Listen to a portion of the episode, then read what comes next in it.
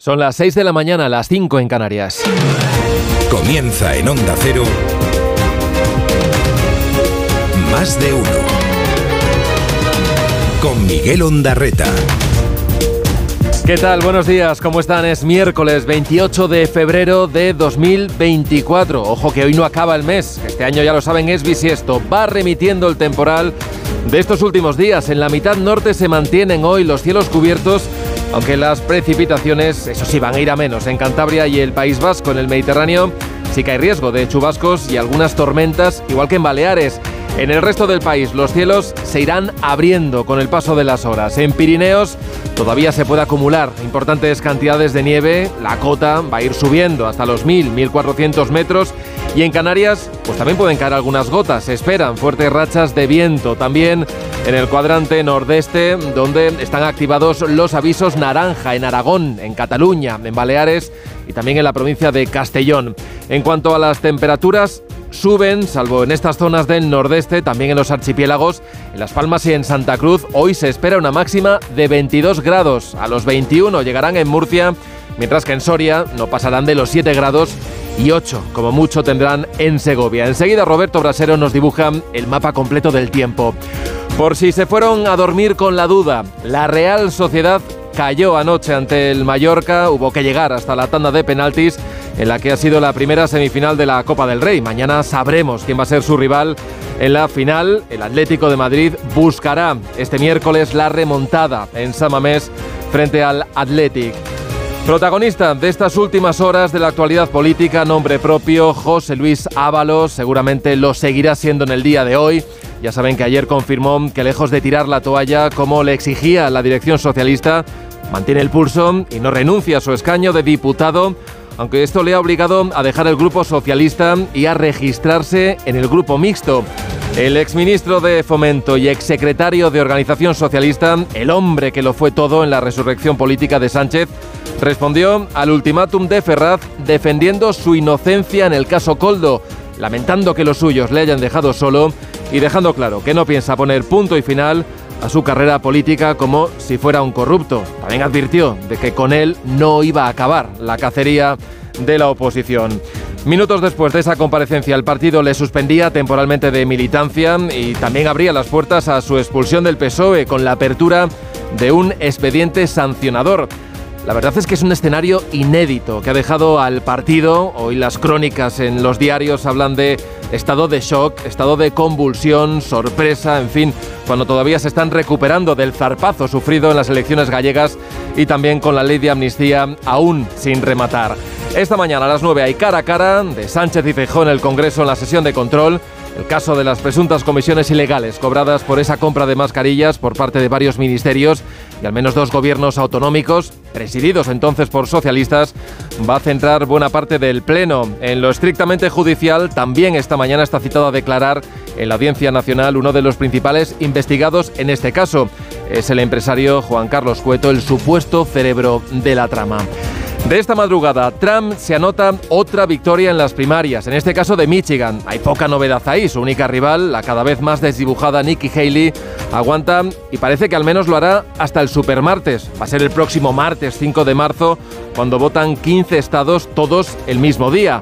Biden también ha ganado en su campo en el demócrata, pero hoy quizás lo más noticioso, lo diré, son esos miles de votantes mostrando en las urnas su rechazo, el rechazo al gobierno de Estados Unidos por la política que está llevando en el conflicto de Gaza. Y esta mañana, por cierto, en la agenda nacional hay otra cita pendiente, el ministro Plana se reúne por tercera vez con las principales organizaciones agrarias mientras siguen las protestas. Hoy continúan las movilizaciones de la Unión de Payesus en Cataluña. Empieza el día, lo hace con estos sonidos. Ante la necesidad de defenderme y restituir mi honor como diputado y como persona, y ante la necesidad de no comprometer al Grupo Parlamentario Socialista, he decidido pasar al Grupo Mixto del Congreso de los Diputados. No es coherente con toda la trayectoria de José Luis Ábalos, que ha sido un militante ejemplar. La ejecutiva del partido eh, empezará a tramitar un expediente de, de baja cautelar como militante socialista. Es un día muy triste. La verdad es que en el grupo mixto ya estamos al completo. ¿no? En fin. Hoy lo que tenemos es un gobierno que es implacable, implacable ante la corrupción e impecable en su comportamiento. Y lo que hicimos en Baleares es decidir, evidentemente, comprar material. Y yo como presidenta lo haría una y mil veces. Aquests pressupostos de la Generalitat ja sumen, seguim treballant. Efectivamente no es un paso suficiente. Hay unos crecimientos muy importantes de los precios del alquiler en muchas zonas de España. Si las comunidades autónomas son conscientes, no hacen nada, tendrán que dar cuenta. Dirige Carlos Alsina. Dirección de sonido Fran Montes. Producción David Gabás.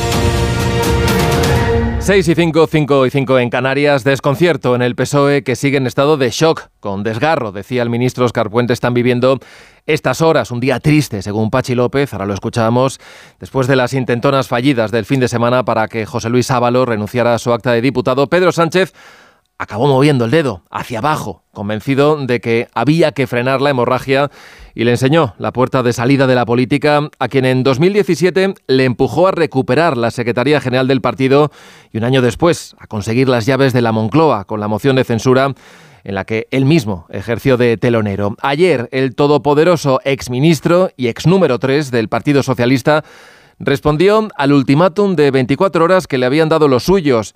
Le pidieron el escaño y él le remitió a esta declaración. Si yo renunciara, y más en este momento, una semana después, se interpretaría como un signo de culpabilidad que no asumo. Y solo provocaría mi estigmatización, no ya política, sino personal. Soy consciente, tengo ya alguna edad y sé lo que es un apestado político. Ábalos, que no quiso responder este martes a ninguna de las preguntas de los periodistas porque quería que las ideas sobre las que ha venido reflexionando en estas últimas horas quedaran bien claras y que los dardos que lanzó llegaran a oídos de sus destinatarios. Y los hubo, vaya que si los hubo, a quienes en su partido decidieron dejarle solo, sin opción a un debate sosegado y ponderado. De eso se quejó en público después de exhibir su currículum político. Lamentó la falta de compañerismo, también la ausencia de un debate sosegado, decía, y ponderado sobre el caso que le ha acabado salpicando, sin que haya acusación alguna contra él. Eso también lo quiso recordar. Me gustaría estar haciéndolo respaldado por la dirección de mi partido. Creo que hubiera sido lo correcto, como en tantas otras ocasiones, y lo que hubiera satisfecho más a la militancia de mi partido. Apeló Ábalos, como en tantas otras ocasiones, a la militancia socialista y solo unos minutos después de registrarse como nuevo diputado del Grupo Mixto, ahí donde va a compartir con los cuatro diputados de Podemos, con el BNG, con el del UPN y también con Coalición Canaria Espacio. Bueno, de momento ya tiene ubicación temporal en el conocido como gallinero del hemiciclo, a la espera de que la mesa del Congreso decida dónde estará definitivamente su escaño esta legislatura. Bueno, decía que consumado el desafío, Ferraz movía ficha, le suspendía cautelarmente de militancia y le abría un expediente disciplinario. Es el paso previo a una posible expulsión del partido por incumplir con los estatutos del PSOE, con una falta grave y tres muy graves. Básicamente, lo que argumentan desde Ferraz es que ha podido dañar la imagen del partido y que no ha atendido a las decisiones de la dirección. Ya les contamos que el lunes, por unanimidad, la Comisión Ejecutiva Federal se había pronunciado a favor de que entregara su acta de diputado en ese plazo de 24 horas. Ayer el ministro Óscar Puente, al frente del departamento que en su día dirigió Ábalos hasta su abrupta salida del gobierno, que por cierto nunca se llegó a explicar en detalle, le elogió como militante ejemplar, pero sí que lamentó su actitud poco coherente, decía, con la que hasta ahora había sido su trayectoria política y apeló a esto que se viene repitiendo estos días, lo de la responsabilidad política. Cuando uno elige a quién le rodea y cuando además a esas personas a las que elige las tiene tan cerca, tiene una responsabilidad en sus actos absolutamente ineludible. Y eso es lo que se le está planteando a José Luis Ábalos, la culpa de elegir y de vigilar. Mm, es una estricta responsabilidad política. Por elegir y no vigilar a Coldo García Izaguirre, el que empezó siendo su conductor y acabó convertido en súper asesor sin que su jefe, Ábalos, percibiera nada extraño, por ejemplo, en el incremento de su patrimonio después de esos supuestos tejemanejes que le llevaron a cobrar presuntamente más de un millón de euros en comisiones como conseguidor de esas contrataciones en 2020 con varias administraciones públicas para comprar mascarillas cuando se vivía lo peor de la pandemia. Contratos con el Ministerio de Transportes, en concreto con las empresas Adif y con puertos del Estado, donde Puente ha encargado sendas auditorías, también con el Ministerio del Interior. Confirmarles que desde luego todos los contratos que se establecieron por parte de la Administración General del Estado son contratos conforme a la legalidad y de hecho todos esos contratos han sido ya auditados tanto por el Tribunal de Cuentas como por la Intervención General del Estado. Vaya, que no hay caso. Venía a zanjar ayer la portavoz del Gobierno, Pilar Alegría, pero también contrataron con el gobierno canario y con el Balear, presidido entonces por la actual presidenta del Congreso, con Francina Armengol. Indignadísima estoy, no indignada. Es que me parece absolutamente reprochable y me da asco pensar que alguien se pudiera lucrar de la compra de material sanitario en un momento donde en España se estaba muriendo cada día muchísimas personas. Es una situación evidentemente vergonzosa. Bajo su presidencia se compraron mascarillas por un total de 3,7 millones de euros con la empresa investigada por la Audiencia Nacional. Según Armengol, todo fue legal y cuando se comprobó que ese material sanitario era defectuoso, se abrió un expediente para reclamar lo pagado. Bueno, ya se pueden imaginar que este caso, el caso Coldo, va a estar muy presente esta mañana en el Congreso de los Diputados. A las 9 hay sesión de control. Feijó preguntará al presidente cuántos escándalos puede soportar su gobierno. Va a ser la primera vez que Sánchez se pronuncie sobre el pulso que le ha planteado Ábalos con su decisión de mantenerse como diputado en la Cámara Baja. Hoy cuenta el español que el argumentario que hoy utilizará tanto el presidente como los ministros, porque a cuatro les va a tocar responder a preguntas de la oposición, va a ser básicamente que ellos con la corrupción son inflexibles, a diferencia de lo que hace el Partido Popular. Partido Popular cuyo portavoz, Miguel Tellado, sigue insistiendo en que la trama no se queda en Ábalos. Y la realidad es que el PSOE pretende hacer creer que podrá dar carpetazo a todo este escándalo con la salida de Ábalos del Congreso o con la salida de Ábalos del Grupo Socialista. Pero lo diré claramente, el caso Sánchez no termina aquí solo empieza aquí. También Vox hará frente común. Tiene una pregunta para el ministro Bolaños sobre si hay algún miembro del Ejecutivo implicado en esta trama. A las 9 escucharemos en directo ese cara a cara, el de Sánchez y Fijó. Media hora más tarde, a las nueve y media, está citado el presunto cerebro de la trama para declarar ante el juez de la Audiencia Nacional, Ismael Moreno. El magistrado va a interrogar al empresario Juan Carlos Cueto en calidad de investigado es el presunto cabecilla y el principal beneficiario de la adjudicación de nueve contratos públicos por los que se podría haber embolsado en mordidas hasta 9,6 millones de euros. Este empresario, según la investigación, sería el jefe de la, en la sombra de la mercantil Soluciones de Gestión, que es la empresa adjudicataria que se utilizó presuntamente de forma instrumental para acceder a todos esos contratos de urgencia en la compra de mascarillas. El caso de momento parece que no se va a quedar ahí porque la Oficina Antifraude de la Unión Europea también ha abierto su propia investigación. En este caso, lo que le preocupa es si pudo haber o no malversación en el uso de los fondos comunitarios. Más de uno en Onda Cero. Donde Alcina. Las 6 y 13, 5 y 13 en Canarias, vamos a echar ese primer vistazo a la prensa, con los titulares casi monográficos. En La Razón dice que Ábalos desafía a Sánchez y llevará al final su vendetta. El país. Ábalos abre otro frente a Sánchez. Leemos en El Mundo la portada El desafío de Ábalos pone a prueba la autoridad de Sánchez. En ABC, la Fiscalía Europea pide al juez informes del caso Coldo. Dice la vanguardia, Sánchez afronta su mayor crisis en el PSOE con la expulsión de Ábalos y el periódico de España, Ábalos arrastra al PSOE a una crisis de gran calado. En la prensa digital, leo en el Confidencial estupor en la dirección del PSOE porque Ábalos muere matando. Se queda por el afuramiento, dicen. En el español, Armengol alteró el pliego para pagar las mascarillas con fondos de la Unión Europea cuando ya sabía que eran defectuosas y en el Independiente, la ruptura de Ábalos siembra desolación, desconcierto y desgarro en el PSOE.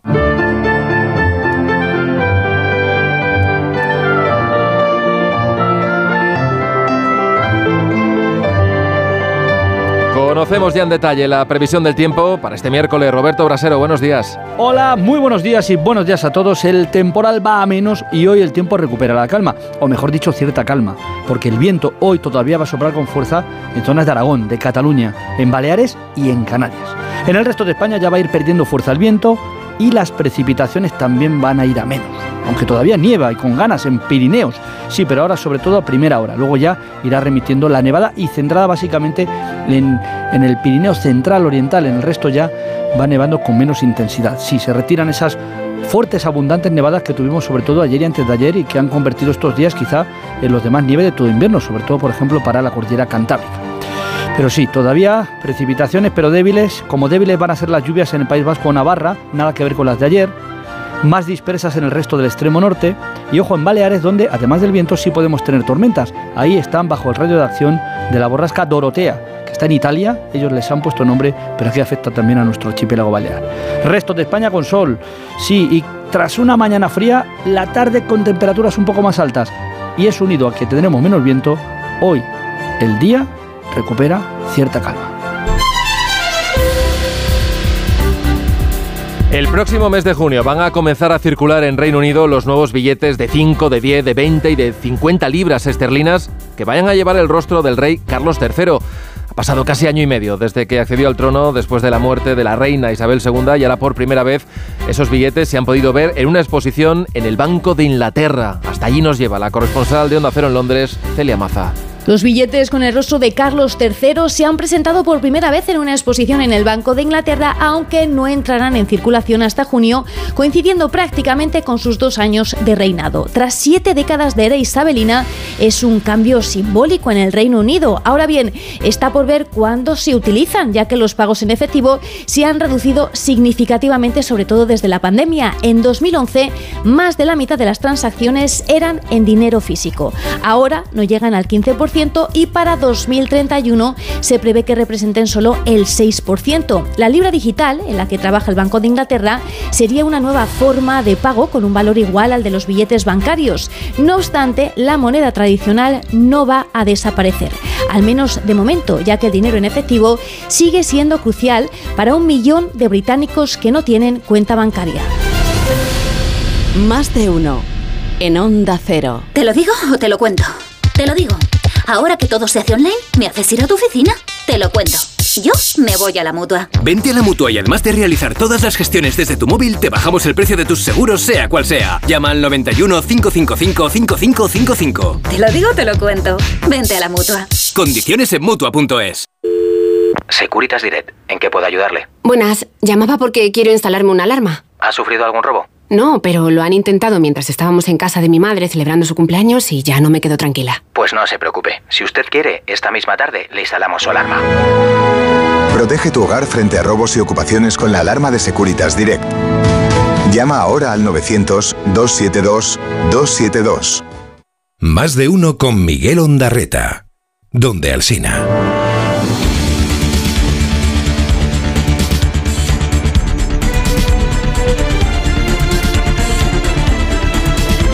Medida importantísima para cientos de miles de las familias de nuestro país, impidiendo que los jóvenes estudiantes tengan que abandonar su formación y sus estudios por condiciones eh, socioeconómicas. La ministra de Educación, Pilar Alegría, anunciaba ayer en la rueda de prensa posterior al Consejo de Ministros la aprobación de la convocatoria de becas para el próximo curso, que viene además con novedades. Los alumnos que hayan sido víctimas de abusos sexuales no tendrán que haber aprobado prácticamente todas las asignaturas para recibir la beca. María Gómez Prieto. Algo que ya sucedía con los hijos de madres víctimas de la violencia de género. Se rebaja también el nivel de renta, que no tendrá en cuenta las ayudas al alquiler, y se reduce el porcentaje de discapacidad exigido para poder ser preceptor de las becas. Una relajación de los requisitos que permitirá que cerca de 25.000 alumnos más, según los cálculos de Moncloa, puedan acceder a ellas. Jessica de Jesús. Entre las novedades está la adaptación de los umbrales de renta que aumentarán un 5% en esta convocatoria para compensar la subida de la inflación y la reducción del porcentaje de discapacidad para el alumnado con necesidad específica de apoyo educativo del 33 al 25%.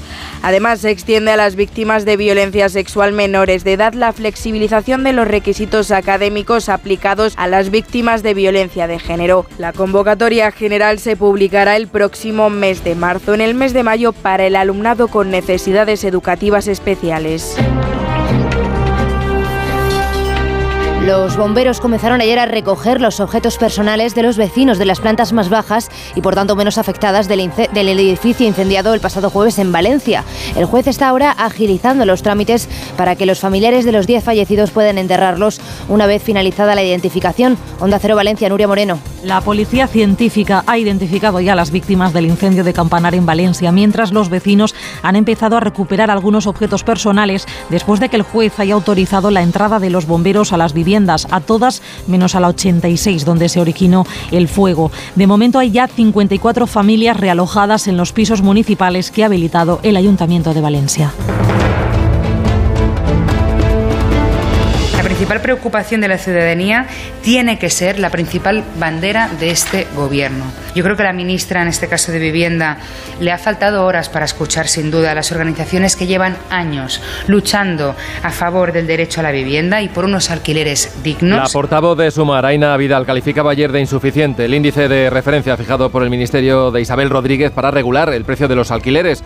Una regulación contemplada en la Ley de Vivienda aprobada el año pasado, pero que queda en manos de las comunidades que tienen las competencias y que de momento solo ha mostrado intención de aplicar Cataluña. Que se podrá acoger desde el 12 de marzo al rango de precios que marca el índice que afectará a los llamados grandes tenedores, propietarios de más de cinco viviendas. Socios del gobierno como Sumar o Podemos lo consideran insuficiente, creen que ofrece una horquilla de precios muy alta y que podría conseguir el efecto contrario, incrementando el precio de los alquileres en las llamadas zonas tensionadas. En esos lugares será más estricto y el contrato de alquiler de renovarse deberá mantener el precio anterior. Junts considera que el pacto de presupuestos catalanes de 2024 entre Esquerra y el PSC es un intercambio de cromos y descarta la posibilidad de apoyarlos.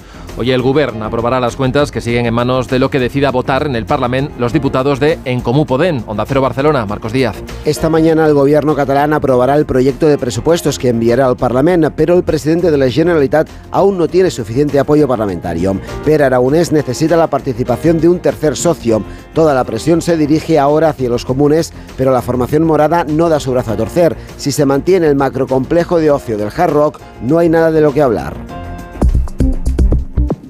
Parlamento Europeo ha aprobado la polémica ley de restauración de la naturaleza que pretende rehabilitar el 20% de las zonas terrestres y marinas de la Unión Europea para el año 2020. Ahora pasa al Consejo, que tendrá que darle el visto bueno definitivo. Corresponsal comunitario Jacobo de Regoyos, buenos días. Buenos días. Una vez aprobada la ley en la Eurocámara, por una diferencia de apenas 54 votos, solo falta que el Consejo confirme también lo acordado, algo que hará sin duda, porque el texto se ha consensuado entre ambas instituciones tal y como estaba previsto. Se va a obligar a reparar al menos el 20% de los ecosistemas terrestres y marinos degradados en la Unión Europea en el año 2030 y el resto antes del 2050, incluidas las tierras de cultivo, aunque se ha incluido un freno de emergencia, lo llaman así, que permitiría que no se aplicaran algunas de estas sin merma en gran medida la producción de alimentos en la Unión Europea.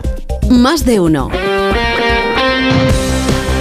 Titulares del deporte, Ana Rodríguez, buenos días. ¿Qué tal? Buenos días. El Mallorca es el primer finalista de la Copa del Rey tras eliminar anoche a la Real Sociedad en la tanda de penaltis. Se adelantó el conjunto mallorquín en la segunda parte con un gol de Gio González que empató minutos después Oyarzábal. Con este resultado, con este empate a uno, el partido se fue a la prórroga y de ahí a los penaltis, donde emergió la figura de Grave, el arquero bermellón, que ya había atajado una pena máxima en la primera mitad a Brais Méndez y que repitió en la tanda de penaltis parando el de Mikel Oyarzábal y dando ese pase a la final al Mallorca 21 años después. El entrenador Javier Aguirre hablaba de que no estaba en sus planes pasar por una tanda de penaltis, no lo habían ensayado. Nosotros no, no teníamos, no teníamos presión ninguna, realmente. No, no sé si me crean o no, pero no ensayamos penaltis. Lo anotamos en nuestro programa día a día, lo teníamos y por alguna razón llovió, había viento, ya se fue el otro, eh, aquel no sé qué, por lo que sea, no teníamos penaltis. Entonces, no estaba ese escenario contemplado. Y, cuando preguntas y todos quieren tirar, sabes que, que la cosa va bien. Un Mallorca que además es también el primer clasificado para la Supercopa de España de la próxima temporada. La segunda semifinal se decidirá mañana en San Mamés entre el Atlético Club de Bilbao y el Atlético de Madrid, con ventaja para el conjunto vasco 0-1 y con preocupación en el Atlético de Madrid porque Griezmann sigue siendo seria duda para este partido. Hoy turno para la selección femenina que juega a las 7 ante Francia, la final de la Primera Liga de las Naciones Femenina. Nunca se ha ganado la selección francesa, pero no es problema para las nuestras. Habla Jenny Hermoso. A Francia, pues como tú lo has dicho, no le hemos ganado nunca. Mañana será el día. Mañana, mañana será el día de demostrar que pues España ganó un mundial, es eh, la mejor, eh, la mejor selección del mundo. Salimos a ganar un mundial, lo ganamos, a clasificarnos para unos juegos y nos clasificamos y mañana queremos salir a ganar esta Nación League. Alexia Putellas y Tere Belleira han entrado en la convocatoria, las dos están dentro de la lista de 23 para afrontar, para disputar este partido, un partido en el que se espera que se bata otro nuevo récord de asistencia en la Cartuja, en Sevilla y que por supuesto podrán seguir en el Radio Estadio de Onda Cero. Y con las cabeceras regionales de Onda Cero repasamos ya otras noticias del día. Comenzamos en Onda Cero Zaragoza, Luis Puyuelo. La mujer de 31 años que fue detenida el domingo en Zaragoza por la muerte de su bebé de 8 meses pasará hoy a disposición judicial. Podría ser acusada de un delito de asesinato ya que el informe de la autopsia revela que el pequeño murió asfixiado, aunque no tiene signos de violencia. Y parada en Canarias, Onda Cero Las Palmas, Gustavo de Dios. Grupos ecologistas exigen al Cabildo de Tenerife que refuerce la vigilancia y la seguridad en los accesos al Parque Nacional del Teide para frenar los cada vez más habituales atentados contra el medio ambiente en la zona que se han multiplicado en el último año. En Onda Cero somos más de uno. Redifusión brevísima del más de uno que usted quizá no escuchó. Conexión con el 20 de junio del año 1971. Ahí está Jorge Abad. Buenos días, Jorge. En un parque de Montreal eh, se reúnen hoy Begoña el último día de la primavera de 1971 para asistir al mayor acto público que ha ofrecido hasta la fecha el Partido Comunista de España, que como sabes es en esta fecha todavía un partido ilegalizado, pero vivo en el exterior, sobre todo aquí en Francia. Porque hoy hablamos de un crimen familiar en esa España de los márgenes del franquismo. Estamos a finales del año 1965 en lo que hoy es el barrio del Infante, en Murcia. Ahí hay un conjunto de viviendas muy humildes, las viviendas benéficas del Carril de la Farola, donde habita la familia Martínez del Águila. Eran 10, el padre, la madre y ocho hijos. Donde, bueno, diversos cocineros de la zona ponen en valor todo este tipo de comidas tradicionales y otras más que Ay, se ha cortado. Eso es lo que ha pasado. Eso es lo que ha pasado. ¿Qué ha pasado? No, ¿Qué ha pues, pasado? pues que a Marisol no le estaba gustando la conversación. ¿Te imaginas? ¿Te imaginas? A tomar por saco. Y guisos también hacéis ahí en Cieza, ¿no? Por ejemplo, el potaje de almóndigas de bacalao Oh, también es muy famoso aquí. Para hoy es perfecto. Qué bueno. Sí, joder, sí, qué bueno. Más de uno. En Onda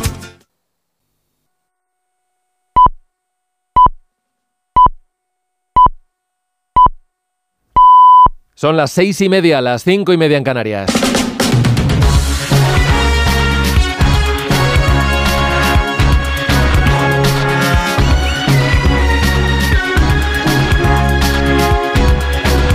Comienza el día en Onda Cero. Es miércoles 28 de febrero de 2024. Hoy amanece en Palma a las 7 y 25 minutos. En Tarragona a las 7 y 32, en Almería a las 8 menos cuarto, en Soria a las 8 menos 10 minutos de la mañana. El viento de norte sigue soplando con mucha fuerza, dejando avisos y frío. Amanecemos con heladas en la meseta norte y aunque las máximas suben, nos costará superar los 10 grados a la hora de comer. En el sur rondaremos los 18, en el Mediterráneo los 19 y en el centro vamos a estar cerca de los 12 grados. Además, las nubes empiezan a retirar y las lluvias van a menos, pero las seguiremos teniendo en el Cantábrico Oriental, los Pirineos, Cataluña y las Baleares. Y en el sur vamos a ver hoy cielos completamente despejados y en Canarias podría caer algún chubasco. Este miércoles hablaremos del ministro Luis Planas y del derecho al aborto en Francia. Los detalles con Sara Iturbide y con Manuel Pecino. Después del Consejo de Ministros de Agricultura Europeo, Planas vuelve a verse hoy con las principales asociaciones agrarias, Asaja, COAG y UPA, para comunicarles lo que los 27 trataron el lunes con la Comisión Europea. Todos pidieron al Ejecutivo Comunitario que asumiera las reclamaciones del campo y Bruselas se ha comprometido a reducir la burocracia para los pequeños productores, a simplificar la PAC o a rebajar las exigencias medioambientales. Planas y sus homólogos lo celebran, pero creen que son insuficientes. La Comisión asegura que está dispuesta a incluir nuevas medidas de aquí a que acabe la legislatura. Y hoy en Francia el Senado inicia el debate para incluir el derecho al aborto en la Constitución después de que a propuesta del gobierno de Macron lo acordase la Asamblea Nacional con una aplastante mayoría. Sin embargo, en el Senado quien tiene mayoría es la derecha tradicional que tiene más reticencias al reconocimiento de este derecho como constitucional. Así que el texto podría sufrir algún cambio que retrasase su incorporación en la Constitución.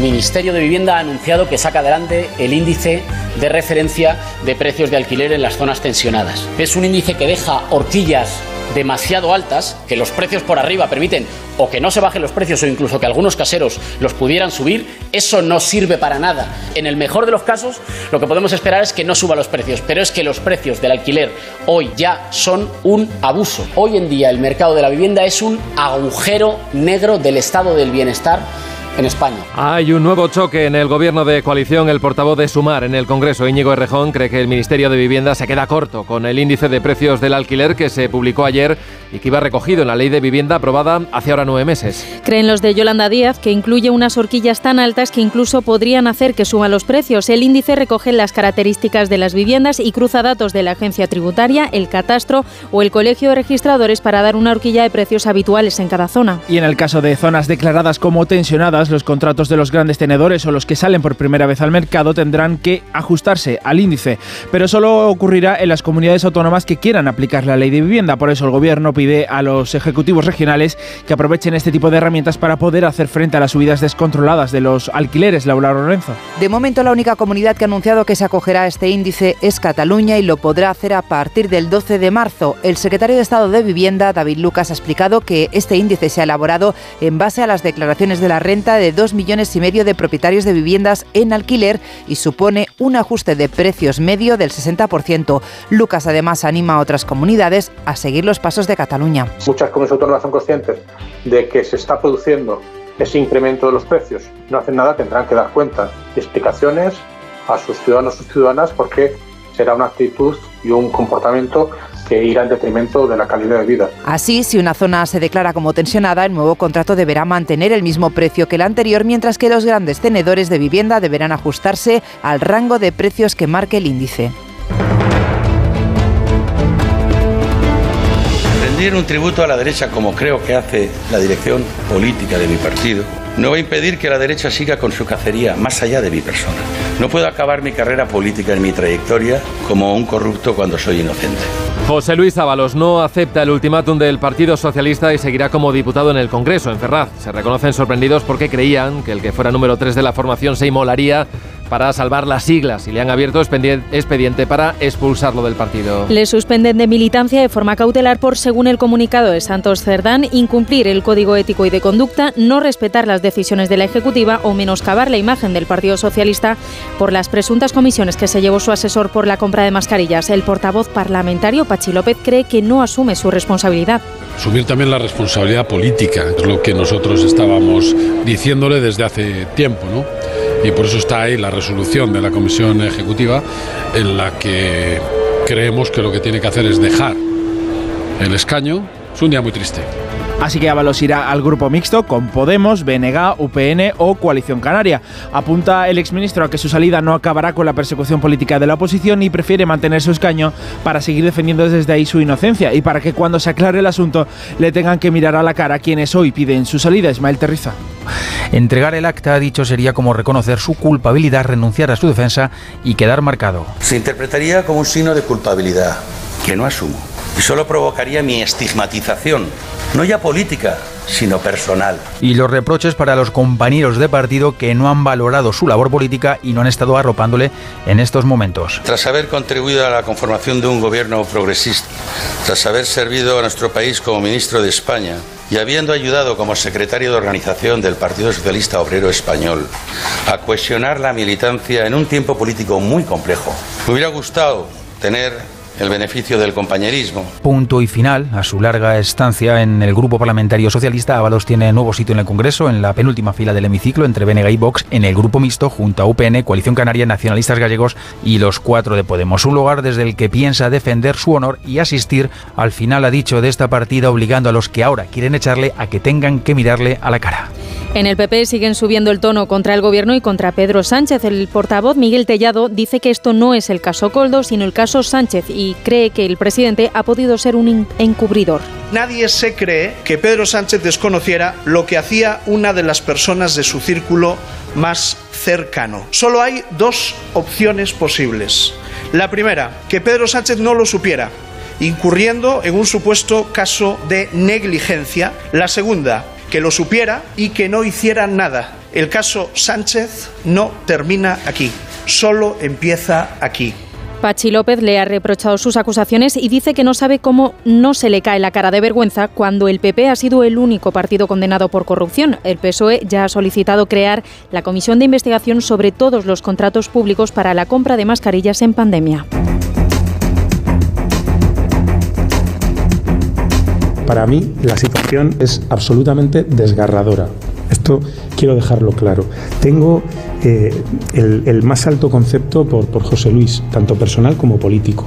No es coherente con toda la trayectoria de José Luis Ábalos, que ha sido un militante ejemplar, que ha sido un, y es, yo creo, un gran socialista. No, no es coherente esta posición con lo, que, con lo que ha sido. Nadie, desde luego en el Partido Socialista, le está acusando de corrupción. Defiende el actual ministro de Transportes, Óscar Puente Ábalos. Insiste en que no cree que haya metido la mano, pero se reconocía desconcertado por la decisión del exministro de no renunciar a su acta.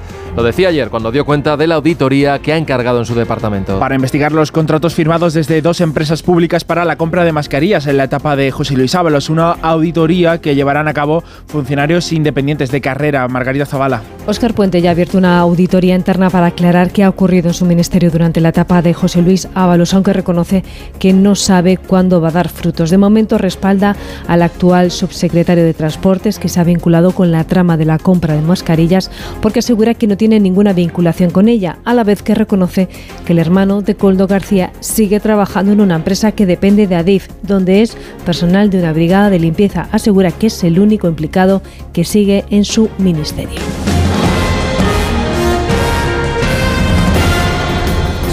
Tropas europeas en, en, Ucrania. No estamos de acuerdo y tenemos que concentrarnos además en lo urgente que es acelerar esa entrega del material y, y, creo que la unidad ha sido y es el arma más efectiva que tiene Europa contra Putin. España, lo explicaba la portavoz del gobierno, Pilar Alegría, rechaza enviar tropas a Ucrania para evitar que Rusia gane la guerra. Nuestro país se suma a otros como Alemania se han opuesto a la sugerencia que hacía este lunes Emmanuel Macron. El Palacio del Elíseo ha querido aclarar las palabras del presidente y aseguran ahora que no pretenden enviar soldados para entrar en combate con las tropas rusas, sino para colaborar en otras tareas como la limpieza de minas. Corresponsal en París, Álvaro del Río.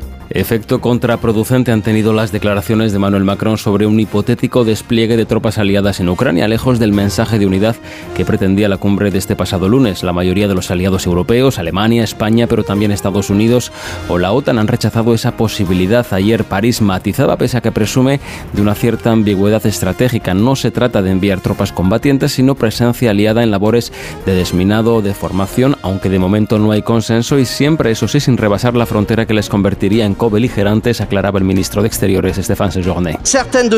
Algunas de esas acciones podrían necesitar una presencia en suelo ucraniano sin sobrepasar el umbral de la beligerancia. Nada debe excluirse. Esa era y es todavía hoy la posición del presidente de la República.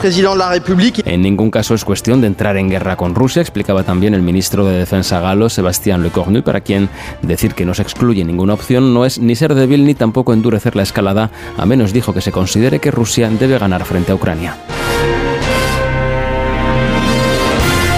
Miguel Ondarreta, más de uno, donde Alsina.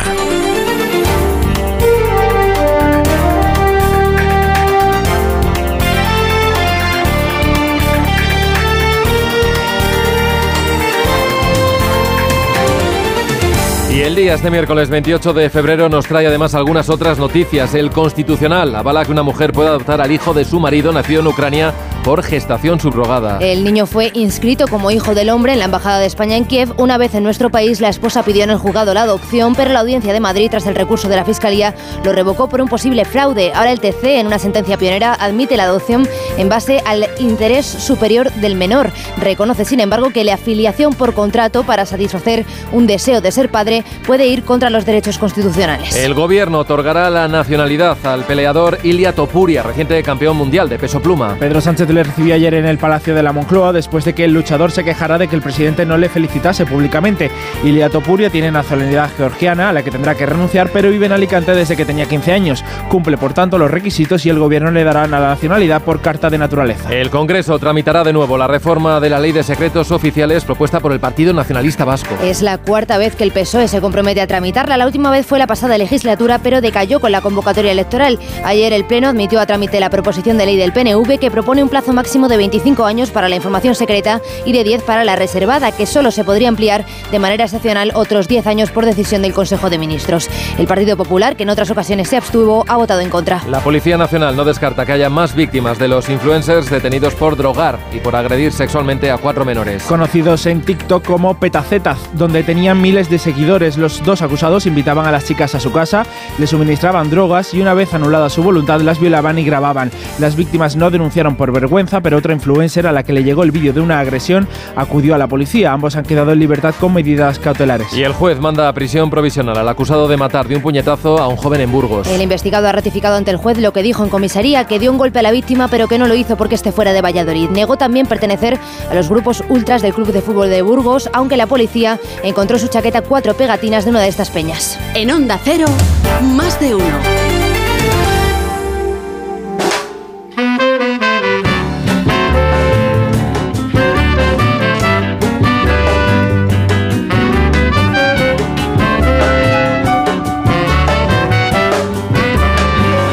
Y a esta hora 6.43, 5.43 en Canarias, echamos la vista atrás, miramos por el retrovisor, hoy de María Gómez Prieto. María, ¿qué tal? Buenos días. Muy buenos días, Miguel, porque hace 11 inviernos, un día como hoy... Certam perveni viris mias in El 28 de febrero de 2013, el Papa Benedicto XVI renunciaba de manera oficial al pontificado de la Iglesia Católica. Antes solo habían abandonado su puesto cinco papas y los dos primeros fueron condenados al exilio por hacerlo. Joseph Ratzinger se convertía así en el primero en hacerlo en más de seis siglos.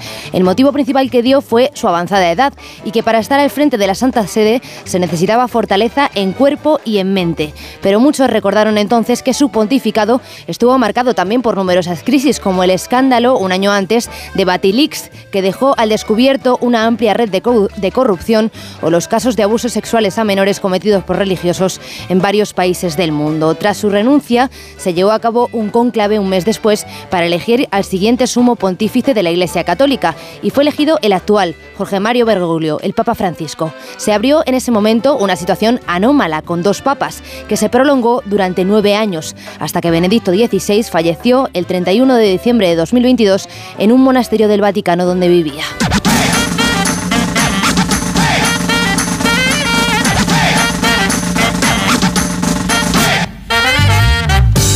Y nos vamos directamente ya a conocer la historia de una canción. Lo hacemos con Sara Iturbide. Sara, muy buenas. Muy buenos días, Miguel. Bueno, pues vamos a seguir hablando de iglesias, pero en otro aspecto. Hoy te traigo una canción de Hosier del año 2013 que se llama Take Me to Church.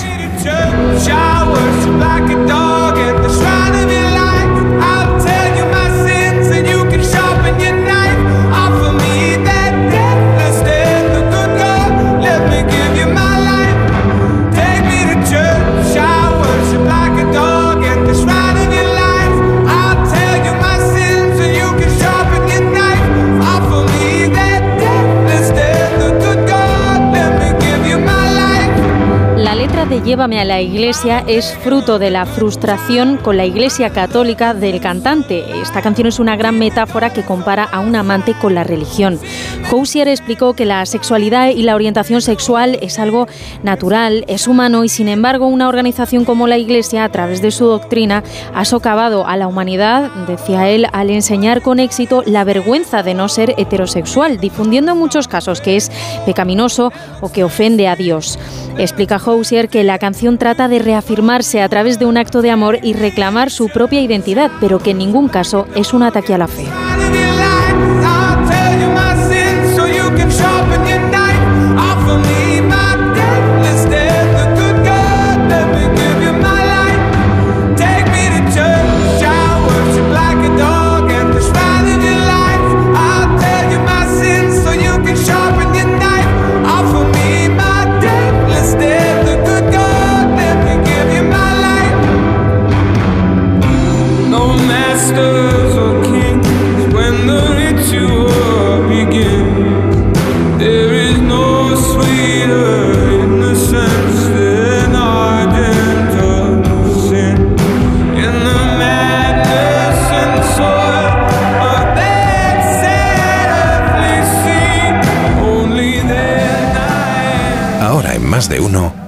La beta cultureta de Carlos Zumer.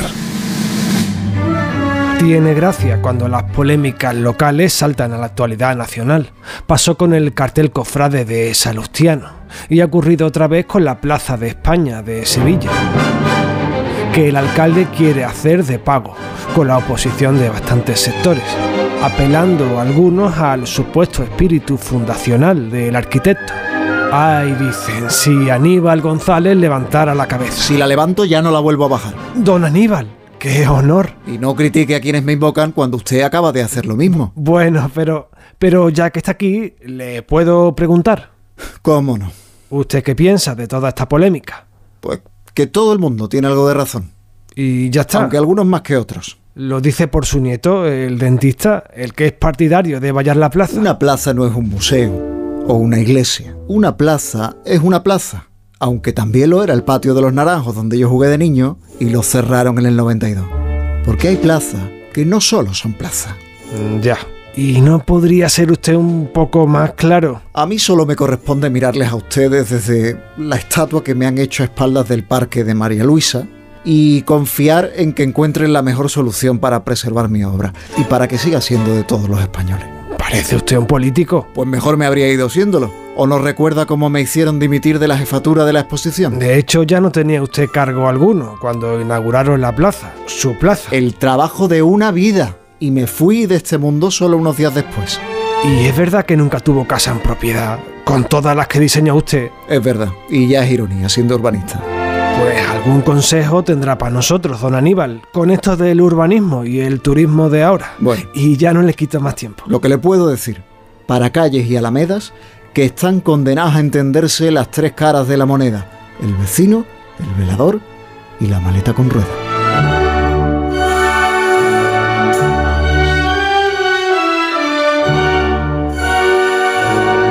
Más de uno. En Onda Cero. Te lo digo o te lo cuento. Te lo digo. Sigue subiéndome el seguro del coche, aunque nunca me han multado. Te lo cuento. Yo me voy a la mutua. Vente a la mutua con cualquiera de tus seguros. Te bajamos su precio, sea cual sea. Llama al 91 555 5555. 91 555 5555. Te lo digo, te lo cuento. Vente a la mutua. Condiciones en mutua.es. Arranca una nueva edición de los premios Ponle Freno para reconocer las mejores iniciativas que hayan contribuido a promover la seguridad vial en nuestro país. Consulta las bases en ponlefreno.com y envía tu candidatura antes del 4 de marzo. Ponle Freno y Fundación AXA Unidos por la Seguridad Vial. Hazte de legalitas en el 900 y siente el poder de contar con un abogado siempre que lo necesites. Y ahora, por ser oyente de Onda Cero, ahórrate un mes el primer año. Recuerda, 900 Vodafone te trae Dazón con Fórmula 1, MotoGP y otras competiciones. Llama al 1444 y llévate por solo 40 euros fibra móvil y televisión con el primer mes de Dazón esencial de regalo. Llama ya al 1444. Vodafone. Bocata rico con crema de atún. Psst, así seguro que comerán pescado. Pates la piara, más buenos que el pan.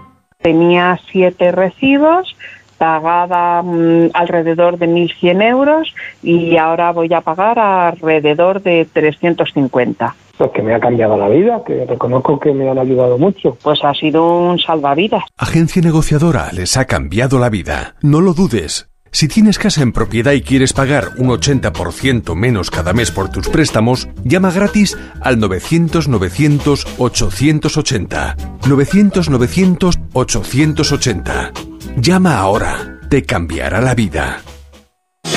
Con Avis y Viajes El Corte Inglés, tu fin de semana irá sobre ruedas. Haz una escapada en coche desde 25 euros al día en fin de semana y sin gastos de cancelación. Con Avis te sobrarán acompañantes para tus próximos viajes. Consulta condiciones en Viajes El Corte Inglés. Securitas Direct, ¿en qué puedo ayudarle? Buenas, llamaba porque quiero instalarme una alarma. ¿Ha sufrido algún robo? No, pero lo han intentado mientras estábamos en casa de mi madre celebrando su cumpleaños y ya no me quedo tranquila. Pues no se preocupe. Si usted quiere, esta misma tarde le instalamos su alarma. Protege tu hogar frente a robos y ocupaciones con la alarma de Securitas Direct. Llama ahora al 900-272-272. Cariño, vamos a cambiarnos al plan estable verde de Iberdrola, que paga siempre lo mismo por la luz, todos los días, todas las horas, durante cinco años, pase lo que pase. Interrumpimos la emisión por una noticia de última hora. Nos están invadiendo los extraterrestres. Pase lo que pase. Pase lo que pase. Y ahora, además, llévate 100 euros con el plan estable verde de Iberdrola. Contrátalo ya llamando al 924 24 24 o en iberdrola.es. Consulta condiciones en la página web. Iberdrola. Por ti, por el planeta. Empresa patrocinadora del equipo paralímpico español. Dijeron que los radares eran por tu seguridad. Que cobrarte por aparcar en la calle era para que tuvieras sitio. Y que las zonas de bajas emisiones eran por tu salud. Ni seguridad, ni aparcar, ni salud. Esto solo va de meterse en tu cartera. No eres su cajero automático. Reacciona, responde, recurre. De vuelta, que no te líen. De vuelta, 900-200-240. 900-200-240. O devuelta.es. Mamá, he leído que el universo es infinito y que una estrella... Tu hijo cada día descubre algo nuevo. Para que nada detenga sus ganas de aprender, ven a General Óptica. Ahora con el plan familia tienes las gafas de tu hijo a mitad de precio. Y con dos años de seguro de rotura. Ven a General Óptica y aprovecha el plan familia. General Óptica, tu mirada eres tú.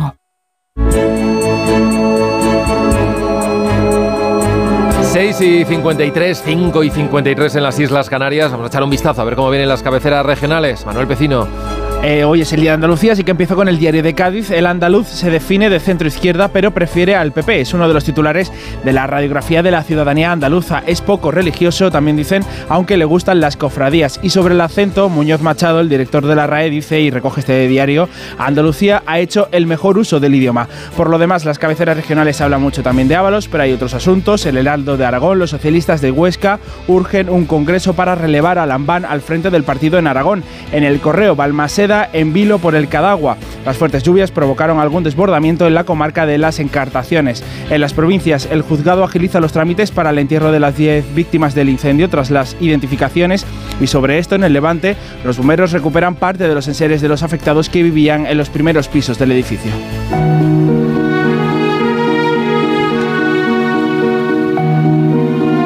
Vamos ya a conocer la noticia que no interesa a nadie. David Gabás, buenos días. Buenos días. Hoy nos vamos hasta la India, donde el discurso de odio contra la comunidad musulmana se ha disparado un 62% durante 2023. Son datos de un informe publicado este martes que asegura que ese repunte es especialmente acusado en los estados controlados por el partido del primer ministro Modi. Un tercio de esos discursos de odio llamaron directamente a ejercer la violencia contra los musulmanes, a los que se acusa de estar robando sus mujeres y sus tierras a los indios y de tener un índice de natalidad mayor para tratar de convertirse en la comunidad mayoritaria en el país. Todo pese a que el hinduismo es en realidad la religión mayoritaria de la India con un 80% de la población, seguido del Islam con un 14%. Pero desde la llegada al poder del nacionalista Modi hace ahora 10 años, la situación de los musulmanes es cada vez peor. Sufren discriminación social a diario, con dificultades en el acceso a la educación, a los servicios de salud y una infrarrepresentación en las instituciones públicas. Pero todo esto ¿a quién le interesa? En cuatro minutos vamos a llegar a las siete, serán las seis en las Islas Canarias. Seguimos en más de uno, enseguida ya con Carlos Alsina por aquí. Esto que están escuchando es Onda Cero.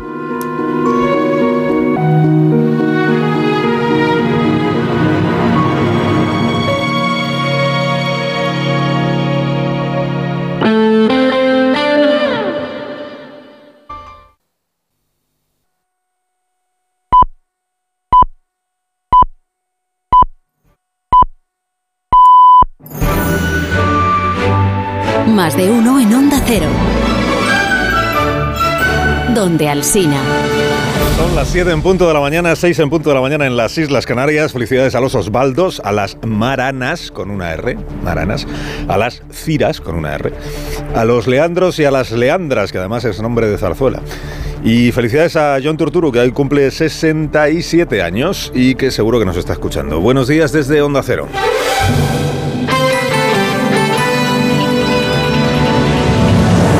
Dirección de sonido, Fran Montes. Producción, María Jesús Moreno y David Gabás.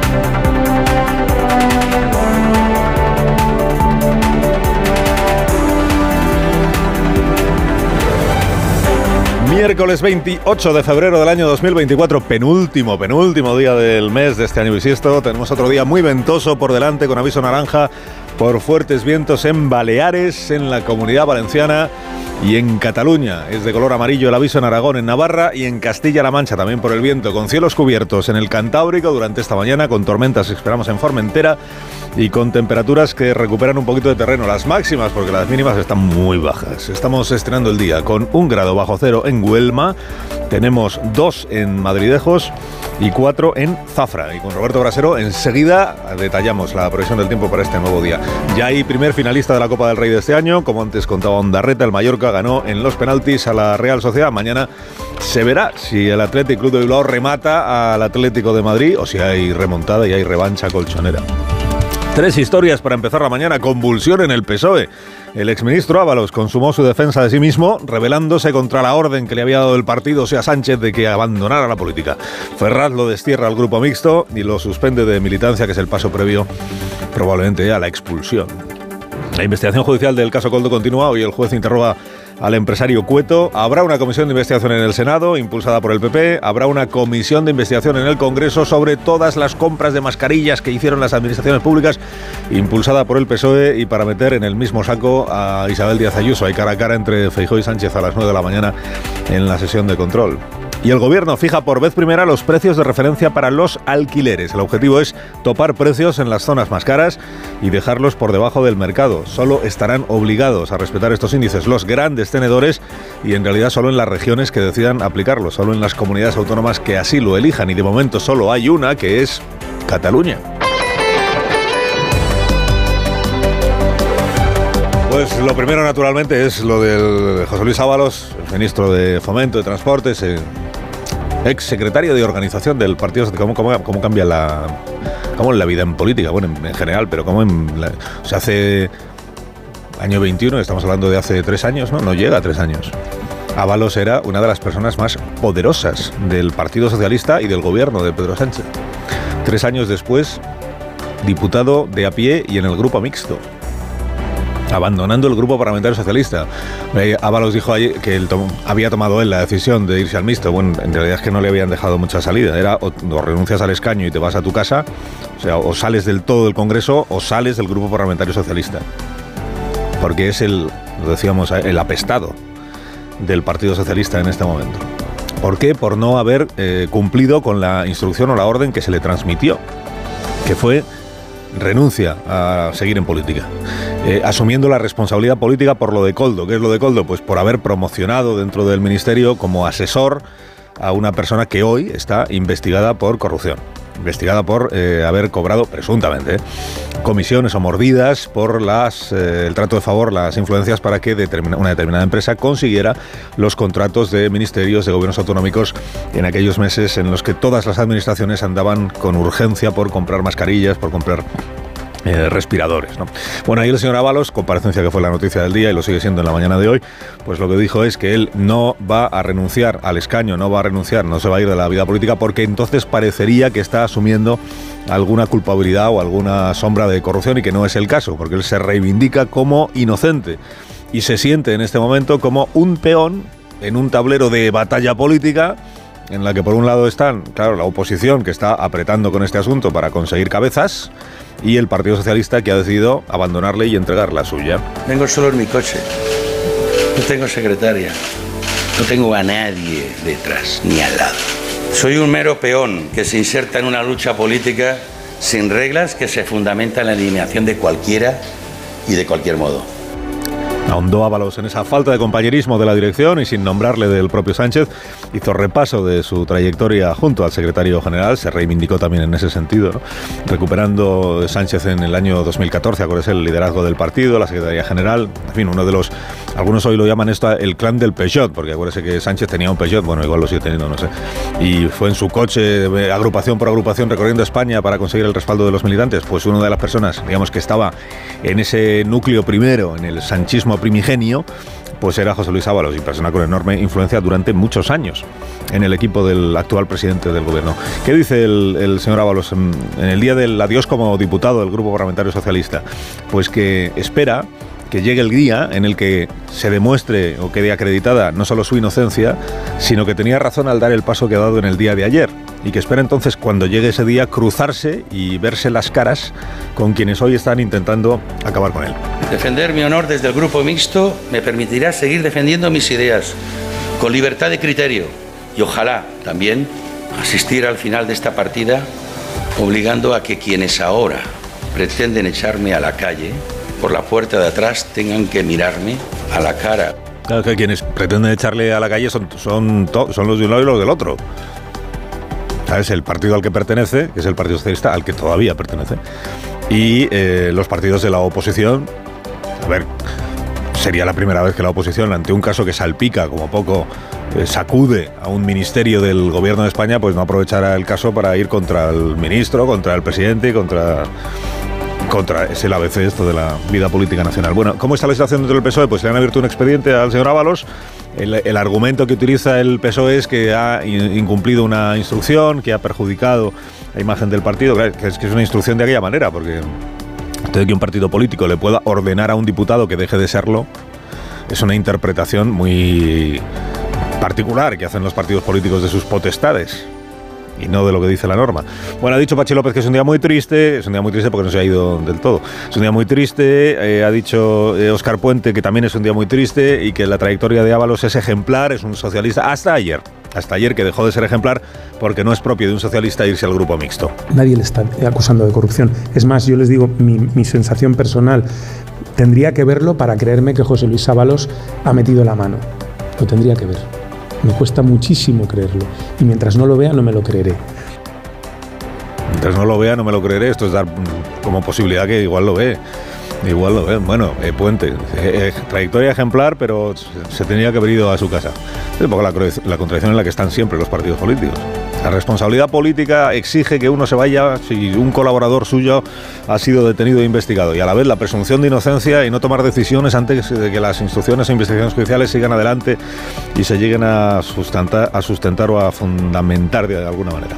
Bueno, ha dicho la, la portada del gobierno que, que no hay que auditar los contratos que se hicieron en la pandemia porque ya se auditaron todos en su momento por el Tribunal de Cuentas. Recuerden que el Ministerio de Transportes es quien ha anunciado, el ministro Oscar Puente, dos auditorías internas, una en Adif y la otra en Puertos del Estado.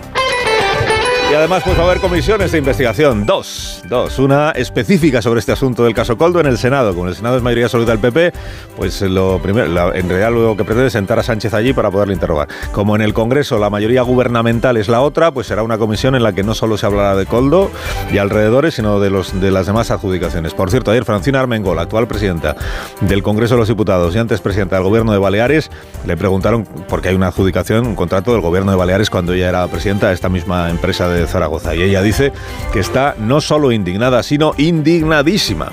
Y lo que me resulta absolutamente indignante es que en todo caso nosotros seríamos afectados, no para nada mm, parte de nada mm, relativo con corrupción ni con eh, lucrarse en un momento tan complicado como es el que vivimos de la pandemia sanitaria lucrarse, lucrarse, lucrarse, las mordidas, las comisiones.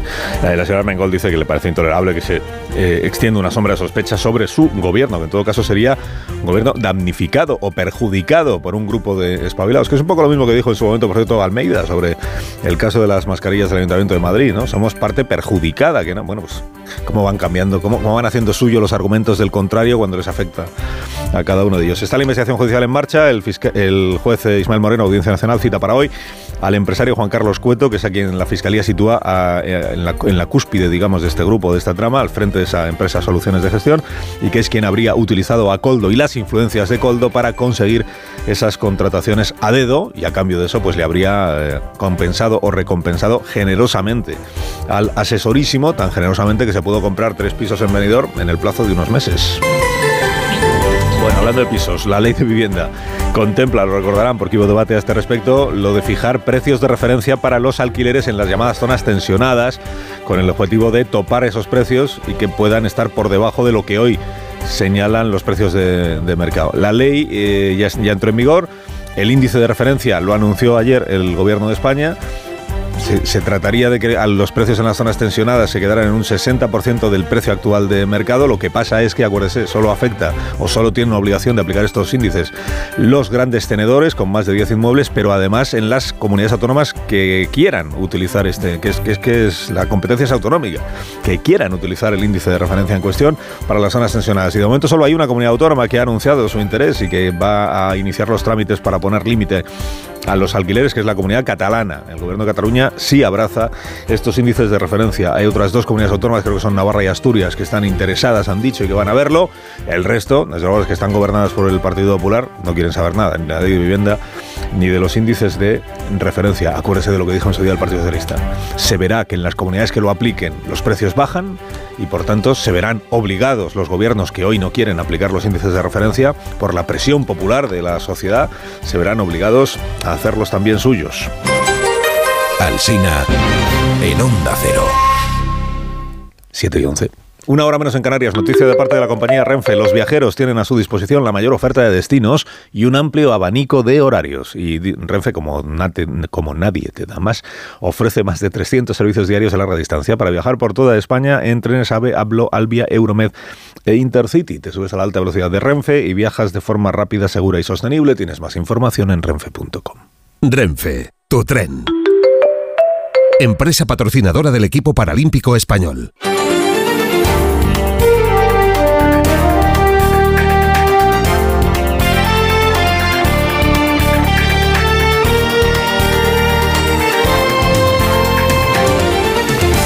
Noticias de esta mañana de miércoles. La Fiscalía de Las Palmas denuncia a cuatro empresarios por una presunta malversación de 10 millones en la venta de material sanitario. La Fiscalía acusa a Miguel Ángel Ramírez, presidente de la Unión Deportiva Las Palmas, y otros tres empresarios, uno de ellos exiputados de Coalición Canaria, por malversación, blanqueo de capitales y fraude a Hacienda.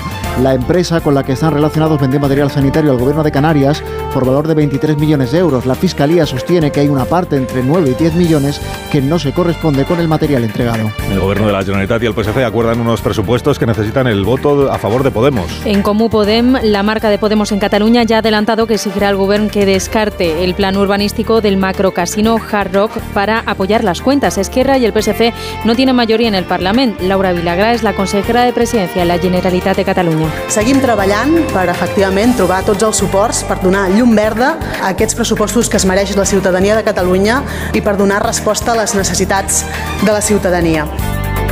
La policía científica y los forenses han completado ya la identificación de las 10 víctimas mortales del incendio de Valencia. El juzgado contactará ahora con los familiares para que puedan recoger algunos efectos personales que lograron recuperar los bomberos. El juez autorizará la entrega de los restos mortales y la expedición de las preceptivas licencias de enterramiento e incineración para que puedan celebrar los funerales. Países aliados descartan enviar tropas a Ucrania, como sugirió Macron. Estados Unidos, Reino Unido y los países europeos de la OTAN como España o Alemania rechazan la sugerencia de Francia y descartan enviar tropas aliadas a, a combatir en Ucrania. Rusia advierte de que enviar soldados aliados haría inevitable un conflicto directo o guerra convencional con Occidente. Pilar Alegría, portavoz del Gobierno. desplegar tropas europeas en, en, Ucrania. No estamos de acuerdo y tenemos que concentrarnos además en lo urgente que es acelerar esa entrega del material y, y, creo que la unidad ha sido y es el arma más efectiva que tiene Europa contra Putin. Y Donald Trump y Joe Biden son los ganadores de las primarias de sus respectivos partidos en el estado de Michigan. Sin sorpresas, los favoritos ganan sin contestación de ningún otro rival hasta el punto de que lo más interesante del recuento consiste en calibrar la magnitud del voto de castigo hacia los principales candidatos y aspirantes a revalidar en el caso de Biden la presidencia de la Casa Blanca, a volver a obtenerla en el caso de Donald Trump. A Biden puede pesarle el apoyo a Israel, a Trump la división en el Partido Republicano, que celebra este fin de semana dos convenciones estatales en Michigan para elegir delegados. En Onda Cero, más de uno. Securitas Direct, ¿en qué puedo ayudarle? Buenas, llamaba porque quiero instalarme una alarma. ¿Ha sufrido algún robo? No, pero lo han intentado mientras estábamos en casa de mi madre celebrando su cumpleaños y ya no me quedo tranquila. Pues no se preocupe. Si usted quiere, esta misma tarde le instalamos su alarma. Protege tu hogar frente a robos y ocupaciones con la alarma de Securitas Direct. Llama ahora al 900-272-272.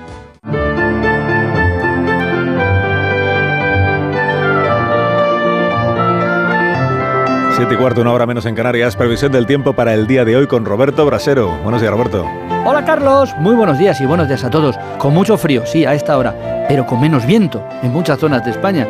Y eso vamos a tener a lo largo del día. El temporal remite, hoy recuperamos cierta calma en el tiempo con menos precipitaciones y menos viento. Así que la tarde incluso, en algunos casos, va a ser plácida. Sí digo cierta calma porque todavía en zonas de Aragón, de Cataluña, Baleares y en Canarias, ahí sí, el viento sigue soplando con intensidad. Algunas nevadas siguen a esta hora en Pirineos, pero irán a menos con el transcurrir de la jornada. Y las lluvias de Navarra, País Vasco, que han sido tan abundantes, pues hoy van a ser débiles. Y en el resto del extremo norte, muy dispersas. Por lo tanto, menos precipitaciones, aunque no se marchan del todo, y menos viento, aunque sigue fuerte en el noreste y en las islas. Y las temperaturas esta tarde recuperan algunos grados. Mira, llegaremos a 19 en Alicante o en Córdoba, 21 grados en la máxima prevista para Valencia o Murcia. En el otro extremo tenemos Segovia y Ávila con una máxima de 8, pero con menos viento. Y eso hoy se va a notar. Más de uno en Onda Cero. Esto es lo que se espera de la sesión de control al gobierno que empieza a las 9 en el Congreso. Juan de Dios Colmenero, buenos días. Muy buenos días. Pedro Sánchez hoy no tendrá más remedio que responder a las preguntas de la oposición sobre el caso Ábalos, sobre el nuevo diputado del Grupo Mixto, sobre la expulsión del partido del que fuera secretario de organización que le recogió los avales, negoció la moción de censura y posterior investidura la persona de confianza que acompañó a Sánchez desde el principio. Si el gobierno conocía la trama y desde cuándo, si los delitos de organización criminal, cohecho y tráfico de influencias podcast afectan o pueden afectar a otros ministerios. Varias preguntas dirigidas desde la oposición al presidente del gobierno y a los ministros Ángel Víctor Torres, Fernando Grande Marlasca, Félix Bolaños y Óscar Puente. Dávalos, por cierto, que hoy no estará presente. Esta semana no asistirá al Pleno, confesó ayer, y no ocupará, por tanto, su nuevo escaño situado en lo que llaman el gallinero del hemiciclo, entre el diputado del BNG, Néstor Rego, y el diputado de Vox, Carlos Hernández. El grupo mixto, por cierto, que desde que ha comenzado esta legislatura, hace poco más de cinco meses, ha pasado de tener tres diputados a ocho actuales. Más de uno.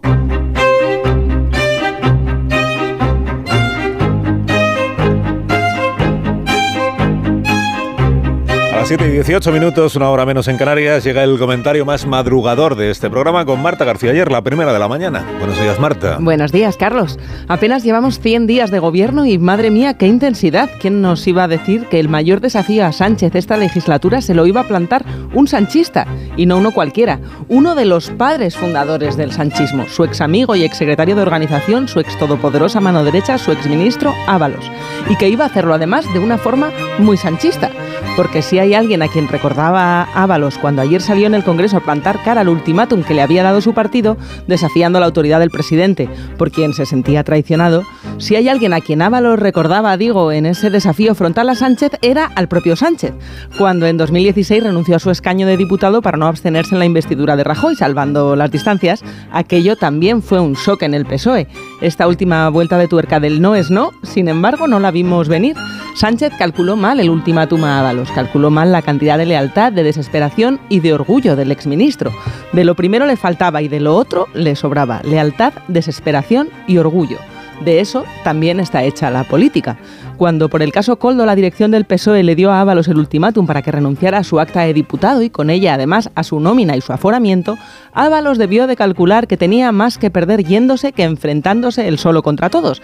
Y al caso de corrupción se suma ahora la historia de una traición en vivo, porque si el exministro apuró hasta el final antes de anunciar que no, que no dejaba el acta de diputado, que prefería irse al grupo mixto que a casa, dicen hoy las crónicas que fue en parte porque esperaba una llamada de Sánchez ofreciéndole una salida que nunca llegó y sin salida prefiere el desafío. Puro manual de resistencia. Moraleja, Marta. Ver a Ábalos en el grupo mixto sí que no estaba previsto. Más de uno. En Onda Cero. Sí, una noticia, otra noticia, pero tranquilidad, que el viernes está al caer. Mientras llega, vamos a relajarnos escuchando la noticia relax que nos comparte Toyota y su garantía de hasta 15 años Toyota Relax. 7 y 21 menos en Canarias, es Onda Cero.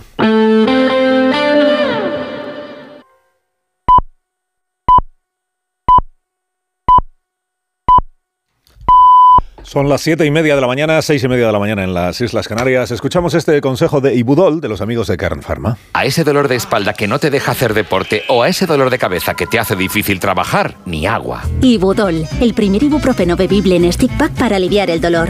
También Ibudol en comprimidos. Adultos y niños a partir de 12 años. Al dolor, Ibudol. Tenía que ser de Kern Pharma.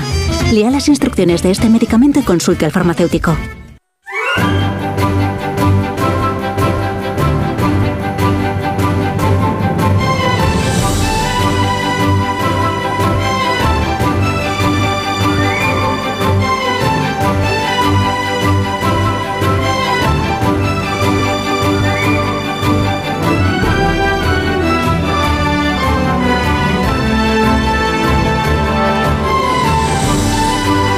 Estrenando la mañana del penúltimo día, de, penúltimo día del mes de febrero. Mañana se acaba, mañana 29 de febrero, mañana es el cumpleaños de alguien.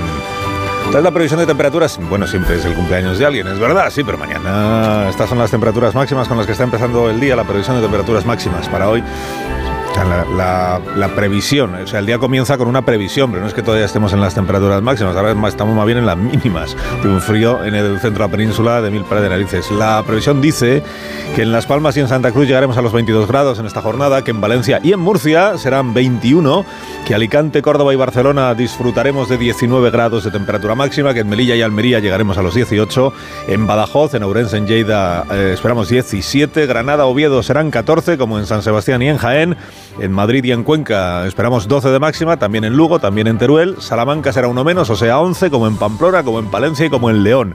Y la más corta de las máximas del día en Soria otra vez, y será de 7 grados, 7 de máxima. De la mano de CaixaBank le recuerdo cuáles son los asuntos con los que está empezando informativamente la jornada, las 9 hay sesión de control en el, Congreso, sesión de control al Gobierno, sesión de control del Gobierno a la oposición y al paso que vamos, sesión de control del PSOE a sí mismo, realidad la noticia política de, la jornada pues es el, estado de conmoción en el que se encuentra el Partido Socialista y que al final eh, que al final se ha ido al mixto. Bueno, le han ido al, le han ido al mixto. ¿A quién? A José Luis Ábalos. Que fue capataz del Partido Socialista. Con lo, con lo que le hacían la pelota cuando mandaba José Luis Ábalos. Y ahora pues ya lo ves, ahora ya cuando estás, primero que te quitan del ministerio, ¿no? te mantienen como diputado, pero ya todo el mundo sabe que has perdido el favor del emperador. Y ahora ya cuando te dicen vete a tu casa por responsabilidad política, dices, pero ¿por qué me voy a ir a mí? Que te vayas a tu casa, pero ¿por qué? Pues si no te vas a tu casa te echamos del grupo parlamentario, pues bueno, pues me voy yo al mixto. Y se fue al mixto. Y ahí está en el mixto, el señor Ábalos. Y desde el mixto pues seguirá los debates parlamentarios, que estén en el país de pero no pasa nada porque va a votar siempre lo mismo que el Grupo Socialista, o sea que su lealtad en ese sentido no está cuestionada. Si acaso lo que ha generado un poco de inquietud es esto de tengo muchas respuestas que dar a todas las preguntas y las iré dando, esto que dijo ayer el señor Ábalos, que dicen a ver si va a contar cosas, ¿qué cosas? Bueno, sobre el caso en cuestión, que es el caso el llamado caso Coldo, el juez eh, hoy toma declaración al empresario, al gestor de esa empresa de Zaragoza, que es la que recibía las contrataciones de distintos departamentos de la administración, gracias, presuntamente, gracias a la influencia que tenía Coldo, García y Zaguirre en algunos ámbitos, o al, al menos algunos, del gobierno de España por la promoción profesional de que había sido, con la que había sido agraciado por la mano de José Luis Ábalos. Y veremos si el, si el empresario, como los otros, se niega a declarar, o sea, se acoge a su derecho a no prestar declaración. Le recuerdo que hasta este momento ninguno de los eh, imputados investigados ha respondido a las preguntas del juez. Por eso hay quien dice que se están reservando todo lo que. Porque si, porque si hablan, hay el día que hablen. Gran esperanza de la oposición en este momento, hay el día que hablen. Igual luego hablan y no tienen nada que decir. Bueno, sesión de control, les he dicho, a las 9 de la mañana. Feijóo, naturalmente, pues pregunta a Pedro Sánchez por este asunto. Y Pedro Sánchez, pues veremos por dónde sale, pero, pero será la primera vez que se refiere abiertamente a lo de José Luis Ábalos. Porque hasta ahora todo lo que hemos escuchado es lo de caiga quien caiga y llegar hasta el final y tolerancia cero y en fin esas cosas que se dicen en estos casos.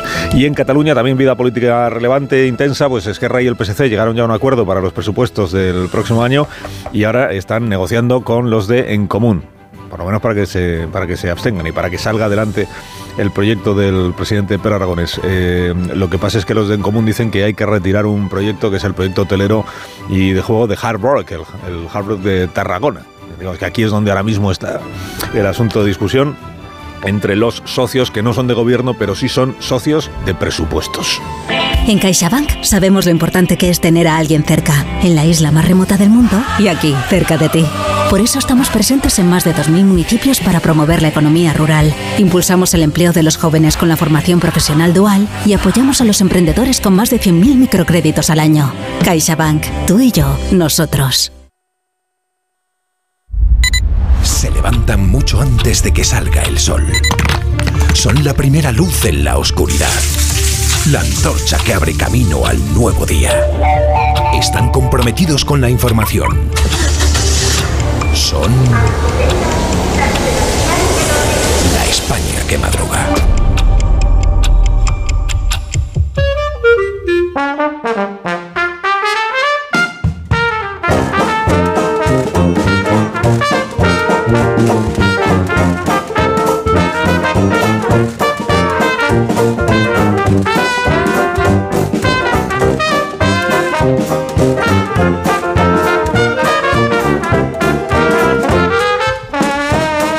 La España que madruga el miércoles con el profesor Rodríguez Brown. Buenos días, Carlos. Buenos días, a pesar del gobierno. Con Daniel Ramírez García Mina, el nuevo. Buenos días, Dani. Pienso pedir un mixto para desayunar en el Congreso, querido patrón.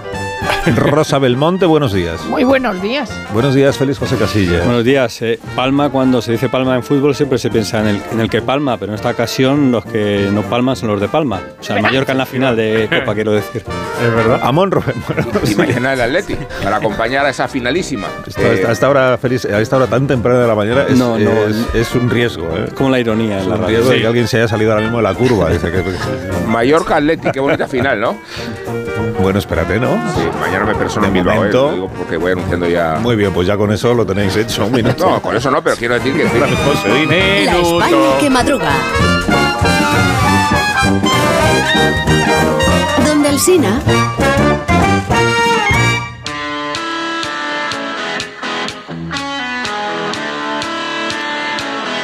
Dar los buenos días también a los autónomos y a las pymes que buscan cada día darse a conocer a través de Internet y los buenos días a una persona que si busca su nombre en Internet seguro que sale muy bien posicionado, que es Alicia Eras. Buenos días, Alicia. Hola Carlos, muy buenos días. Mira, hoy quiero hacer una mención especial a todos los autónomos y pymes que desean que su página web salga bien posicionada en Internet cuando las busquen. Y es que gracias a la digitalización cualquier empresa puede hacer que su web la conozcan en todo el mundo y todo el mundo en un solo clic. Con Orange cuentas con el aliado perfecto para crear tu página web profesional y mejorar tu posicionamiento y visibilidad en Internet. Tan solo tienes que llamar al 1414 y asesorarte de la mano de expertos. Las cosas cambian y con Orange Empresas, tu negocio también. Más de uno. En Onda Cero. Te lo digo, te lo cuento. Te lo digo, cada año pago más por mi seguro. Te lo cuento. Yo me voy a la mutua.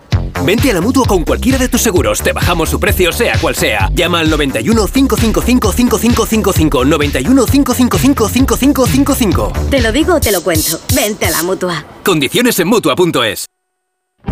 Ahorro para expertos. Expertos en ahorro. En Brico de Po, compras donde compran los que saben y consigues los mejores precios para tus proyectos. Como con este pavimento bucles, ahora por solo 7,95 euros. Y este pack de vitrocerámica más horno por solo 279 euros. No esperes más para ahorrar. Ya en tu tienda y en bricodepo.es. Cada día tengo peor la memoria. Toma de Memory. De Memory con fósforo y vitamina B5 contribuye al rendimiento intelectual normal. Recuerda, de memoria, de Memory. Y ahora también de Memory Senior, de Pharma OTC. 29. Tus nuevas gafas graduadas de Sol Optical. Estrena gafas por solo 29 euros. Infórmate en soloptical.com. Coche roto, ¡ay qué mal! Laika Bosch, reserva online que irá genial. Laika Bosch. Pide cita online sin complicaciones. Red de talleres Bosch Car Service para todo lo que tu automóvil necesita. Bocata rico con crema de atún. Psst, 100% ingredientes naturales y sin aditivos. Pates la piara, más buenos que el pan. ¿Cómo me las maravillaría yo? Si voy a soñar, sueño con viajar, escuchar las olas, perderme bolas. Si no encuentro el camino, me van a buscar. Maravíllate con hasta 600 euros de regalo en el corte inglés y sin gastos de cancelación. Consulta condiciones. Reserva ya tu gran viaje y maravíllate con viajes el corte inglés. ¿Cómo te las maravillarías? Hace nada eras un bebé. Y mírate, todo un hombre. Con tu trabajo, tus amigos, tu casa. Ay, estoy muy, muy orgulloso de ti, hijo mío. Gracias. ¿Puede arreglar la cisterna o...? Tengo que encargar una pieza, pero sí, hijo mío, sí. Por 17 millones de euros uno se hace padre de quien sea. Ya está a la venta el cupón del Extra Día del Padre de la ONCE. El 19 de marzo, 17 millones de euros. Extra Día del Padre de la ONCE. Ahora cualquiera quiere ser padre. A todos los que jugáis a la ONCE, bien jugado. Juega responsablemente y solo si eres mayor de edad. Securitas Direct, ¿en qué puedo ayudarle? Buenas, llamaba porque quiero instalarme una alarma. ¿Ha sufrido algún robo? No, pero lo han intentado mientras estábamos en casa de mi madre celebrando su cumpleaños y ya no me quedo tranquila. Pues no se preocupe. Si usted quiere, esta misma tarde le instalamos su alarma. Protege tu hogar frente a robos y ocupaciones con la alarma de Securitas Direct. Llama ahora al 900-272-272. Más de uno en Onda Cero. Donde el Sina.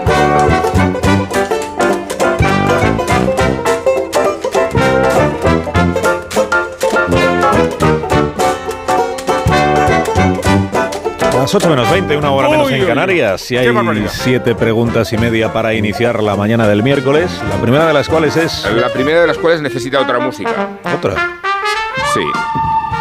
Y le pregunto al señor Ábalos, ¿quién está detrás de usted en este desafío al doctor Sánchez? Vengo solo en mi coche. No tengo secretaria. No tengo a nadie detrás ni al lado. Hay una psicofonía, ¿no? La segunda pregunta. ¿A quién se enfrenta realmente? Me enfrento a todo el poder político. ¿Quién me lo va a decir? Ya, ya, pero... De una parte y de otra. Ya, la tercera. ¿Y, y cómo va a hacerlo? Y lo tengo que hacer solo. Soy un mero peón que se inserta en una lucha política sin reglas que se fundamenta en la eliminación de cualquiera y de cualquier modo. La cuarta. Ah, la cuarta. Folcrole al margen y ya sabemos que no todos tenemos secretaria, pero ¿está subestimando Sánchez el peligro de Ábalos? ¿La quinta? ¿Será Ábalos yo acuso el caso Dreyfus del presidente del gobierno? La sexta. ¿No os gustaría quedaros a vivir en el grupo mixto? La séptima. ¿Entendéis mejor ahora las declaraciones que hizo el pajista Paje en el programa de ayer? Hay demasiada poca gente que manda mucho. Demasiados pequeños partidos que mandan demasiado. ¿no? Es, es una prueba de estrés permanente ¿no? la que tenemos. Y hoy en España, sinceramente, yo veo que la situación política, no solo del PSOE, a lo mejor es del conjunto, ¿no? Eh, pero desde luego también del PSOE es un poco de, es laberíntica, es laberíntica. Y es más, es un laberinto en el que no tengo nada claro que haya salida. ¿no? Y la media, que es la última. ¿Será Ábalos el minotauro que...? Sí. A los periódicos de esta mañana. ¿Hoy de qué tratan? Sorpréndenos, Dani. Pues el discurso que dio José Luis Ábalos ayer para anunciar su guerra a Pedro Sánchez ha, conmocionado a los periodistas. Existe cierto apoyo moral a la causa avalista, cierta empatía sobrevenida con un tipo que, a expensas de lo que diga la investigación, se enfrenta solo a todo el sistema. Y es ese tipo que en la puerta del Parlamento, en el patio de Leones, siempre tiene tiempo para el cigarrito y el off the record. A favor o en contra de Ábalos. He, contabilizado las portadas. En el País y la Vanguardia, los medios más próximos al gobierno, se percibe un apoyo a Moncloa y el deseo de que el exministro caiga. En los medios de la oposición, los mismos que publicaron las informaciones del escándalo, subyace el holgorio por la huida hacia adelante de Ábalos. Eso sí, entre los columnistas, es decir, cuando se escribe a título personal, sea cual sea el diario al que pertenezcan, ganan por goleada la épica de Ábalos, que se apareció ayer como una especie de Ruiz Mateos, de Jesús Gil, un hombre sin asesores, sin secretaria, dijo, solo con su coche, enfrentado al poder de la izquierda y la derecha. Carmen Suárez de The Objective escribe que Ábalos ha convertido el grupo mixto en el muelle de San Blas por estar solo, solo, solo como en la canción de Maná. Y Lucía Tabuada celebra que el exministro haya hecho del gallinero el Tony 2 del Congreso, ese bar al que se llega cuando han cerrado todos los demás para cantar las penas con una cogorza tremenda alrededor del piano. Ábalos es, en cierto modo, el reflejo de buena parte del periodismo español. Quizá la clave está en, ese malditismo noctámbulo, en esa vida desordenada de tantos cronistas. Lo han comparado hasta con Máximo Décimo Meridio de Gladiator y Tomás Serrano lo dibuja en su viñeta como el líder de la aldea Ábala. Juan Soto Ibars se dice enamorado de la voz de Ábalos rasgada por el whisky y le dedica en el confidencial un elogio similar al que le escribió Pedro Sánchez a Coldo Laiscolari. La palabra más repetida en las portadas es desafío. La razón, Ábalos desafía a Sánchez y llevará al final su vendetta. El mundo, el desafío de Ábalos pone a prueba la autoridad de Sánchez. Ábalos es hoy lo que fue Sánchez, un socialista contra el aparato. Y se sabe, Ábalos esa estrategia la interpreta mejor que Sánchez porque la inventó él mismo. El verbo más apropiado, sin embargo, por ser Ábalos juguetón, lo escribe el ABC. Ábalos zarandea el poder de Sánchez. El confidencial. Estupor en la dirección del PSOE porque Ábalos muere matando el español. Un PSOE en shock tras la salida de Ábalos cierra filas con Sánchez. El país titula con severidad y admite los daños en el PSOE. El caso Coldo debilita al gobierno en su momento más delicado. La vanguardia también admite en su portada que el pulso de Ábalos genera la primera gran crisis interna de Sánchez. Lo mejor de este caso es que ha traído a los periódicos un coloquialismo radical que no necesita de interpretaciones. Siguiendo la máxima de Juan Ramón, se escribe como se habla, dicen fuentes socialistas en La Razón. Estamos jodidos.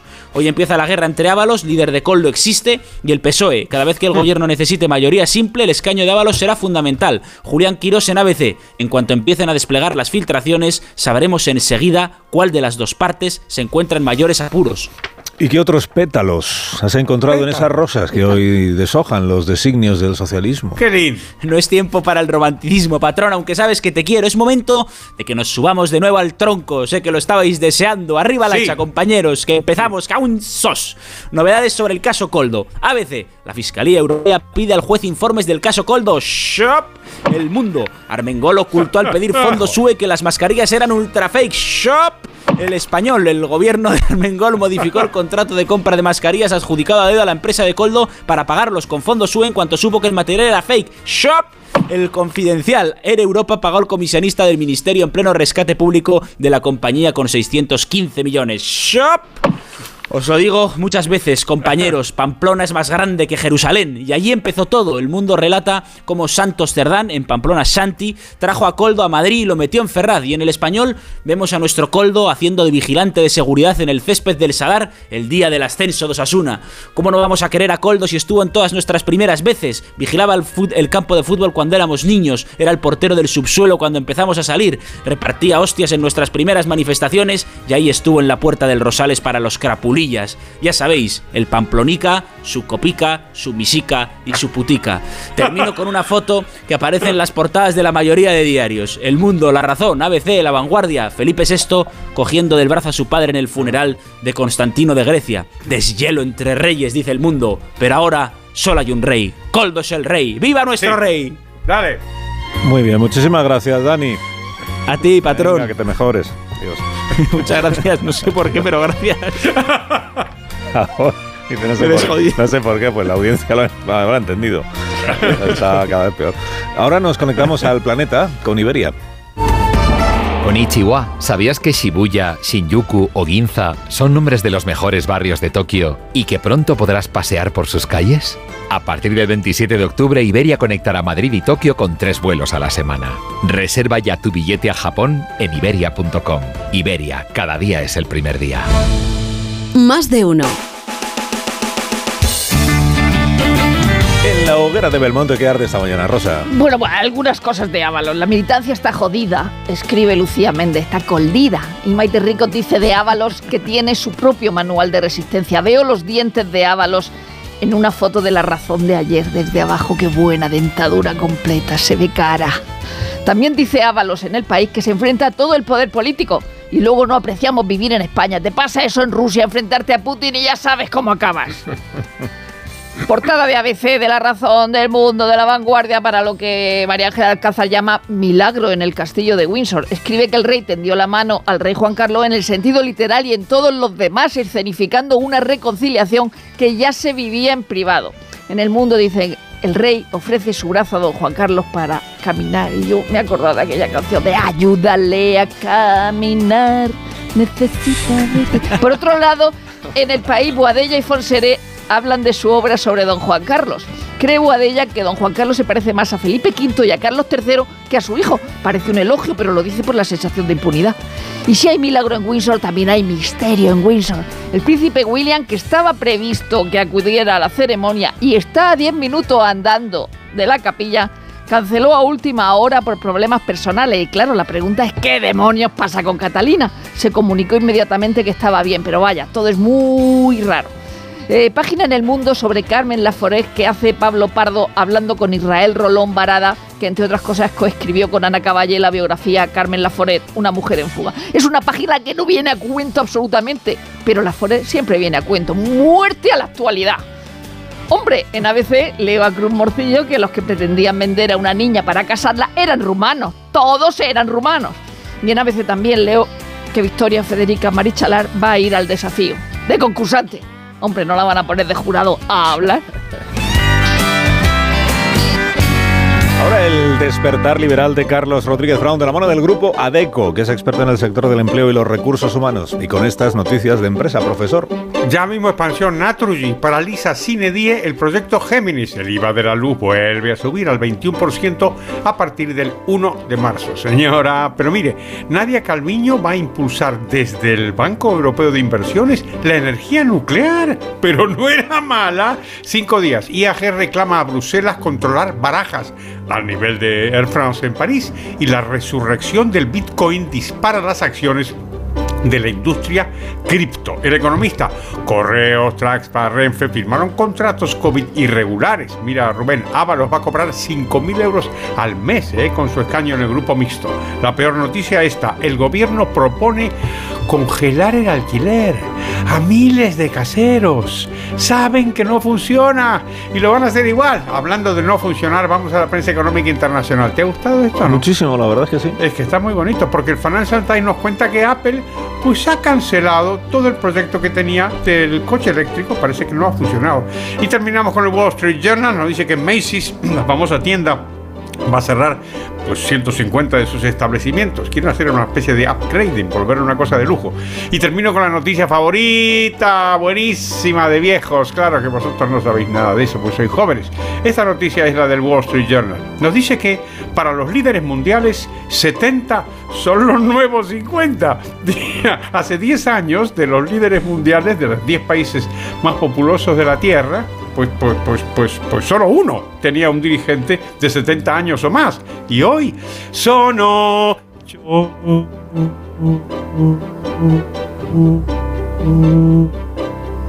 La viñeta económica de hoy, ¿cuál es, profesor? Buenísima Caín en la razón. un político va en su, en su coche oficial y reflexiona así. He acumulado tantas razones para dimitir que no sabría por cuál de ellas hacerlo. Talento. Por fin lo encontré. Llevo tanto tiempo buscando y gracias a ADECO lo he encontrado. Y es que ADECO es el auténtico buscador de talento que te ayuda a encontrar la mejor solución para tu empresa, cumpliendo todas las garantías del marco regulatorio actual. Entra en adeco.es y déjalo en nuestras manos. La actualidad deportiva con Felipe José Casillas. Y rebelándose contra la clasificación en la Liga, donde ocupa la decimosexta plaza, poniendo a prueba la autoridad de un equipo champion, la Real Sociedad, y en su propia casa. Así, con prórroga y penaltis, un equipo de a pie se ha clasificado para la final de la Copa del Rey después de 21 años. Es el Mallorca del mexicano Aguirre, al que la auditoría interna cuestionaba y querían echar por la puerta de atrás. Y es el Mallorca de Grey, fue un portero eslovaco de 26 años, peón suplente que metió la mano y los pies para detener dos penaltis, uno durante el partido y otro en la tanda definitiva, y llevar al equipo balear a la fiesta de abril en la Cartuja y a la Feria de Arabia, la Supercopa del año que viene. Así que hoy sopla el viento, pero a favor en Palma. La militancia de la Real Sociedad está dolida con el resultado y la ruptura emocional del sueño copero queda reflejada en la cara de uno de sus hombres fuertes, porque Mikel Oyarzábal, su mejor lanzador, fue el único que falló en la tanda de penaltis. Mañana, Atlético Atlético de Madrid, uno, aunque no quiera, se va a ir a su casa. Y esta noche también en la Cartuja, final de la Liga de las Naciones, España-Francia. En seis minutos las ocho, siete en Canarias. Ahora continuamos.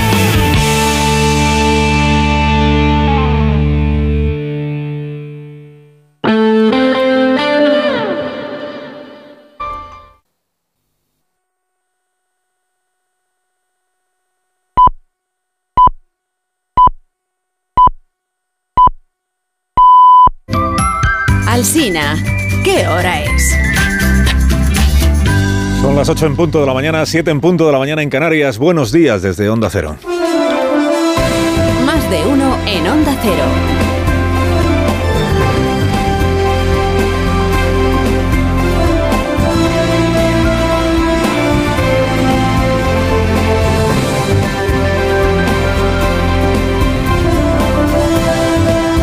Están, bienvenidos a una nueva mañana de radio. Estamos estrenando el 28 de febrero de 2024, que es el penúltimo día ya de este segundo mes del año. Es el protagonista del día y ya está viniendo a este estudio. No puedo acabar mi carrera política en mi trayectoria como un corrupto cuando soy inocente. Defender mi honor desde el grupo mixto me permitirá seguir defendiendo mis ideas con libertad de criterio y ojalá también asistir al final de esta partida obligando a que quienes ahora pretenden echarme a la calle por la puerta de atrás tengan que mirarme a la cara a mí y a muchos compañeros y compañeras del partido que me animan a seguir adelante. Si hubiera comparecido ayer con un hacha en la mano, a cada frase le habría seguido un golpe seco, tronco. No, no es Aizcolari, eh, José Luis Ábalos. Es un peón. Soy un mero peón que se inserta en una lucha política sin reglas que se fundamenta en la eliminación de cualquiera y de cualquier modo. Hachazo tras hachazo a quienes han querido evacuarlo del Congreso por la puerta de atrás, es decir, los suyos, y a quienes han tratado de tumbarlo a él porque no consiguen tumbar a Pedro Sánchez, es decir, los otros. Me hubiera gustado tener el beneficio del compañerismo, poder haber compartido una reflexión en beneficio de nuestras siglas y de la restitución del debate público por la senda del sosiego y de la ponderación. Ábalos ya no preside la Comisión de Interior del Congreso, Ábalos ya no pertenece al Grupo Parlamentario Socialista, Ábalos está en puertas de ser expulsado del partido del que era altísimo dirigente hasta hace solo tres años. Hachazo tras hachazo compareció ayer ante la prensa, consciente de que a quien le quieren cortar la cabeza es a él, para consumar su ruptura con el Partido Socialista, es decir, con Sánchez y con los de Sánchez, para reivindicarse como damnificado de una forma cruel de entender la política y para dejar en el aire la duda de si hay manta o no hay manta de la que tirar. Les advierto que no voy a responder a preguntas. Sé que tienen muchas. Yo también tengo muchas respuestas. Pero como tengo tantas peticiones, las, las voy a ir dando. Las voy a ir dando. Y saben ustedes que dar la cara es una costumbre en mí. A las 9 de esta mañana, sin hacha creo, a las 9 de esta mañana estará en este estudio de radio el protagonista del día, José Luis Ábalos Meco, 64 años, 43 de militancia socialista, en adelante y repudiado por su organización, diputado del Grupo Mixto. Es conmoción, convulsión en el Partido Socialista. Al, partido le da un síncope, es el, la, estado de shock, dicen hoy las crónicas. Aún decía ayer García Paje en este programa, antes de que, a, antes de que José Luis Ábalos le rompiera los esquemas a tanta gente, aún decía García Paje que su partido está en un laberinto. Es, es una prueba de estrés permanente ¿no? la que tenemos. Veo que la situación política, no solo del PSOE, a lo mejor es del conjunto, ¿no? Eh, pero desde luego también del PSOE es un poco de, es laberíntica, es laberíntica. Y es más, es un laberinto en el que no tengo nada claro que haya salida. Laberinto. El laberinto de que cada vez menos ciudadanos, decía Paje, se vean reconocidos en el Partido Socialista. Ese que García Paje calculaba, porque le pedimos un pronóstico, y él calculaba que Ábalos acabaría rindiéndose a la presión de Ferraz y acabaría entregando su vuelta de diputado, es decir, borrándose del mapa político. Los dos son veteranos, los dos saben cómo funcionan los partidos políticos, y cómo encaran los partidos políticos una situación como esta, de una trama de corrupción que salpica a un ministerio. Los dos entienden bien superior que dijo el otro día la portavoz de la Ejecutiva Socialista Esther Peña. ¿no? El bien superior es la imagen del partido y del líder del partido. Y si el líder supremo baja el pulgar, pues se acata la decisión. Lo habitual es que el sentenciado se resigne y que el resto lo despida con eh, loas un poco sobreactuadas a la trayectoria política que ha tenido. ¿no?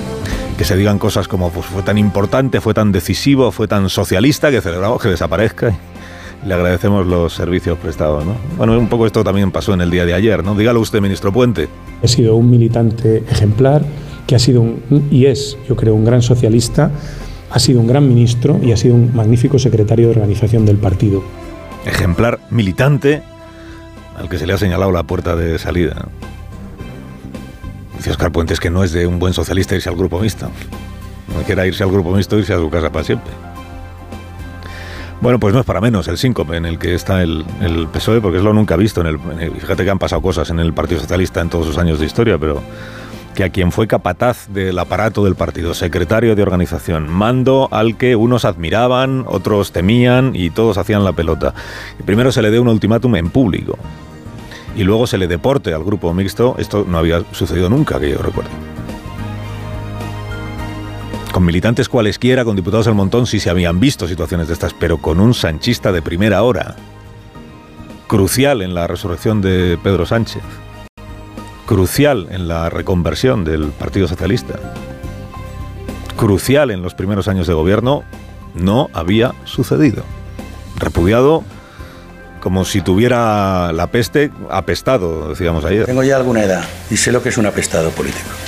señalado como culpable de haber escogido mal a su gente, es decir, a Coldo, y de haber dado alas a quien no lo merecía, es decir, a Coldo, Coldo García Izaguirre, el guardián de los avales, el hombre para todo, los avales en las primarias del PSOE, el- los avales del equipo de Pedro Sánchez. Hombre para todo, asesorísimo. Coldo García Izaguirre fue detenido la semana pasada, es, es verdad, se negó a declarar ante el juez, está en libertad eh, con la prohibición de abandonar España. Pero claro, en rigor todavía no se sabe cómo acabará lo suyo. El incremento de su patrimonio inmobiliario se compadece malamente con el salario que declaraba y esa es la prueba, el indicio más claro de enriquecimiento ilícito a juicio de la Fiscalía Anticorrupción. Pero estamos ahora en el terreno de los indicios, de las sospechas, de una investigación que en términos judiciales está empezando. Quiero decir, puede que esto no pase nunca, pero imagínese que al final a Coldo lo declararan inocente. Con la que se ha liado entre medias. Sé que nadie imagina hoy esa situación. Y menos que nadie el PSOE. Que por eso ha aparcado esta vez lo del el salmo este que ha entonado en otras ocasiones, esto de presunción de inocencia, esperar al menos a que haya una- un procesamiento antes de tomar decisiones, una imputan, pues ha condenado ya a Coldo y por extensión a su mentor, el señor Ábalos. Firmaron la sentencia Sánchez, María Jesús Montero y Santos Tardán y le pusieron voz pues las Esther Peña, los Oscar Puente, los Pachi López. La ejecutiva del partido eh, empezará a tramitar un expediente de, de baja cautelar como militante socialista. Es un día muy triste. Muy triste. Motivo formal para excomulgar a José Luis Ábalos o para extrañarlo, ¿no? A sacarlo del grupo parlamentario y probablemente para sacarlo del partido. Motivo formal, pues que no obedeció la orden de renunciar a su escaño. Pregunta, ¿tiene derecho un partido político a ordenar a un diputado que deje de ser diputado? Respuesta no. Por muy militante del partido que sea por mucho que haya sido el partido quien lo haya metido en una lista? Respuesta, no. O sea, no hay ley que en España ampare que un partido político se arrogue la potestad de dar órdenes a un diputado y mucho menos para que se haga el araquiri y se vaya. Pregunta, si el PSOE con las normas en la mano no puede ordenarle a José Luis Ábalos que se largue a su casa, ¿puede expulsarle por no haberse largado? Dice, "Ah, amigo, los reglamentos de los partidos los interpreta la dirección como le viene, como le conviene en cada momento. Se le dijo que se largara, no se largó. Se le dijo que ya se le arreglaría lo suyo más adelante si se largaba, no se largó, no se dejó. Insubordinación, rebeldía, daño al bien superior que es el partido. Pues ya está, procedimiento de expulsión. Fíjese que Coldo aún no ha abierto la boca ante el juez, aún no está procesado, pero ya se ha llevado por delante a José Luis Ábalos. Está claro que hacer pronósticos en política es jugar a los dados. ¿eh?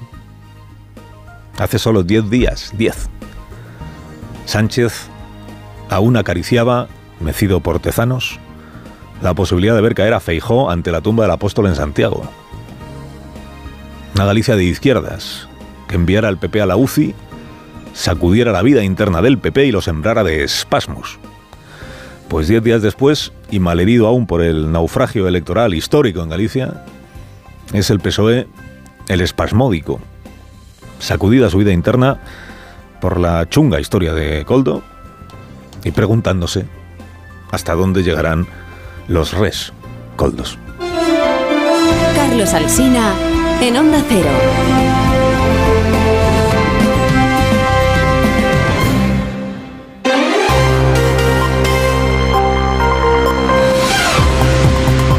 Onda Cero a las 8 y 10 minutos, 7 y 10 minutos en Canarias. Noticias de la mañana con Juan Carlos Vélez y Miguel Ondarreta. El juez del llamado caso Coldo, Ismael Moreno, ha citado hoy a declarar al empresario Juan Carlos Cueto. Es uno de los principales investigados en la trama de corrupción por el cobro de comisiones ilegales en la compra de mascarillas. Sebaya Mazares, buenos días. Buenos días, es el cerebro y titular real de la empresa adjudicataria de 52 millones en contratos sanitarios y hoy puede negarse a declarar como sus colaboradores en su cita ante el juez. Juan Carlos Cueto no cayó en la operación del Lorn al estar en el extranjero, pero los investigadores le atribuyen un pelotazo de 9 millones. No figura en ninguna empresa del grupo Cueto desde que se le imputó por venta de armas en Angola. La Fiscalía destaca la relación estrecha entre Cueto y el presidente del Zamora, Víctor de Aldama, y entre Cueto y Coldo García, el asesor de Ábalos, con quien habló de una inspección de Hacienda en una marisquería y fue Cueto el que le dijo a un investigado esto era un favor que le estaba pidiendo Coldo y su ex jefe. Hay sesión de control al gobierno en el Congreso de los Diputados para la que los partidos de la oposición han registrado hasta seis preguntas, dos al presidente del gobierno y cuatro a varios ministros, sobre el llamado caso Coldo. Juan de Dios Colmenero si el gobierno conocía la trama y desde cuándo, si los delitos de organización criminal, cohecho y tráfico de influencias afectan o pueden afectar a otros ministerios. Varias preguntas dirigidas desde la oposición al presidente del gobierno y a los ministros Ángel Víctor Torres, Fernando Grande Marlasca, Félix Bolaños y Óscar Puente. Dávalos, por cierto, que hoy no estará presente. Esta semana no asistirá al Pleno, confesó ayer, y no ocupará, por tanto, su nuevo escaño situado en lo que llaman el gallinero del hemiciclo, entre el diputado del Benegán, Néstor Rego, y el diputado de Vox, Carlos Hernández. El grupo mixto, por cierto, que desde que ha comenzado esta legislatura, hace poco más de cinco meses, ha pasado de tener tres diputados a ocho actuales.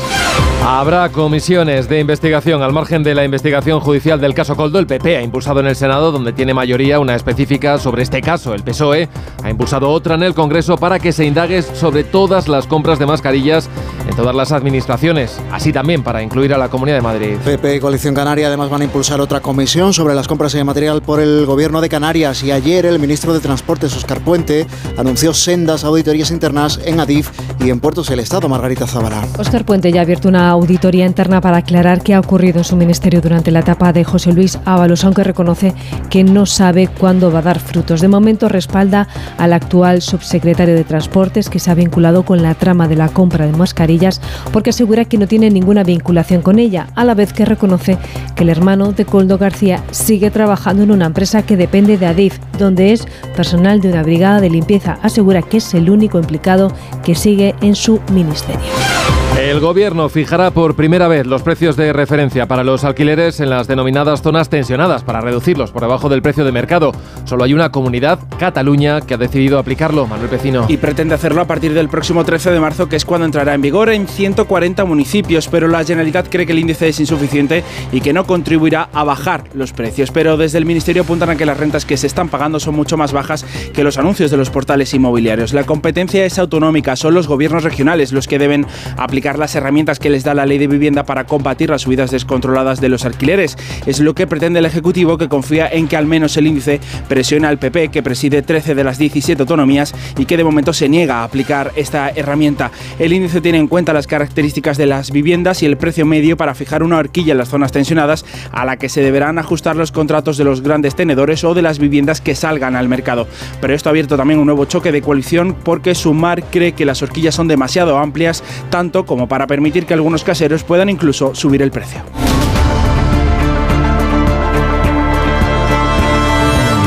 Y 14 minutos, una menos en Canarias, el gobierno de la Generalitat de Cataluña, Esquerra Republicana y el PSC acuerdan los presupuestos para este año.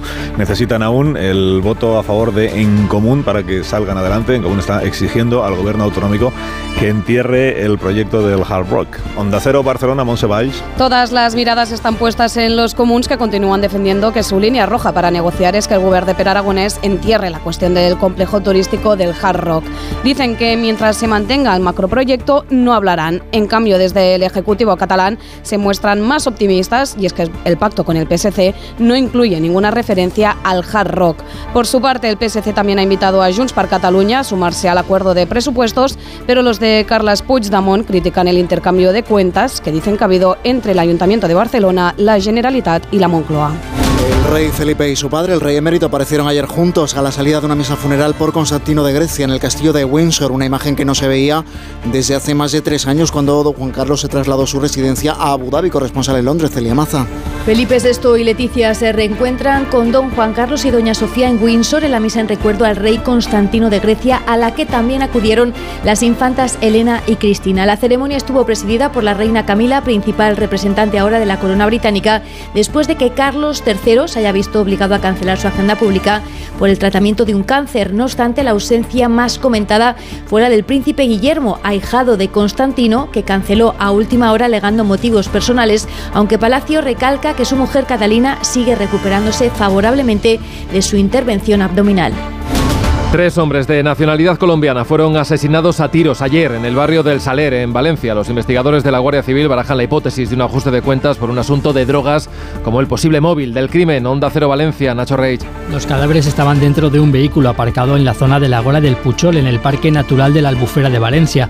La Guardia Civil recibía el aviso sobre las nueve y media de la noche y se ha hecho cargo de la investigación. Es lo poco que se sabe hasta el momento de un suceso en el que detrás todo apunta a que hay un posible ajuste de cuentas relacionado con algún asunto de drogas.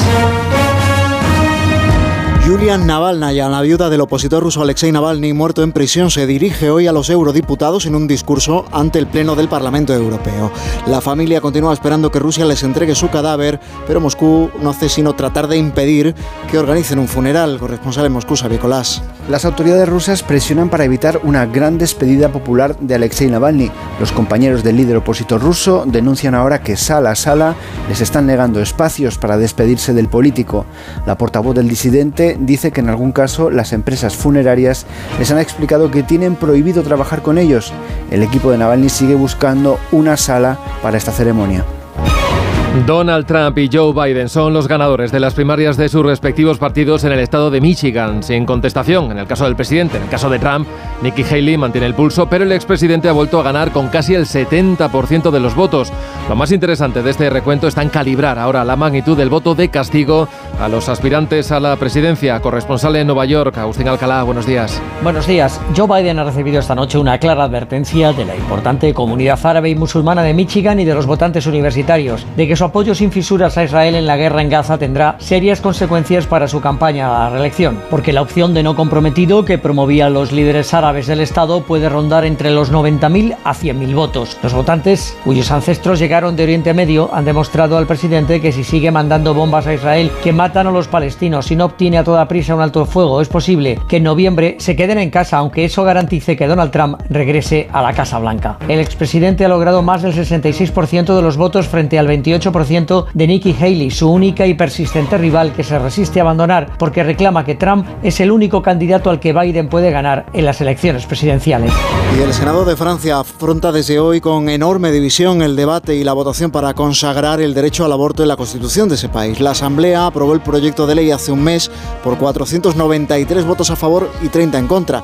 Si saliera adelante en el Senado sin modificaciones, la Constitución francesa sería la primera en todo el mundo que garantizaría el aborto pero los conservadores no están por la labor de facilitar ese trámite. Corresponsal en París, Álvaro del Río, buenos días. Buenos días. Es una fase decisiva en la que entra hoy el proyecto del gobierno de Macron de inscribir el aborto en la Constitución para blindarlo frente a quienes en el futuro quisieran cercenar este derecho. Hoy el Senado, dominado por los conservadores, se pronuncia y para que la reforma constitucional cumpla el calendario previsto debe adoptar el texto sin tocar una coma en los mismos términos en que lo hizo la Asamblea Nacional para que en marzo el Parlamento reunido en Congreso en Versalles pueda refrendarlo definitivamente. Sin embargo, hay cierto suspense. La derecha, que es reacia a esta reforma, ha presentado varias enmiendas que, de ser adoptadas, devolverían el texto a la Asamblea Nacional. Una de ellas propone una redacción menos garantista de la libertad de la mujer para recurrir al aborto y no pueda asimilarse así a un derecho exigible.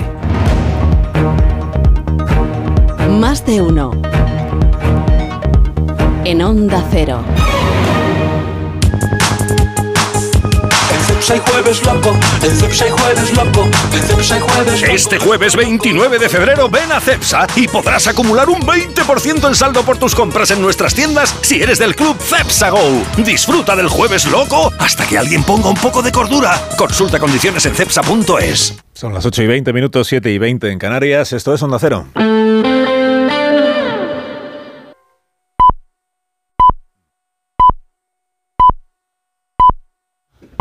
Son las ocho y media de la mañana, siete y media de la mañana en Canarias. Más de uno. Alsina en Onda Cero. Dirección de sonido, Fran Montes. Producción, María Jesús Moreno, Marisol Parada y Alicia Eras.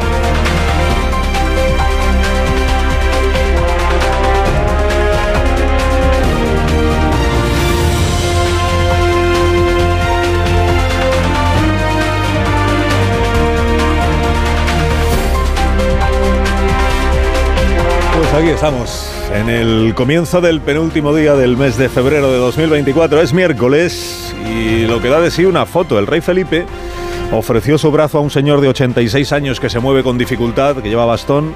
Lo hizo el rey Felipe a la salida de un funeral en la capilla de un castillo. Y hay periódicos que dicen haber asistido a un milagro, porque el octogenario embastonado es, eh, es el padre del rey, o sea, el rey Juan Carlos. Porque la foto la foto en unos diarios la veo firmada por el fotógrafo Chris Jackson de la AFP, en otros por un pool y en otros directamente por la Casa del Rey. Casa del Rey. Gesto de cariño, dice el diario La Razón. Milagro, milagro, declara María Ángela Alcázar en La Vanguardia. Dice, primera imagen pública de la reconciliación que ya se vivía en privado. ¿Cómo será de inusual esta fotografía? Que ABC le da más espacio en su portada que al caso Coldo. Asunto Ábalos y alrededores.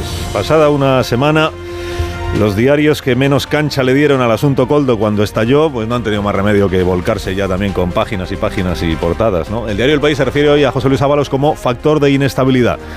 Su editorial defiende la decisión del PSOE y condena la decisión del exministro. Dice, lamentable espectáculo, desafío a la autoridad de Sánchez, el PSOE sale mal parado. Y a continuación en el editorial, un palo al PP. La sobreactuación del PP, partido con cargos autonómicos y municipales envueltos en sospechas de irregularidad en la compra de mascarillas, no da nombres, no ayuda a un debate sereno sobre lo que ha ocurrido. Escribe Luis Barbero en este periódico. Sánchez tiene ante sí lo que aparentemente es solo una pequeña vía de agua, pero ojo, que en el PSOE las pequeñas vías se convierten en torrentes descontrolados. En la vanguardia dice Jordi Juan que lo de Ábalos complica aún más lo de Sánchez, o sea, gobernar con la amnistía todavía pendiente. Ni en sus mejores sueños podía imaginar Feijó esta bomba de relojería, dice Jordi. Feijó aprovechará el caso y ya no tendrá necesidad de recurrir a la cantinela de la amnistía. Cantinela, repetición molesta de algo. Para quien le molesta que se, hable de la amnistía, pues es una cantinela. El Confidencial informa de que ha habido negociación del PSOE con Ábalos, pero que él se ha sentido herido y menospreciado porque no fue Sánchez personalmente quien negoció. Quienes conocen a Ábalos, quienes le conocen bien, dice Marisol Hernández, piensan que enviar a Cerdán se lo ha tomado como un insulto.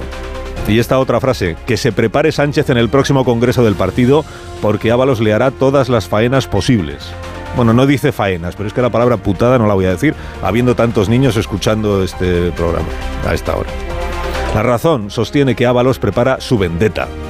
La frase que pronunció ayer, ustedes tienen muchas preguntas y yo muchas respuestas, disparó las alarmas en el gobierno, dice.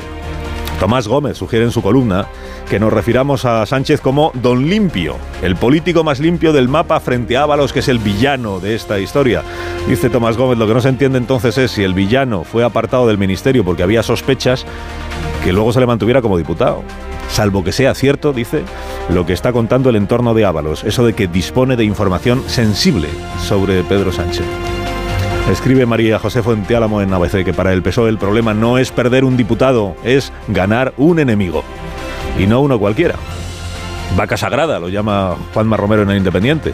Resume así la situación, dice, desolación, desconcierto y desgarro en el PSOE. Luego añade a la desolación, el desconcierto y el desgarro, estupefacción, conmoción brutal y decepción interna. Sí que debe de ser triste la situación porque en la crónica de al lado, sobre la investigación, al juez me lo llaman por error Ismael Serrano, en lugar de Ismael Moreno. Que es triste el día. Y desvela Irene Dorta en su crónica judicial de hoy del Independiente que un trabajador de la empresa que es objeto de sospecha, el jefe de operaciones comerciales, eh, le confirmó ya al juez cuando prestó declaración la semana pasada los vínculos con la trama Coldo de esta empresa y el envío de mascarillas a China. Y añade Irene que lo curioso es que las adjudicaciones del Ministerio de Transportes no fueron a parar a la sociedad de Cueto, que es el que declara hoy, sino a Soluciones de Gestión, que es la sociedad que preside Aldama, que es el presidente del Zamora y buen amigo parece del tal Coldo. Hace tres semanas hacía bromas el presidente Sánchez sobre la fachosfera y hoy veo que se extiende entre los columnistas el término coldosfera. La coldosfera es la capa de ozono del sanchismo, escribe Manuel Marín en ABC. Dice, Coldo nunca podría haberse enriquecido sin la jerarquía previa de quien debía dar las órdenes. Teodoro León Gross, en el mismo diario, repasa la lista de cadáveres del sanchismo. Iván Redondo, González Laya, Maxim Huerta, Máximo Huerta, Lastra, Paz Esteban de CNI, Maricha, ahora en el hipódromo. Ignacio Varela advierte en el confidencial de que hay pocos oficios tan peligrosos como trabajar en las inmediaciones de Sánchez. Cuanto más próximo llegues a estar de él, más rendidamente le sirvas y más poder parezca concederte, más consciente debes ser de que cualquier día un rayo divino te va a fulminar. En el mismo periódico escribe hoy Zarzalejos, Ábalos ha elevado la apuesta ya desquiciado al partido. Solo a un político cesarista como Sánchez se le ocurre resolver la crisis del mal llamado caso Coldo por un procedimiento neroniano como es apartar al guardián de sus secretos de la vida política al modo de los señores de horca y cuchillo. Avisa el periódico de España. Podemos recibe en el grupo mixto a Ábalos, el ministro más afín que han tenido en el gobierno. El reencuentro, dice de Ábalos con Podemos. Bueno, Ábalos lo recibiremos aquí a las 9 de la mañana. Tendremos ocasión pues de hacerle unas cuantas preguntas. A Elvira Saste, que es poeta, le cita Víctor Amela en la entrevista que le hace hoy en La Vanguardia, le cita este verso de ella misma, que es lo contrario de la verdad no es la mentira, es el misterio. Y dice Elvira, antes yo penalizaba la mentira, pero la mentira es una forma retorcida de verdad. La verdad se entreteje de mentiras. La verdad de las cosas es la realidad. ¿Cuántos filósofos en secreto y gobernantes no se aficionarán desde hoy a la poesía?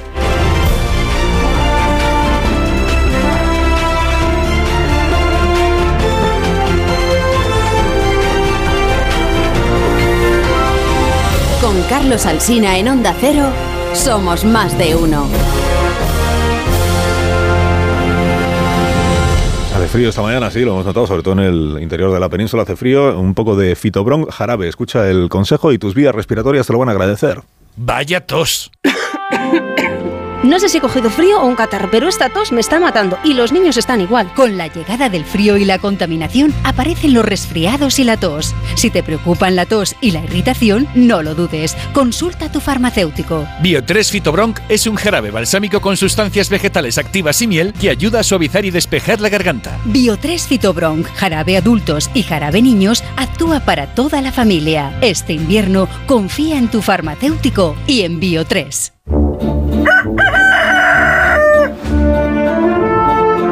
Legalitas cuentas con un abogado experto siempre que lo necesites para resolver los asuntos legales de tu día a día y para entender otros asuntos, pues tenemos al gallo La Torre cada mañana a esta hora. Buenos días, Rafa.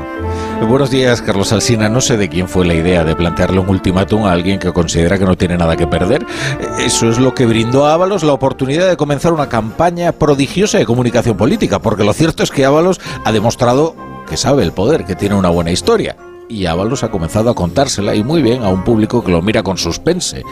Tiene toda la atención.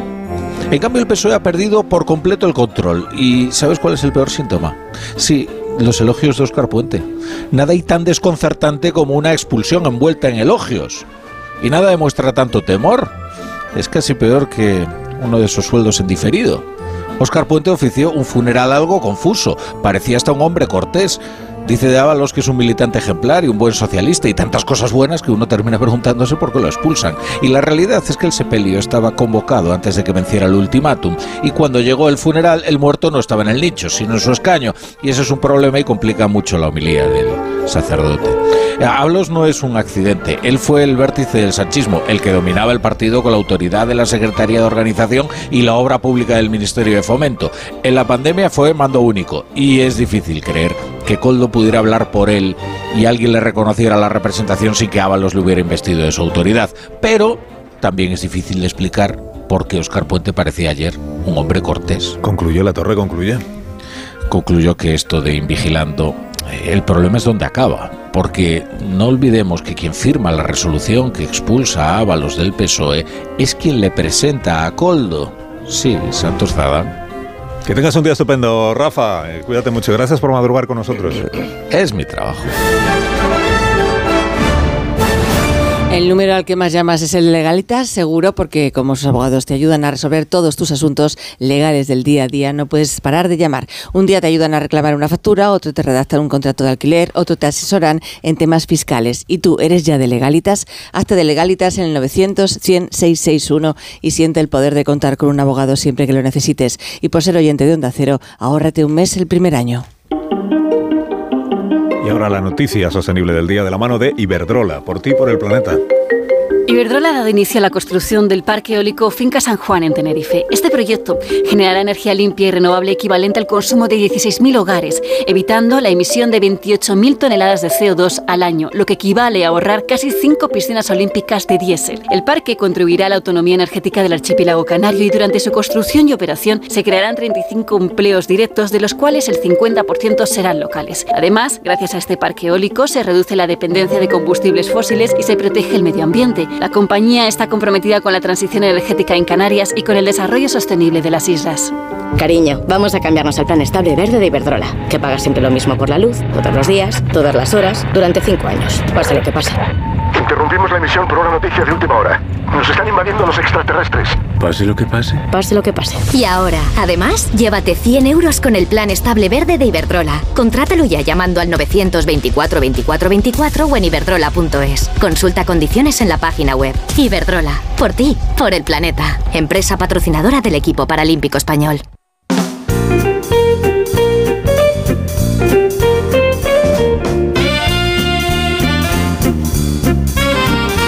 Tal, Marisol Parada? ¿Cómo estamos? Muy bien, buenos días. ¿Qué nos calajan para estas personas que van a ser introducidas? Para que disfruten del zapato más cómodo del mundo que todavía está en rebajas. Hazte con tu diseño favorito de invierno al mejor precio. Tengas el estilo que tengas, Callahan dispone del modelo perfecto para ti. Los Callahan están diseñados para ofrecerte una experiencia única al caminar y una excelente comodidad y calidad, siempre con su exclusiva tecnología Adaptation. Aprovecha sus rebajas a la venta en las mejores zapaterías y en callahan.es. Tecnología, diseño y confort al mejor precio.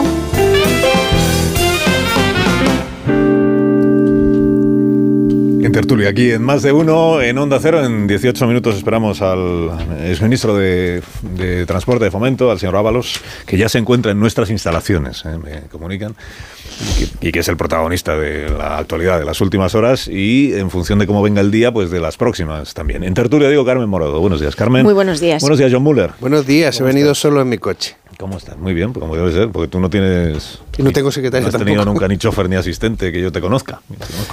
Así es. Sergi Sol, buenos días, Sergi.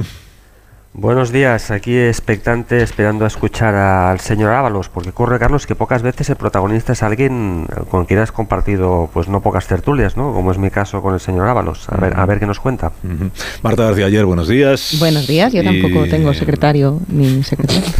y Rubén Amón, buenos días también para ti. ¿Qué tal? ¿Cómo estáis? Bueno, pues di- directamente os pregunto antes de que aparezca por aquí el, el señor Ábalos, pues cómo veis el asunto. O sea, si, si, si esperabais lo que sucedió en el día de ayer, fíjate que ayer a estas horas, un poco más tarde que estas horas, estábamos hablando con García Paje. Eh, yo venía de contar a los oyentes que a mí me aseguraban que, no iba a renunciar al acta el señor Ábalos, pero esto nunca se sabe porque hasta última hora uno puede cambiar de opinión. Y García Paje, mm, el cálculo que hacía es que sí iba a renunciar al acta porque le parecía difícil de creer que sucediera lo que finalmente eh, ha sucedido que es que José Luis Ábalos prefiera irse al grupo mixto antes que renunciar al acta e irse a su casa y, digamos, quedara bien con el partido. Irse al grupo mixto significa que no está a buenas ya con el partido y que de hecho tiene abierto, le van a abrir un expediente que probablemente terminará con la expulsión del, del Partido Socialista. Bueno, eh, análisis de mis contertulios en estos minutos previos a la presencia de Ábalos en este estudio. Bueno, la expectación por lo que nos vaya a decir el, el exministro puede más de lo que lo que podamos decir nosotros, pero bueno, por dar algunas ideas. A ver, yo creo que el desarrollo de, de- de esta crisis deja en evidencia a- al presidente del gobierno, porque se ha comportado por la mala gestión que ha hecho de ella. Eh, lanzar un ultimátum en general en la vida eh, es complicado de manejar y tienes muchas muchas opciones de perder. Pero en este, en este caso yo creo que el presidente del gobierno mm, eh, se ha comportado como se viene comportando en el ejercicio del poder. De esa manera, aunque quiera dar una imagen de limpieza, ha abierto una crisis mucho mayor de la que tenía en estos momentos. Y él está acostumbrando a, acostumbrado a librarse de los ministros, a actuar de una manera cesarista, que al final tiene un control total del, del partido, aquí nadie se sale del guion y resulta que alguien que no tiene nada que perder pues sí se sale del guion que él tenía previsto. Al Partido Socialista lo veo absolutamente desquiciado en estos momentos. Desquiciado, no entiende absolutamente nada, ni hacia dónde van ni de dónde vienen. Eh, cuando digo que el exministro no tiene nada que perder, yo creo que eso, y podemos analizar, y tendrás oportunidad, Carlos, de analizar muchas de las frases que él ayer eh, dijo en esa comparecencia preparada, eh, es que aquí no termina nada, yo creo que aquí empieza algo, empieza algo que está lleno de, de preguntas y de interrogantes, y de interrogantes que posiblemente tampoco hoy tengamos la respuesta. Yo me remontaría al momento en el que se produjo el cese de, de Ábalos como ministro y también em, en, qué momento, y es una pregunta que está ahí encima de la mesa, y tampoco hoy a lo mejor tendremos la respuesta, en qué momento Pedro Sánchez se entera de que está en marcha esta investigación. Y luego, dentro de los, bueno, lo de hay muchas cosas que contar que, nos, que nosotros publicábamos ayer en La Razón. Eh, empiezan a circular muchísimos rumores que, que, van más allá de las mascarillas. Y yo estoy pensando o hablo de Europa, de los Hidalgo, de la SEPI, de la supuesta amistad de la mujer del presidente del gobierno con Javier Hidalgo, em, de que en círculos empresariales se hable de operaciones relacionadas con estos en las que se movieron y algunos se beneficiaron de mucho dinero eh, que se llevaron. Mm, ojo, eh, que yo creo que hay muchas piezas que hay que encajar en el puzzle y que la situación en la que queda Ábalos que ahora mismo no tiene nada que perder, eh, se convierte en una bomba de relojería para el presidente del gobierno en uno de sus momentos más débiles, sino quizá el más débil, porque no ha sido capaz de hacer ni siquiera que la legislatura arranque. Su debilidad ante los socios está ahí, y dejo hablar a Marta que me está mirando como diciendo que aprieta el reloj. es que no hace falta especular con, Tampoco nos necesitamos especular con qué más cosas pueden pasar, porque lo que ya está pasando, lo que pasó ayer, ya es, eh, ya es, ya es tremendo. Es, era inverosímil. Hace, hace bien poco el Partido Socialista tenía un problema, Pedro Sánchez tenía un problema, que era el caso Coldo, y ahora tiene dos problemas. Y uno de ellos eh, interno y muy grave que es el, el, tener a un ex secretario de organización en el grupo mixto eh, es esto segundo ministro en el grupo mixto. El guardián de sus secretos desde que se puso, eh, se fue en el coche sin La gestión de los primeros días del caso Coldo eh, ha llevado hasta aquí. Y a mí me parece que es muy triste porque lo que pretendía ser un gesto ejemplarizante y una muestra de tolerancia cero hacia la corrupción eh, lo que transmite es el mensaje de que si no se cuidan las lealtades internas eh, puede todo implosionar. Entonces creo que flaco favor se hace a la, a la prevención de la corrupción y luego a la, al castigo de la misma porque está claro que esa idea del bien superior, lo que decía antes Alsina, eh, no ha parecido que se tratara de, aflorar la corrupción donde la haya, sino de salvaguardar la imagen del partido. Y eso, claro, no es lo mismo luchar contra la corrupción que poner cortafuegos para evitar que se extienda, que no llegue. Yo creo que ahora el caso Coldo, bueno, pues veremos a ver hasta dónde llega, pero desde luego el caso Ábalos, el caso de esa traición de dos direcciones, porque ahí se han traicionado los unos a los otros, va a traer muchos problemas a Sánchez y al sanchismo, que está desacreditado. lo que hemos visto ayer yo creo que es al auténtico autor del manual de resistencia, ¿no? Mm. Esta capacidad de desafiar a, la decisión del, del, partido, porque el presidente del gobierno es el que dirige el partido, nada se hace en el PSOE sin que Pedro Sánchez lo sepa, ¿no? O lo autorice. Ahora, mm, ayer Alcina decía que eh, la respuesta del PSOE indicaba que Ábalos no tenía capacidad de hipotecar a Sánchez o al gobierno eh, eh, desde su posición. ¿no? Yo creo que efectivamente eh, el pasado para Sánchez es completamente opinable. él se ha caracterizado por sus cambios de opinión respecto del pasado y su construcción permanente de la, de la, de la verdad, de la realidad a partir del presente. ¿no? Lo mismo que, lo único que le importa realmente a Sánchez es el futuro eh, que depende de un tipo eh, al que todos hemos visto eh, romper las reglas o transgredirlas, que es Puigdemont. Em, sí, y, él hoy depende del futuro y, ha puesto el futuro por delante como si fuera la bola eh, a la que está atado un tipo engrilletado eh, para que le tire hacia el futuro y le lleve hacia adelante. Eh, yo creo que hemos visto un acto de desafío importante, ha empezado una especie de guerra civil dentro del partido y bueno, yo creo que esto va a tener muchos episodios. Fíjate, hablas de guerra civil y es verdad que así se inicia la trayectoria virtuosa de Sánchez, convertido en Espartaco frente al sistema. Y ese es el papel que ahora parece asumir Ábalos. Eh, creo que de esta crisis es muy importante discriminar lo folclórico de lo sustancial. Eh, lo folclórico ya sabemos lo que es, eh, esa forma de hablar y de comportarse, es el lenguaje coloquial y que ayer caracterizaba la intervención de Ábalos, pero lo nuclear es que a Pedro Sánchez se le consume su cortafuegos de la crisis, que se le discute su aritmética parlamentaria cuando la tiene tan precaria y que se le origina un horizonte de incertidumbre, no solo por lo que pueda saber Ábalos de Sánchez, sino porque todos esos secretos sugestionan y alimentan la propia fragilidad de la familia socialista que no está acostumbrada a un caso de, insubordinación como este, ¿no? Eh, lo cual no evita ni sustrae a Ábalos de su responsabilidad. Eh, creo que quedarnos en que esto es una disputa entre un héroe y un sistema y hacer de Ábalos una figura mártir, eh, lo escribía Marta hoy precisamente eh, en el confidencial aludiendo a que de paso Ábalos eh, garantiza su aforamiento, de paso conserva su acta de diputado y de paso conserva su estatus de inocente eh, cuando creo que sí tiene la responsabilidad política de dimitir. Luego es perfectamente compatible no tomar partido por ni uno ni el otro, sostener que el PSOE tiene delante de sí un caso de insumisión muy grave y también eh, atribuir a Ábalos la responsabilidad de explicar y de explicarse por las cercanías del fenómeno Coldo, que no le son en absoluto ajenas. Sergi. Bueno, estamos en el debate, un debate que se da muy a menudo, ¿no? Cuando ocurre una circunstancia como esta, una persona que no ha sido imputada para nada y, a la que se le pide, pues, una, hay una exigencia preventiva de, responsabilidades. Eso siempre genera algunas dudas, ¿no? Entre otras cosas porque, porque lo de la presunción de inocencia hace mucho tiempo que en el mundo de la política, pues, que no que nos la hemos cargado, ¿no? Cuando alguien, cuando alguien le hay una sombra de sospecha sobre su actuación o sobre la actuación de, de sus patrocinados, pues lo primero que se pide es, eh, es eso, pues que, que, dimita, que se vaya, eh, y eso es, evidente que genera, que a mí por lo menos me genera dudas. Hoy me estaba leyendo, por cierto, Carlos, un libro de un colaborador tuyo, eh, Moncloa, de, Tony Bolaño, ¿no?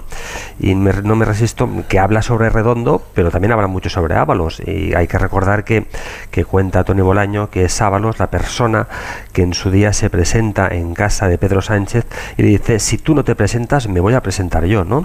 Cuando eh, pues Pedro Sánchez tenía esas dudas sobre si debía o no retomar eh, pues la lucha para, para, para, para, recuperar el control del Partido Socialista. Pues bien, hay un subtítulo muy significativo que dice que es eh, la política o el, o el arte de lo que no se ve, el arte de lo que no se ve, ¿no? Que hoy pues suena como, como a sarcasmo, ¿no? En cualquier caso hemos visto pues como al señor, al señor Ábalos ha pasado de ser el fontanero, en el buen sentido de la palabra, de, Pedro Sánchez, una de sus personas de confianza, a haberse convertido hoy en el ariete contra Pedro Sánchez. Voy a hacer una pausa con vuestro permiso. Eh, son menos 5 las 9 de la mañana, una hora menos en Canarias, menos 6. Y enseguida recibimos en este estudio a José Luis Ábalos y estamos pendientes también de la sesión de control al gobierno en el Congreso de los Diputados. Ahora mismo continuamos. Más de uno en Onda Cero. Carlos Alsina. Hay dos tipos de motoristas. Los moteros, que llegan en 5 minutos, y los mutueros, que hacen lo mismo, pero por menos dinero. Vente a la mutua con tu seguro de moto y te bajamos su precio, sea cual sea. Llama al 91 555 5555. Hay dos tipos de motoristas: los que son mutueros y los que lo van a ser. Condiciones en mutua.es. En el sexo como en los toros hay que triunfar. Energisil Vigor con Maca estimula el deseo sexual y ahora consigue un efecto más rápido con Energisilistan. El mejor estreno de ficción en dos años. ¿Qué pasa? Es algo que podría destruir nuestras familias. La serie más vista de la televisión. La familia es lo más importante. Y a veces la vida no te da opción. O matas o mueres. Sabía que algún día lo pagaríamos. Líder de la tarde. Sueños de libertad. De lunes a viernes a las 4 menos cuarto de la tarde en Antena 3. Y después, capítulos finales de Amar es para siempre. Pensar a lo grande no es poner el logo gigante para que todo el mundo lo vea es que todos te conozcan a través de Internet. En Orange Empresas te ayudamos a crear tu página web profesional y mejorar tu posicionamiento en Internet para aumentar tu visibilidad y conseguir nuevos clientes. Las cosas cambian y con Orange Empresas tu negocio también. Llama al 1414. Hace nada eras un bebé y mírate, todo un hombre. Con tu trabajo, tus amigos, tu casa. Ay, estoy muy, muy orgulloso de ti, hijo mío. Gracias. ¿Puede arreglar la cisterna o...? Tengo que encargar una pieza, pero sí, hijo mío, sí. Por 17 millones de euros uno se hace padre de quien sea. Ya está a la venta el cupón del Extra Día del Padre de la ONCE. El 19 de marzo, 17 millones de euros. Extra Día del Padre de la ONCE. Ahora cualquiera quiere ser padre. A todos los que jugáis a la ONCE, bien jugado. Juega responsablemente y solo si eres mayor de edad. Hoy, los filetes de merluza congelados sin piel día mar y marinera con un 25% de descuento. Por solo 2,39. En tiendas y en día.es. Con Avis y Viajes El Corte Inglés, tu fin de semana irá sobre ruedas. Haz una escapada en coche desde 25 euros al día en fin de semana y sin gastos de cancelación. Con Avis te sobrarán acompañantes para tus próximos viajes. Consulta condiciones en Viajes El Corte Inglés. Sí, una noticia, otra noticia, pero tranquilidad, que el viernes está al caer. Mientras llega, vamos a relajarnos escuchando la noticia relax que nos comparte Toyota y su garantía de hasta 15 años Toyota Relax. Hola, soy Jesús Calleja. ¿Sabéis cuál es el verdadero sabor del agua? El agua de mi tierra, el agua mineral Teleno. Recuerda, agua mineral Teleno. Securitas Direct, ¿en qué puedo ayudarle? Buenas, llamaba porque quiero instalarme una alarma. ¿Ha sufrido algún robo? No, pero lo han intentado mientras estábamos en casa de mi madre celebrando su cumpleaños y ya no me quedo tranquila. Pues no se preocupe. Si usted quiere, esta misma tarde le instalamos su alarma. Protege tu hogar frente a robos y ocupaciones con la alarma de Securitas Direct. Llama ahora al 900-272-272. Si padeces insomnio, estrés o ansiedad por tener muchos préstamos, podemos ayudarte. Llevamos 15 años mejorando la vida a miles de personas como tú. En Agencia Negociadora encontrarás personas empáticas capaces de solucionar lo que tú no puedes, negociando con los bancos para que ya, el próximo mes, tengas un único préstamo y pagues hasta un 80% menos que ahora. Sin moverte de casa rápido y discreto. Si tienes casa en propiedad, llama gratis al 900-900-880. 900-900-880 te cambiará la vida. Grupo Reacciona. Cuando Elena abrió su paquete de Amazon, sintió mariposas en el estómago. Tecnología de cocción rápida y modo grill. Y con esa air fryer, Elena consiguió cumplir sus sueños culinarios por un precio de rechupete. Cinco estrellas de Elena. Productos estrella a precios estrella. Empieza a buscar en Amazon hoy mismo. La relación se hace más intensa cuando no hay distancia. Acércate más, siente más. Cupra León. Ahora por 27.900 euros con 5 años de garantía y mantenimiento. PVP en Península y Baleares para unidades en stock financiando con Volkswagen Bank. También híbrido enchufable. Descubre más en cupraoficial.es.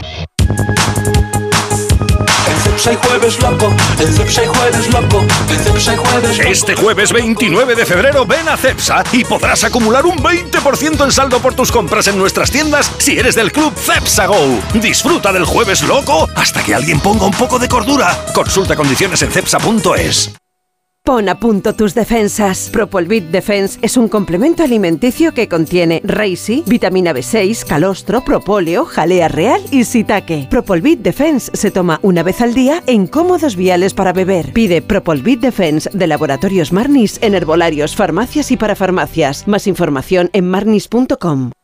En Lowy somos más cañeros que nunca, porque te traemos nuestra mejor ofertaza. Fibra y móvil 5G por solo 29,95, precio definitivo. Si quieres ahorrar, corre a lowy.es o llama al 1456. Soy de legalitas porque me sale a cuenta, como cuando consiguieron que me devolvieran el dinero de aquella compra online que llevaba semanas reclamando, o cuando lograron que la compañía aérea me reembolsara 1.700 euros por la cancelación de dos vuelos. Hazte de legalitas en el 900 y siente el poder de contar con un abogado siempre que lo necesites. Y ahora, por ser oyente de Onda Cero, ahórrate un mes el primer año. 29. Tus nuevas gafas graduadas de Sol Optical. Estrena gafas por solo 29 euros. Infórmate en soloptical.com.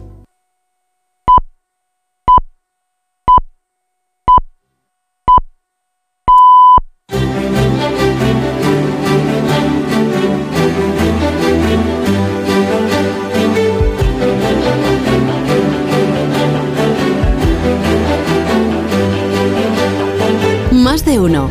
Onda Cero. Carlos Alsina.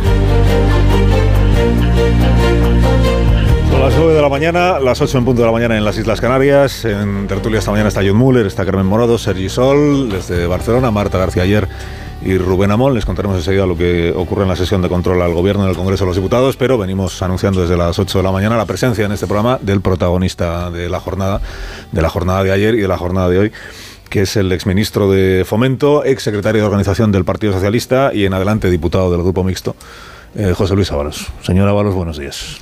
¿Qué tal? Muy buenos días, Carlos. Y gracias por acompañarnos esta Sí, fíjate, la última vez que yo vine a este programa era un... estábamos acompañados de humoristas. ¿Ah, no sí? te acordarás. No recuerdo yo. Sí, hace tiempo. Vino a la parte de Nos lo pasamos un rato bien. Lo digo por contrastar con el día de hoy, ¿no? La vida es así. Sí, sí, sí. Bueno, ¿ha dormido, ¿ha dormido usted bien? ¿Ha podido dormir? Mm, duermo, curiosamente duermo. Y en- desde que empezó todo esto, eh, eh, quizá del de- desgaste emocional uno se queda frito. Lo que pasa es que cuando me despierto me da la sensación de que todo esto es una pesadilla. Y me despierto así, pensándolo, ¿no? Hasta que luego, pues, lógicamente voy yo que forma parte de la realidad, pero sí, sí, sí que consigo dormir, pero por agotamiento, vaya, ¿no? ¿Tiene usted manta de la que tirar? Nah, ya es que hay- oigo tantas cosas y, y buena parte de fantasía, yo no tengo ninguna manta. ¿Es usted una bomba de relojería para Pedro Sánchez? Pues tampoco. No lo he sido nunca. Para nadie. ¿Le pide el cuerpo contar cosas que hasta ahora no ha contado? No, no, lo único que me pide el cuerpo es defenderme. Es defenderme como, como así lo dije, ¿no? Y de salir al paso de tantas cuestiones interesadas, de tanta falta de rigor, de tanto, bueno. Hay quien dice, bueno, hoy veo aquí una diputada del Partido Popular hablando de vamos a cometer el caso repugnante de quien en plena pandemia se aprovechaba para sacar provecho. Yo no sé qué le habrá hecho la presidenta de la Comunidad de Madrid a esta diputada del PP para hablar así, ¿no? Pero es que yo no sé, no les tiembla la voz. Hay gente que no que no se mira y no no sé, no sé si es que todo lo que hace uno está bien y todo lo que hace el otro está mal, que en definitiva es eso es la situación de polarización afectiva que tiene este país, ¿no? Que rebasa lo político ya. El PSOE le ha ofrecido a usted una salida laboral, personal, decía el otro día el diario El País. Una salida personal para José Luis Ábalos. ¿Qué le, qué le Me han encanta ofrecido lo de salida personal. Mire, eh, a mí me ofrece, sí, pero tengo muchas ofertas, ¿sabe? No hace falta que me hagan salidas personales eh, así. Eh, yo he sido ministro. Eh, cualquier ministro siempre es interesante para cualquier empresa o para cualquier iniciativa. Nunca ha sido ese el problema. En el Congreso se gana bastante menos, pero para dar ese paso he tenido eh, casi tres años para hacerlo. Y no lo he hecho. No ese es el problema. Yo no necesito una salida personal. Porque lo que está en, en cuestión es algo que me inhabilita no ya en la política, sino en la propia vida civil.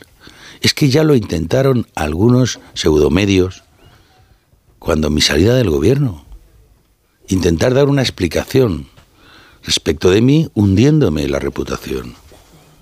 Es que hay quien no tiene bastante.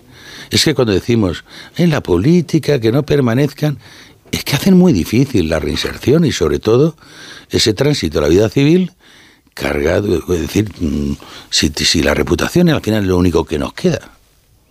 Más allá de la capacidad, la agenda, la experiencia, si tu reputación está dañada, nada quiere, nadie quiere verse mínimamente contagiado o con ese riesgo.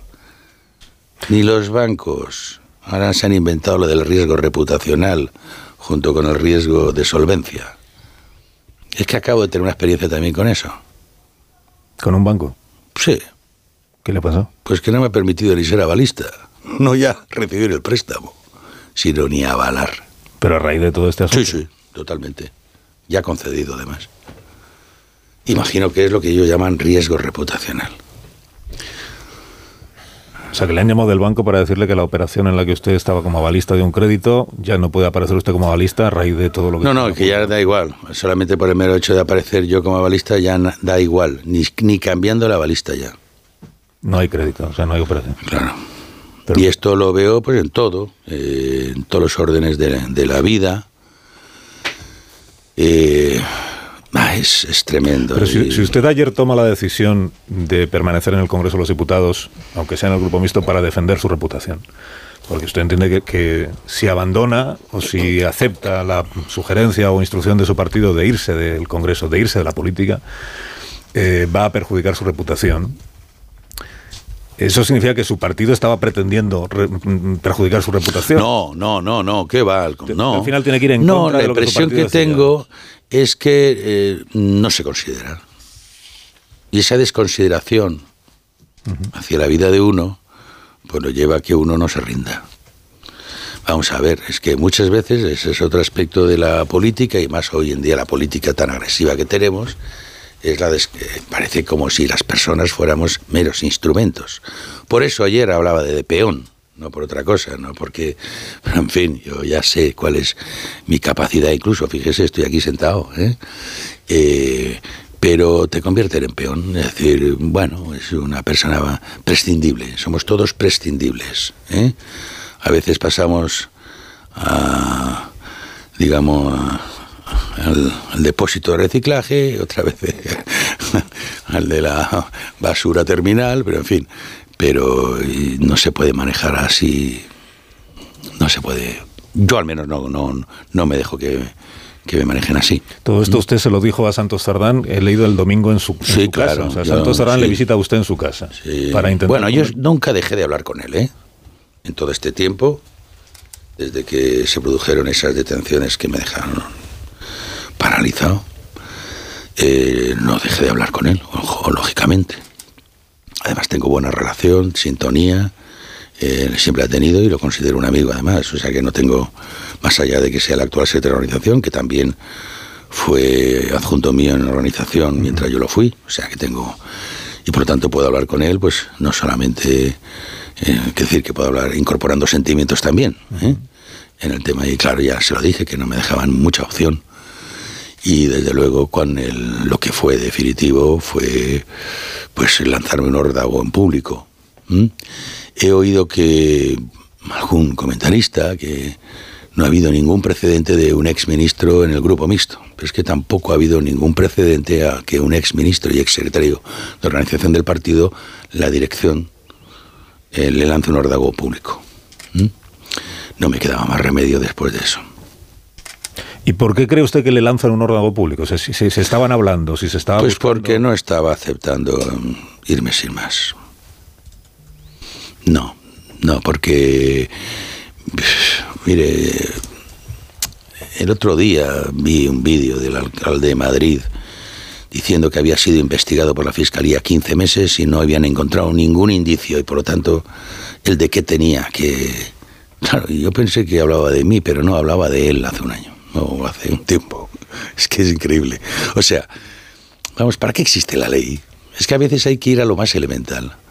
Pues porque tiene que regir unas normas obligadas para todos, ¿verdad? Para eso exige la ley. Pues eh, si en, en el ámbito de la moralidad y de la ética debería ser lo mismo, solo que como esta no garantiza en definitiva la exigencia del cumplimiento, para eso exige también la ley. Pero yo lo que observo es que cuando hay apelaciones a la ética, yo digo, ¿a cuál ética? ¿Cómo puede decir alguien, ustedes han aprovechado en, en, lo peor de la pandemia para hacer negocio? Y te lo dice alguien que participa de un proyecto de negocio, en ese sentido. Y ese apela a la ética, te reclama a ti la ética. ¿Qué quiere decir? Yo te reclamo a ti la ética de la que estoy absolutamente desprovisto. No, por favor. Pues mira, como no nos ponemos de acuerdo en eso, apliquemos la ley. Y la ley siempre se aplica con serenidad, con tranquilidad, con rigor, con garantías. Porque la ley persigue al delincuente, pero también protege a las personas y protege los derechos de las personas. Y aquí ya es melancolía invocar algunas cuestiones legales.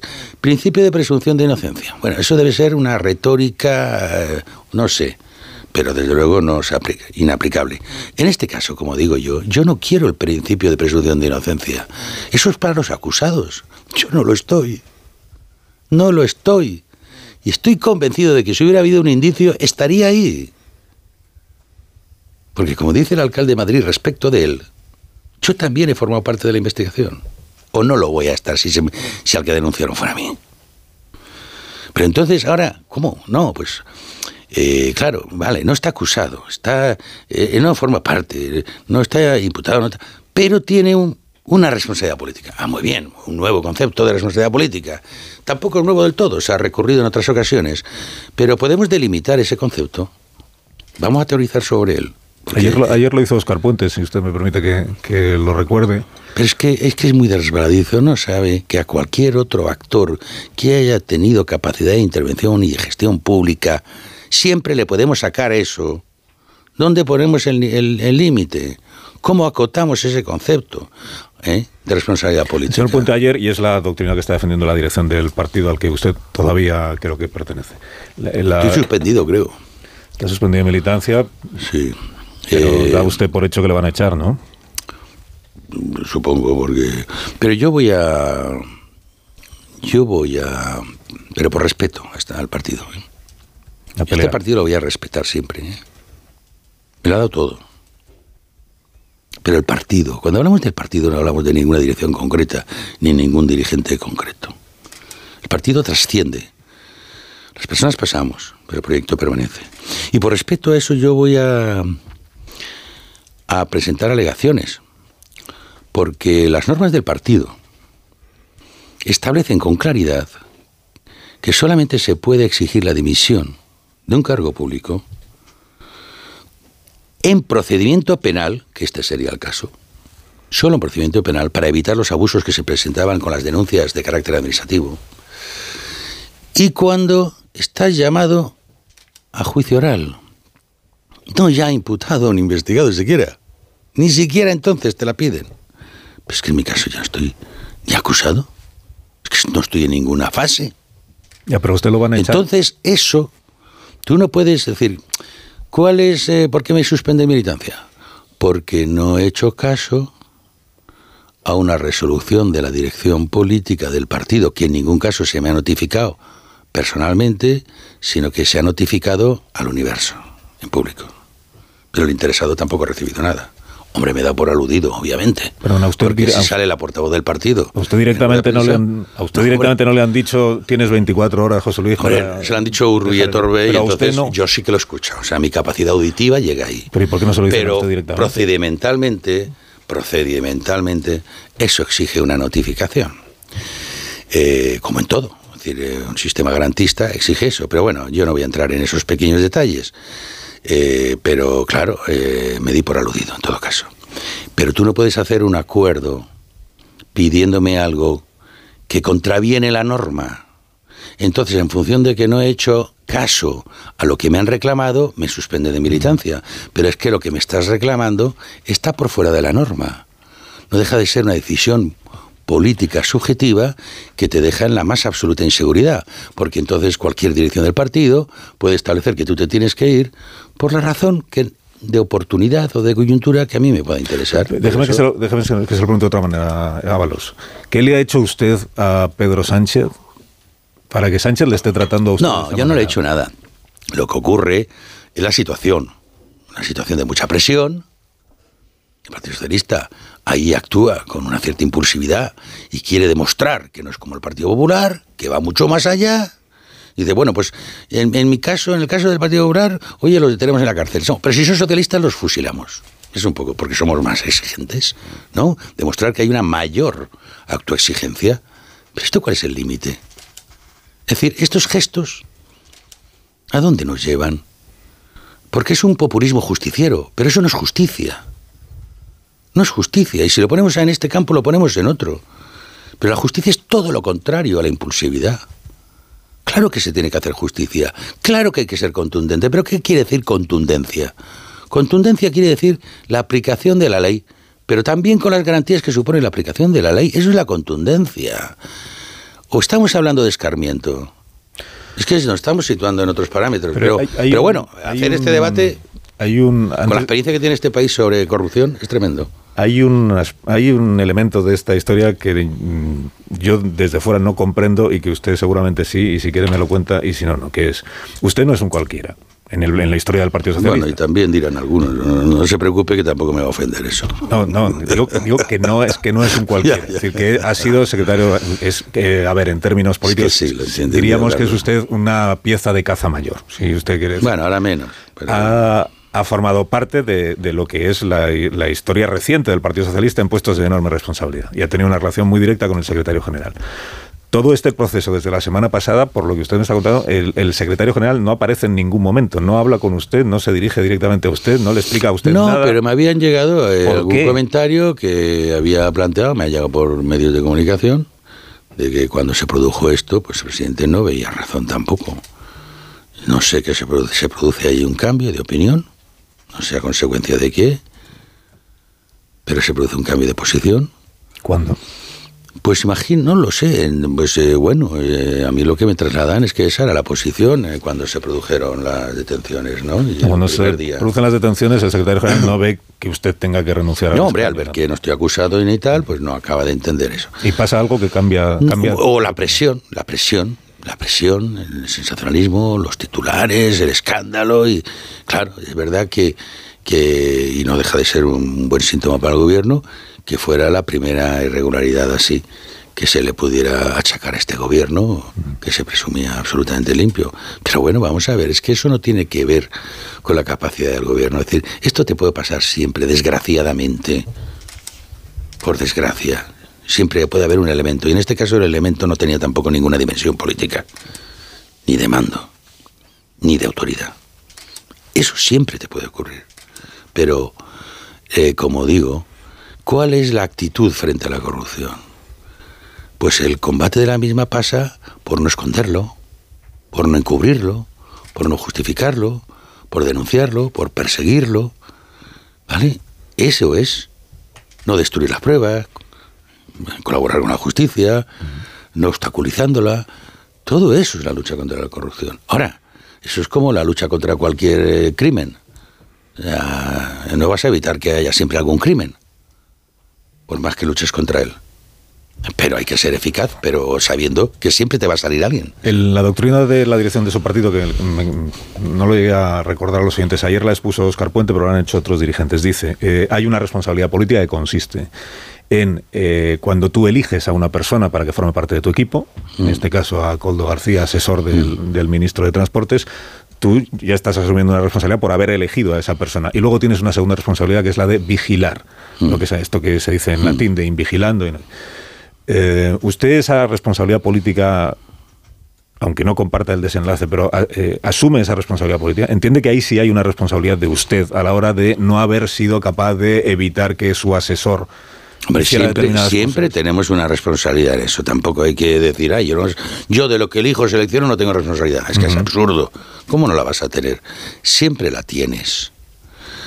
Y en la otra, pues también. Ahora, hay que también conocer los límites. Si a ti te prepara una persona que te dan todas las garantías, pues oye, también quien te lo propone y te merece todas las garantías, pues indagas menos. ¿Quién, le propuso bueno, no, era un compañero de Navarra y venía bien acreditado. Yo no. ¿Por quién? Bueno, pues en ese momento por los compañeros de Navarra. Quiero decir que. Compañeros de Navarra Santos. Que yo buscaba. Sí, pero, pero, pero es que Santos está igual que yo. Estamos en la misma situación.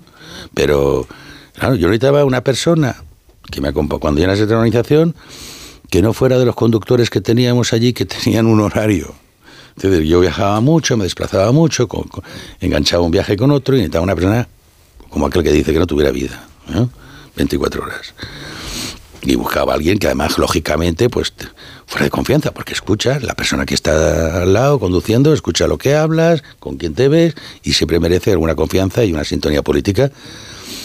Y en este caso, pues esta persona que, había que se había dedicado a la seguridad siempre, pues y que eh, se había comprometido con nosotros en las primarias, en la, pues y me servía de conductor, seguridad, pues y tenía esa disposición. Pero luego usted le fue dando más papel, ¿no? En el, claro, porque yo me paseaba mucho, muchas horas en el coche con él.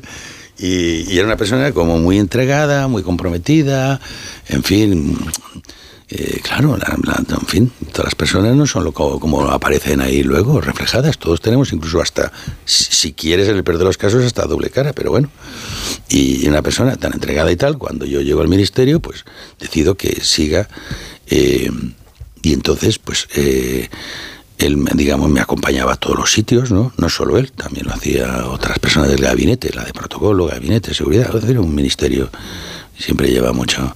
Y, coordinaba todos los, todos los asuntos de movilidad, coordinaba con el equipo de seguridad, coordinaba la, agenda, era la persona que cuando tú vas, la gente que te para, la gente que te aborda, la gente que te pide una reunión, pues es que le toma nota, incluso las reclamaciones, yo recuerdo incluso en Valencia, en una concentración de los taxistas ahí presionando y tal, que por cierto, me permitió establecer la comunicación con ellos y tengo que agradecer a todo el sector que en esta ocasión también me han mostrado mucho cariño, pues fue él el que los abordó, el que interlocutaba en la calle y tal.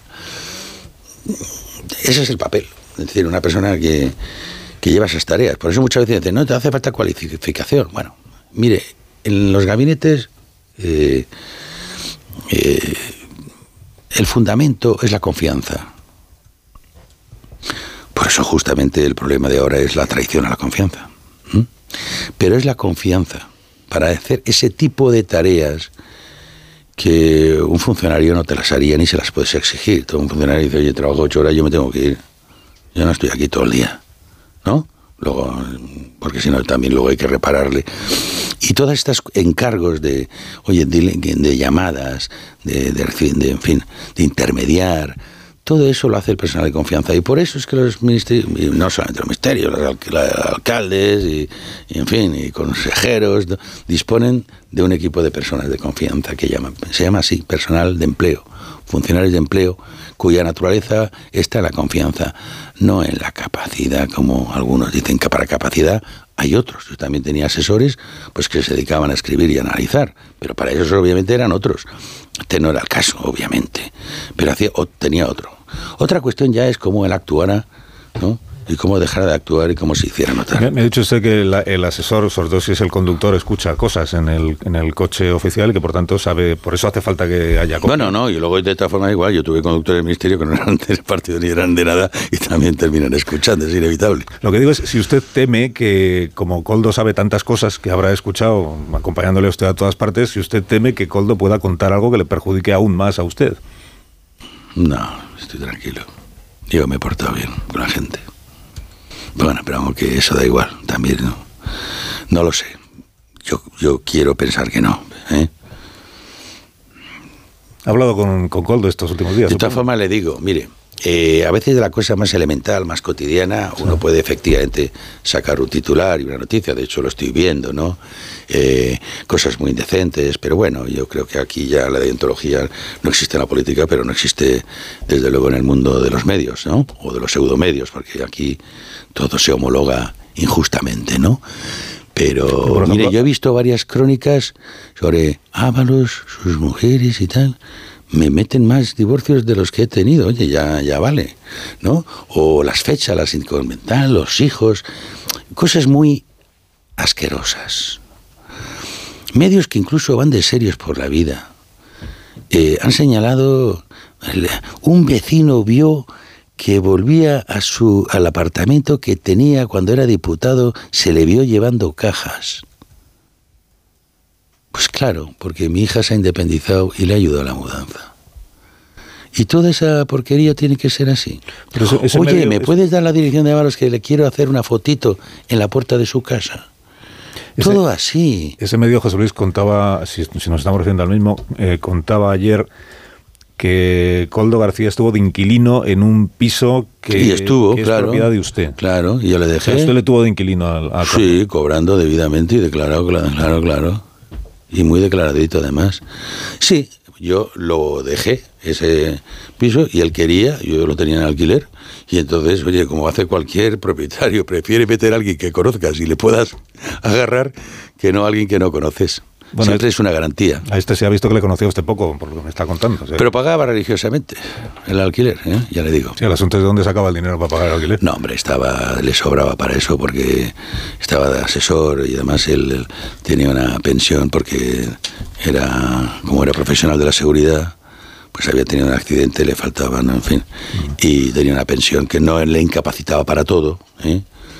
Salvo para su profesión habitual, pero no, tenía sus recursos con lo que cobraba suficientes para pagar el alquiler, que tampoco es que fuera mucho. Y ahora un piso de 40 metros.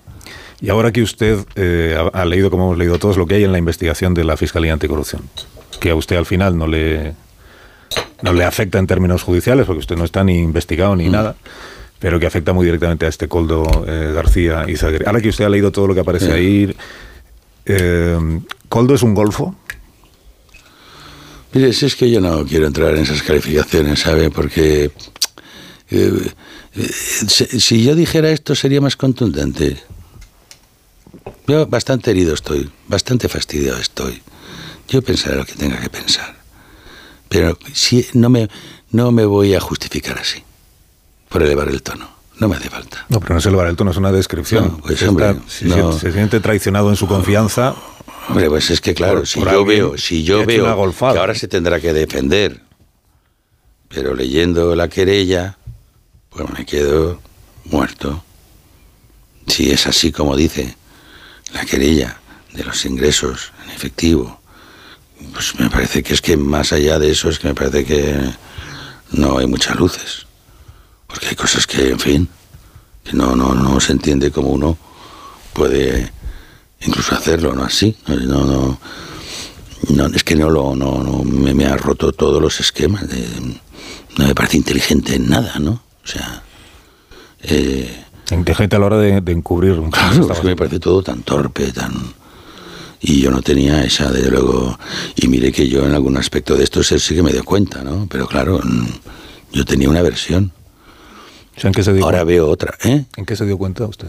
No, pero sin preguntar incluso. Es que lo digo por lo de vigilancia. ¿no? Pues a mí me dijo, oye, que, que sus padres vivían en Benidorm y tenían un... vivían alquilados. Parece que la propiedad tenía que vender o deshacerse y, y pensó en comprarlo y me dijo, lo vamos a comprar entre todos los hermanos y vamos a firmar una hipoteca, o sea que yo, ahora yo no me pongo a decir, ah, pues muy bien, ¿no? Es como si tú me cuentas a mí, oye, que me voy a comprar eso y me entras en detalle, pues, pues muy bien. Pero tampoco te pones, ah, sí, voy, por si acaso voy a investigar. Nadie lo hace. Y ahora pues veo otra versión, ¿vale? Y, espero, espero que ahora que tiene la capacidad de defenderse, se pueda defender. ¿Y él qué explicación le ha dado una vez que ya se ha... No, yo no he hablado nada, hombre. No, yo no he tenido contacto. ¿Por qué no?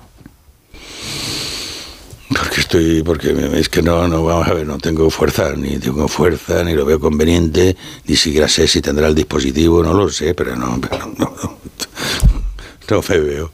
El teléfono lo tendrá intervenido, así. No, no, no, no, digo físicamente incluso, no, intervenido. Digo físicamente, no lo sé si lo tendrá así, pero bueno, es que es igual. Ah, si le han retirado el teléfono, ¿no? Sí, pero es igual, es que ni me lo planteo, es que no me quedé muerto y, ya ve lo que ha supuesto para mí esto. Sí, por eso le digo. Que el que es... ¿Y qué quiere que haga? Pues como poco llamarle y decirle... Sí, eres un tal... Me quedo así, a gusto. No resuelvo nada. Al contrario. No, no, esto... No sé, también admito consejos, pero, pero, pero no, no, no, es la primera vez que me veo en esta situación así, no no sabría decir, pero es que no se me ocurre. Lo, primero que decir, oye, fuera, no sé, es que ya te... No. Espero que se pueda defender de todo eso. Lo demás, eh, van a tener ahora que probar todas estas cuestiones, ¿no? Pero eso ya es el propio del proceso, que no es el caso de hoy, ¿no? Pero el proceso tendrá y habrá que ver, efectivamente. Eh, yo he visto eh, abogados que opinan sobre esta cuestión y tal. Y desde luego, para aquellos que magnifican la cuestión, pues luego el recorrido judicial, pues conforme se va planteando, pues ya no es tanto. ¿eh?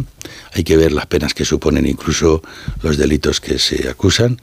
Eh, claro, organización criminal suena muy fuerte, pero es que todo lo que hace la UCO es organización criminal. ¿eh? Y luego hay que efectivamente ver si era organización, efectivamente hay que ver si hay tráfico de influencias, si hay cohecho, en fin, todo eso hay que luego demostrarlo. Y en todo caso las penas son las que son. Ya veremos en qué queda. De momento hubo 20 detenciones. Le está, quitando usted hierro a, no, a la cosa? No, ya sé que para decir que uno está espantado tiene que elevar el tono.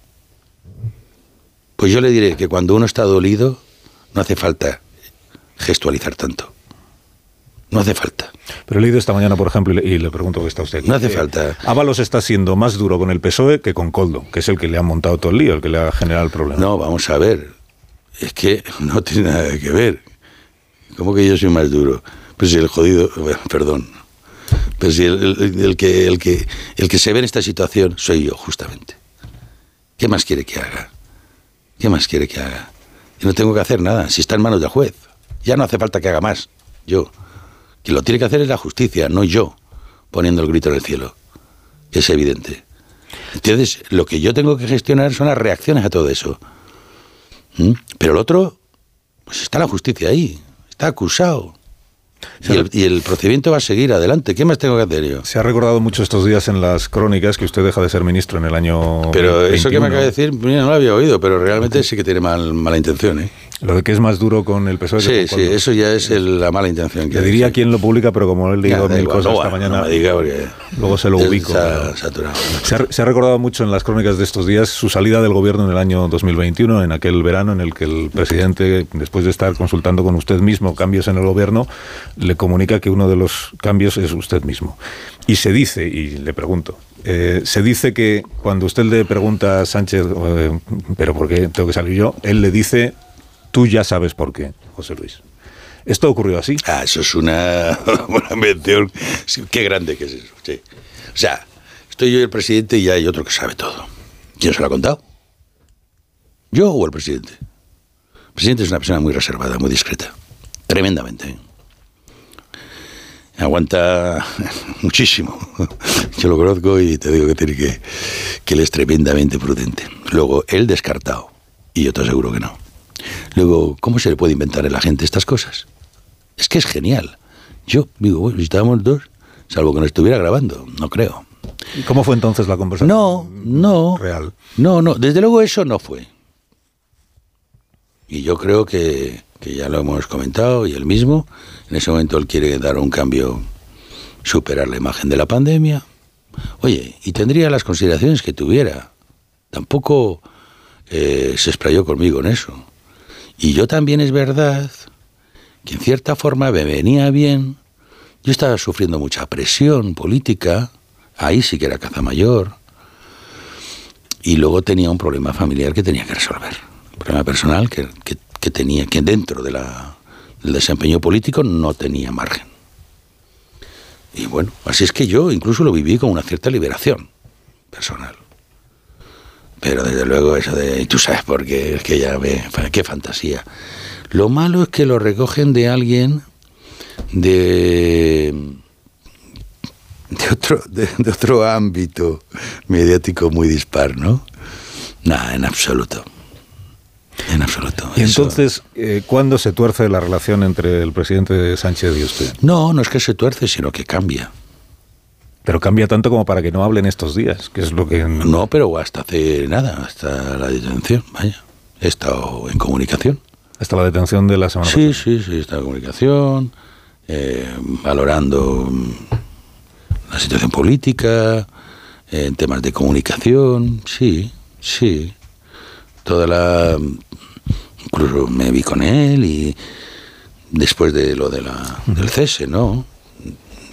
Hombre, cambia la, cambia la relación, porque yo ya no estoy en el gobierno, no estoy en la dirección política, no tengo un trabajo de relación, por lo tanto ya es más ocasional y más pues de pero han tenido una historia común muy claro pero muy que, estrecha. pero eso pasa como con todos ahora- los colaboradores. y ahora que usted tú tienes está- un colaborador que lo tienes sentado aquí todos los días y tienes una relación muy estrecha.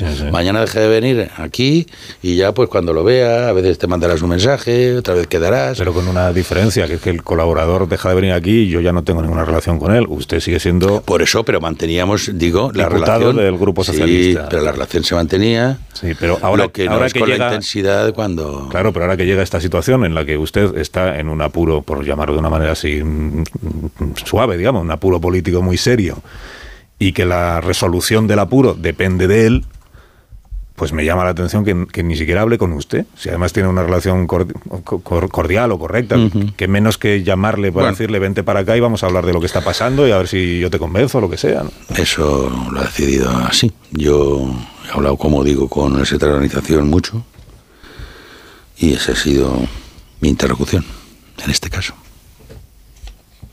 Está usted dolido, muy dolido. No, hombre, estoy dolido por una situación en general. Lo primero, obviamente, por una persona que, que estaba ahí eh, trabajando y, y que, claro, cada uno tenía una percepción distinta, pero en mi caso, pues como efectivamente, claro, cuando te sirven, pues lo ves de otro modo. Eh, y, y eso duele, y sobre todo porque esa actuación mm, destroza a otra gente. Claro, esas son las consecuencias de lo que se lleva por delante. Y a mí me ha puesto en muy mala situación en todos los niveles. Y expectativas y proyectos, pues en unos momentos te cambia la vida. Claro que, claro que estoy dolido. Pero estoy dolido por los hechos más que por las reacciones, ¿vale? Esas son dos cosas. Una, por la traición a la confianza y, y verte envuelto en un enredo de este tipo. Luego ya están las reacciones, que ahí también ya veis un poco, calibras un poco también la gente, cómo es y tal. Y... Pero bueno, sí, no, es una historia desgraciada en todos los sentidos. Y en lo- Pero yo sé distinguir, ¿eh? Sé distinguir quiénes son los responsables, por eso no se trata de cargar más tintas o no. Si no hubiera habido esas actuaciones eh, presuntamente irregulares, digo presuntamente porque está en, en cuestión y en investigación, pero eh, nada de esto hubiera ocurrido. O sea que yo sé perfectamente quién es el responsable originario. ¿eh? Es Coldo, ¿no? Claro. Y del, y del presidente del Zamora, que sabe usted? De, eh, Víctor de Aldama, que... Sí, lo, pues lo vi varias veces porque además, bueno, era presidente del Club de Zamora y estaba haciendo promoción del lanzamiento del club. Recuerdo que eh, hizo unas camisetas con un corazón, un poco para darle ¿no? una dimensión más allá de lo deportivo. E incluso me pidieron una foto ¿eh? poniendo la camiseta, no solamente a mí, sino a toda la gente así que tuviera que le pudiera interesar a él para promocionarlo, ¿no? También trabajaba para de asesor creo, de, de Air Europa. Con lo cual- Asesor de Air Europa. Sí, con lo cual pues por ahí también había relación y tenía relación con, con este Coldo, pero bueno. O sea, era amigo de Coldo y, y trabajaba Yo no sé el nivel de intensidad, ¿entiendes? Pero, pero, pero sí. También tenía un restaurante, he leído en otra información de esta mañana, que no sé si es... Sí. Un restaurante que se llama Willow o algo. No sé si lo sigue teniendo, lo tenía, sí. ¿Dónde se- bueno, no sé si él o la mujer, no sé, pero sí. Donde se celebró la fiesta de su, del 60 cumpleaños de usted, el- Sí, eso fue al poco de, de estar de en el restaurante de Aldama. Mm, Pero bueno, yo entonces no lo tenía, No le conocía mucho. no, lo, lo había visto poco. No lo tenía fichado todavía. Igual el restaurante lo eligió Coldo, que era el amigo de, de Aldama. Pues, pues eh, posiblemente no lo sé. Y una una cena de Navidad del ministerio también en, en el restaurante de este, de este ciudadano. Perdona, porque es que, ¿sabes qué pasa? Que está usted recibiendo un mensaje en el móvil. Sí, pero es que he dejado la casa cerrada y tratan de entrar y tengo que decirle dónde le he dejado la llave. Nada, pobre personas que... Hacemos una pausa. Son, no, son las cosas de infraestructura doméstica que viene forman parte de la vida. también. Hacemos una pausa muy cortita, resuelve Sí. el señor Ábalos su situación doméstica, que entiendo que en este momento es prioritaria.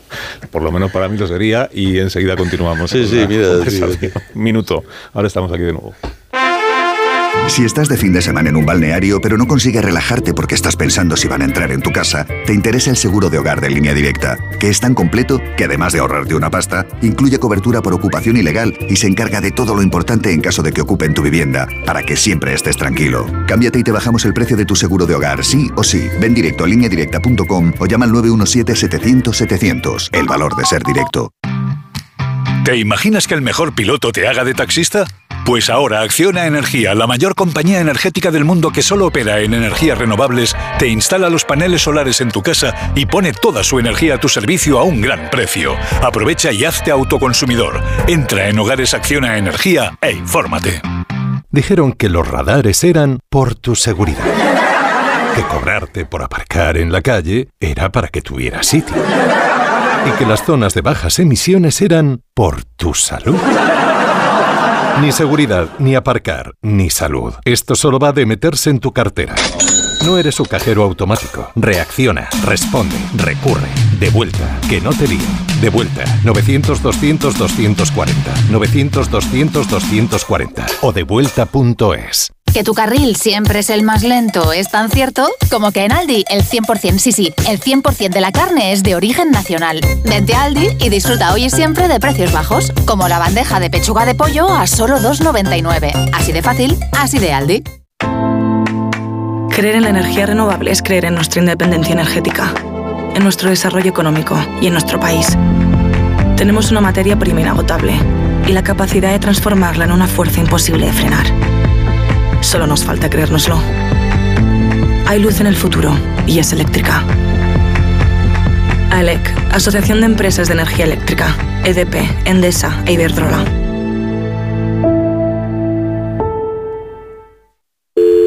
Securitas Direct, ¿en qué puedo ayudarle? Buenas, llamaba porque quiero instalarme una alarma. ¿Ha sufrido algún robo? No, pero lo han intentado mientras estábamos en casa de mi madre celebrando su cumpleaños y ya no me quedo tranquila. Pues no se preocupe. Si usted quiere, esta misma tarde le instalamos su alarma.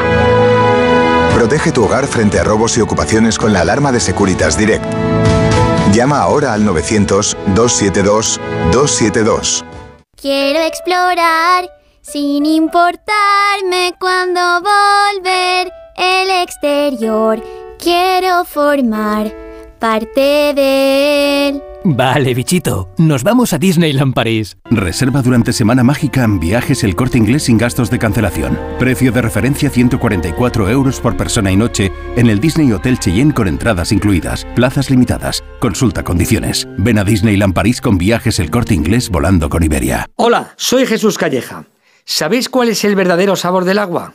El agua de mi tierra, el agua mineral Teleno. Recuerda, agua mineral Teleno. Las ofertas solo tres días duran tres días. El primer día las consigues, el segundo las consigues y el tercero también. El cuarto pues no y el quinto tampoco. Por eso hay que aprovecharlas en estos tres días y llevarte, por ejemplo, una caja de fresas de un kilo por solo 6,95 euros. En tienda web y app. Solo hasta el jueves en Supercor, Hipercor y Supermercado El Corte Inglés. ¿Qué necesitas hoy? Precios válidos en Península y Baleares.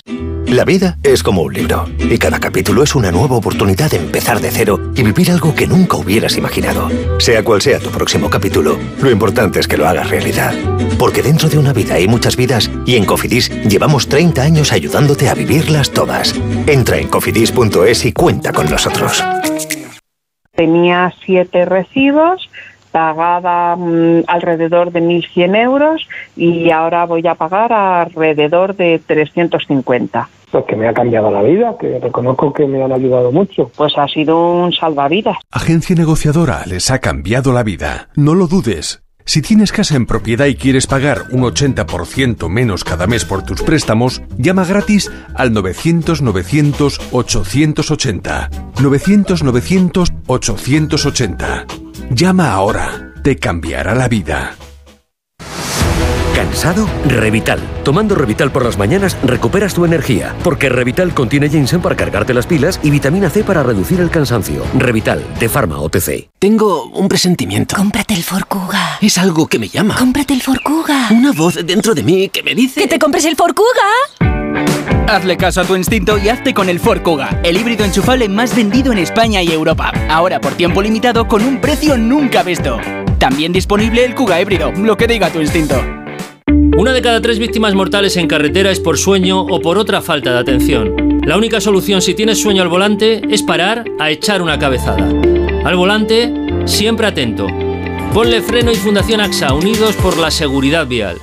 En cofidis.es puedes solicitar financiación 100% online y sin cambiar de banco. O llámanos al 900 84 12 15. Cofidis, cuenta con nosotros.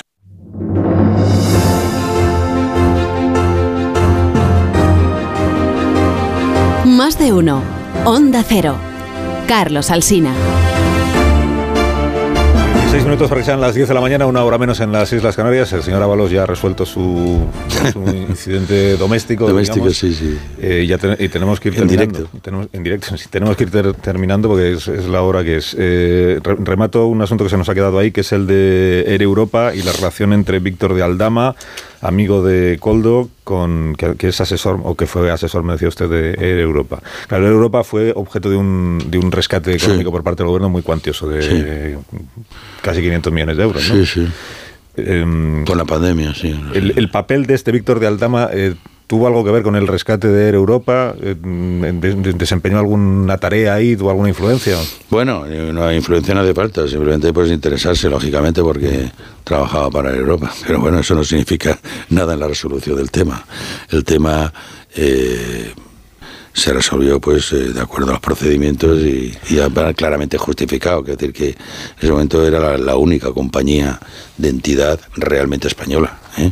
que teníamos. ¿Usted recuerda que en, que en aquel momento... Y de hecho, las condiciones para las, para las ayudas de Europa fueron muy duras, fueron las primeras que se pusieron, ¿eh? fue el primer tema que salió que implica en definitiva que en caso de impago supone la nacionalización de la compañía, lo que parece a algunos que era un poco demasiado duro, pero bueno, es que es, el Estado tiene que garantizarse el dinero, ¿no? ¿Usted recuerda que en aquel, en aquel momento, cuando se estaba hablando de la, del rescate de Europa, usted fuera consciente de que Víctor de Aldama, asesor de Europa, era amigo de Coldo García, asesor suyo? No, bueno, que tenía relación, pero si es que al final, vamos a ver. El ministerio pasa un montón de gente, de proveedores, de, gente que colabora con el ministerio, es un ministerio inversor. ¿eh? Y entonces, pues todas las grandes compañías suelen pedir visitas, frecuentemente mantienen la relación, pero son las relaciones de, de empresas que, que cooperan, colaboran. Bueno, vamos a ver, esto que tanto hablan de la colaboración público-privada. Yo he recibido a todos los eh, eh, CEOs y presidentes de las grandes empresas eh, y periódicamente vienen a verte, pues, pues son proveedores o administradores del ayuntamiento, del, este- del ayuntamiento digo, del ministerio y quieren mantener una relación. Pero esto es del orden en el mundo de la empresa, es habitual. Pero eso no significa que mm, tú tengas que actuar irregularmente, porque todos los actos de la administración son reglados y deben ser conforme a derecho. Por lo tanto, te puede venir mucho a verte uno, pero como ese uno no pase por los procedimientos que tiene que pasar, pues no, que tampoco espere nada. Y yo creo que además en ese ámbito, fíjese, me habla de mascarillas, con todo lo que gestiona el, pre- el Ministerio de Ordinario, que son las infraestructuras, donde efectivamente ahí se mueve muchísimo dinero, y nadie me ha podido decir nada al respecto. Entonces me tienen que ir, digamos, al chocolate del oro. ¿Qué representa eso las mascarillas respecto del volumen de contratación del Ministerio de Transportes, que genera una inversión en la pública de, de 13.000 millones de euros, que tiene de presupuesto? ¿Y, y es esta cosa? Al comienzo de esta conversación me... Y miren, ahí tienen todos los, como le digo, todos los grandes constructores me conocen, han tratado conmigo, pueden perfectamente hablar de mi actuación y, y de cómo he gestionado yo el ministerio. Comienzo esta conversación, y ya termino, eh, me dijo usted que a Coldo se lo recomienda a Santos Sardán. Bueno, por que- los compañeros navarros, pero... Bueno, los compañeros navarros, cierto, es verdad. Sí, Santos estaba ahí, claro, lo conocían. Digamos que era el, el más conocido de los compañeros navarros, el, que tenía más eh, relación con usted. Y, y dijo usted, Santos Sardán está como yo. Claro, está Eh, igual de... ¿A qué se refiere usted? En el sentido de bueno, decepcionado, sorprendido y, y molesto, claro. Porque él no era amigo de, de Coldo. Bueno, pues tenía la, la relación pues, de, de compañeros de, de allí, de, Navarra. Al final es que esto de amigo, pues al final si tú tratas mucho con una persona, pues oye, al final pues termina siendo también co- confías y cuando confías yo no sé ya cómo llamarlo de amigo o, o si hay amor por medio o no, pero en fin, que hay una relación de confianza es evidente que la hay, ¿no? Si usted hubiera estado en la piel de Santos Sardán estos días, hubiera sido el secretario de organización del partido y se encuentra con un caso como este, ¿hubiera actuado como ha actuado Cerdán o no? Cerdá no actúa de motu propio. Para él está siendo muy duro todo esto. Pues ya digo, por la relación que tenemos entre los dos. Él actúa en nombre de la dirección, pero tiene ese encargo. Pero no comparte la decisión, ¿o sí? Bueno, es que él no va a entrar en compartir o no compartir, sabe que le corresponde como secretario de organización hacerlo. Yo también lo he sido y lo entiendo. A al secretario de organización le toca siempre la peor faena. Y a usted le, le- contaría eso Santos Sardán el domingo, que, viene a decirle lo que se ha decidido, pero que no es cosa suya. Hombre, claro, pues sí, él que sí, lógicamente, él como amigo diría, si fuera cosa mía, yo, además me lo dijo. Eh, Esto es de lo más difícil que me ha tocado hacer como secretario de organización. Normal. La, la decisión es del secretario general. Bueno, de la dirección. De la dirección que nunca le lleva la contraria al secretario general. Bueno, es una dirección muy disciplinada. ¿Se siente usted maltratado por el secretario general de su partido?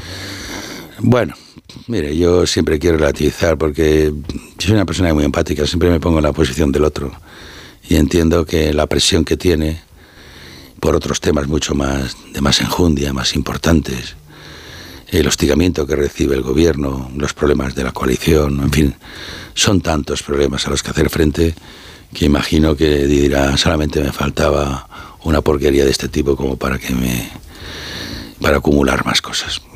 Así es que yo siempre procuro ponerme en el plan del otro, en el papel del otro. Es la mejor forma también de relativizar las cuestiones y no, no sufrir. Yo tengo una actitud innata y es procurar encajar las cosas del, del modo en que me hagan menos daño. Porque si me siento muy víctima, pues es sufrir más. Lo puedo entender todo, lo cual no me lleva a compartirlo necesariamente, porque me gusta racionalizar las cosas y yo creo que la decisión de la dirección, más allá de injusto o no injusto, eh, lo importante es si es acertada, si es útil, ¿eh? si es inteligente. Y eso es lo que la parte que no comparto. Lo demás, pues son cosas que va de suyo.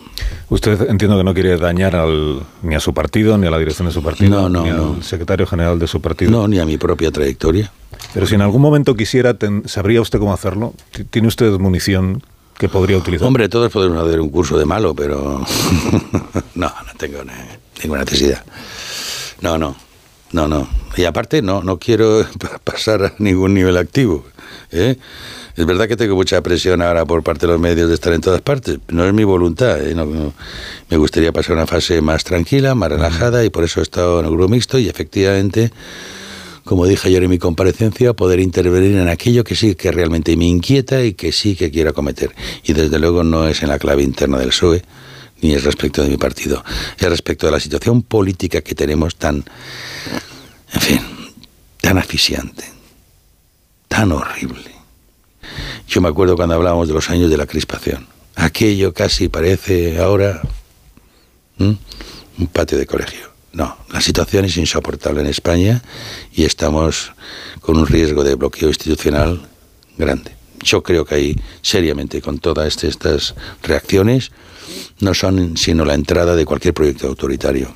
Y eso sí que me preocupa porque noto que la democracia del país en general, todo esto lo hace resentir. Yo voy a estar en esos temas, en los demás no quiero estar.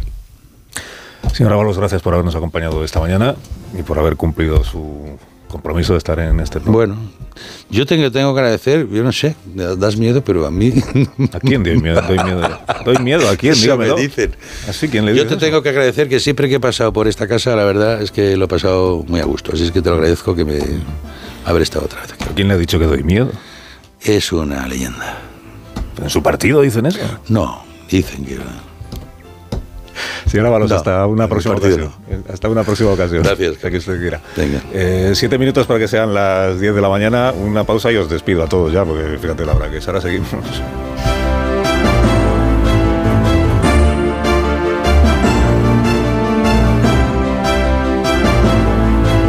Más de uno. Onda Cero. Carlos.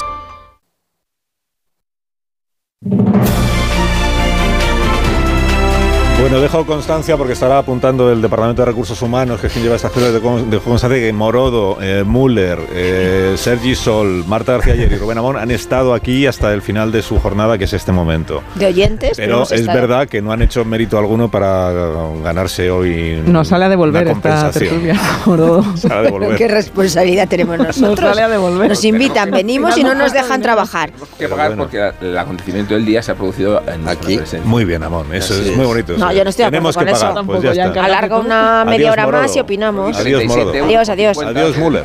Adiós, me voy en mi coche Adiós, solo. Adiós, Marta. Adiós, Carlos, que Organizándote mucho respeto, parece ser. Sí, eso he visto, sí. No, no os podéis quedar porque a la vuelta del boletín vamos a hablar de enfermedades raras, porque estamos en el Día de las Enfermedades Raras y con vuestro permiso casi que me interesa más que lo que podáis De a decir todos, vosotros seguro. sobre José Luis Sábado. Bueno, adiós, que tengáis buen día. Adiós, adiós, buen día. Que yo os Oye, deseo un buen día en dado, ¿no? cualquier caso. No era necesario este viaje. Sí. Consejo de Ibudol a esta hora de la mañana, de parte de los amigos de Kern Pharma. A ese dolor de espalda que no te deja hacer deporte o a ese dolor de cabeza que te hace difícil trabajar, ni agua. Ibudol, el primer ibuprofeno bebible en stick pack para aliviar el dolor. También Ibudol en comprimidos. Adultos y niños a partir de 12 años. Al dolor, Ibudol. Tenía que ser de Kern Pharma. Lea las instrucciones de este medicamento y consulte al farmacéutico. Estás escuchando más de uno en Onda Cero.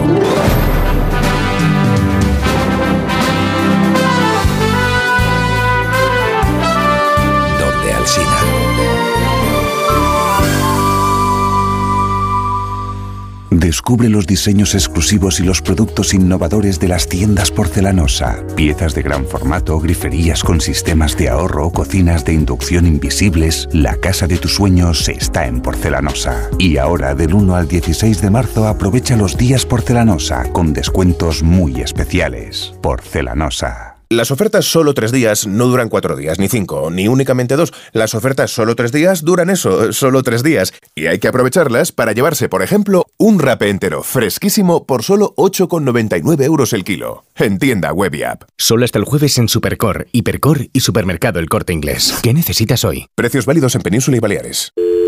Securitas Direct, ¿en qué puedo ayudarle? Buenas, llamaba porque quiero instalarme una alarma. ¿Ha sufrido algún robo? No, pero lo han intentado mientras estábamos en casa de mi madre celebrando su cumpleaños y ya no me quedo tranquila. Pues no se preocupe. Si usted quiere, esta misma tarde le instalamos su alarma.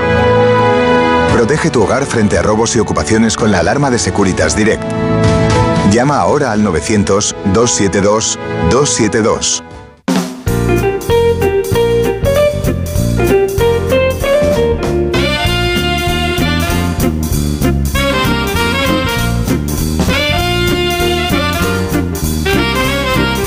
Gran disgusto han abandonado hoy las instalaciones de los contratulios Marisol Parada porque Te- se han ido sin los Callahan. Tengo que decirte que están ahí en la puerta esperando sus Callahan. Hazte con tu diseño favorito de invierno al mejor precio porque son los últimos días de rebajas. Tengas el estilo que tengas, Callahan dispone del modelo perfecto para ti. Los Callahan están diseñados para ofrecerte una experiencia única al caminar y una excelente comodidad y calidad que siempre caracteriza a Callahan Adaptation. Aprovecha sus rebajas a la venta de las mejores zapaterías y en callahan.es. Tecnología, diseño y confort al mejor precio.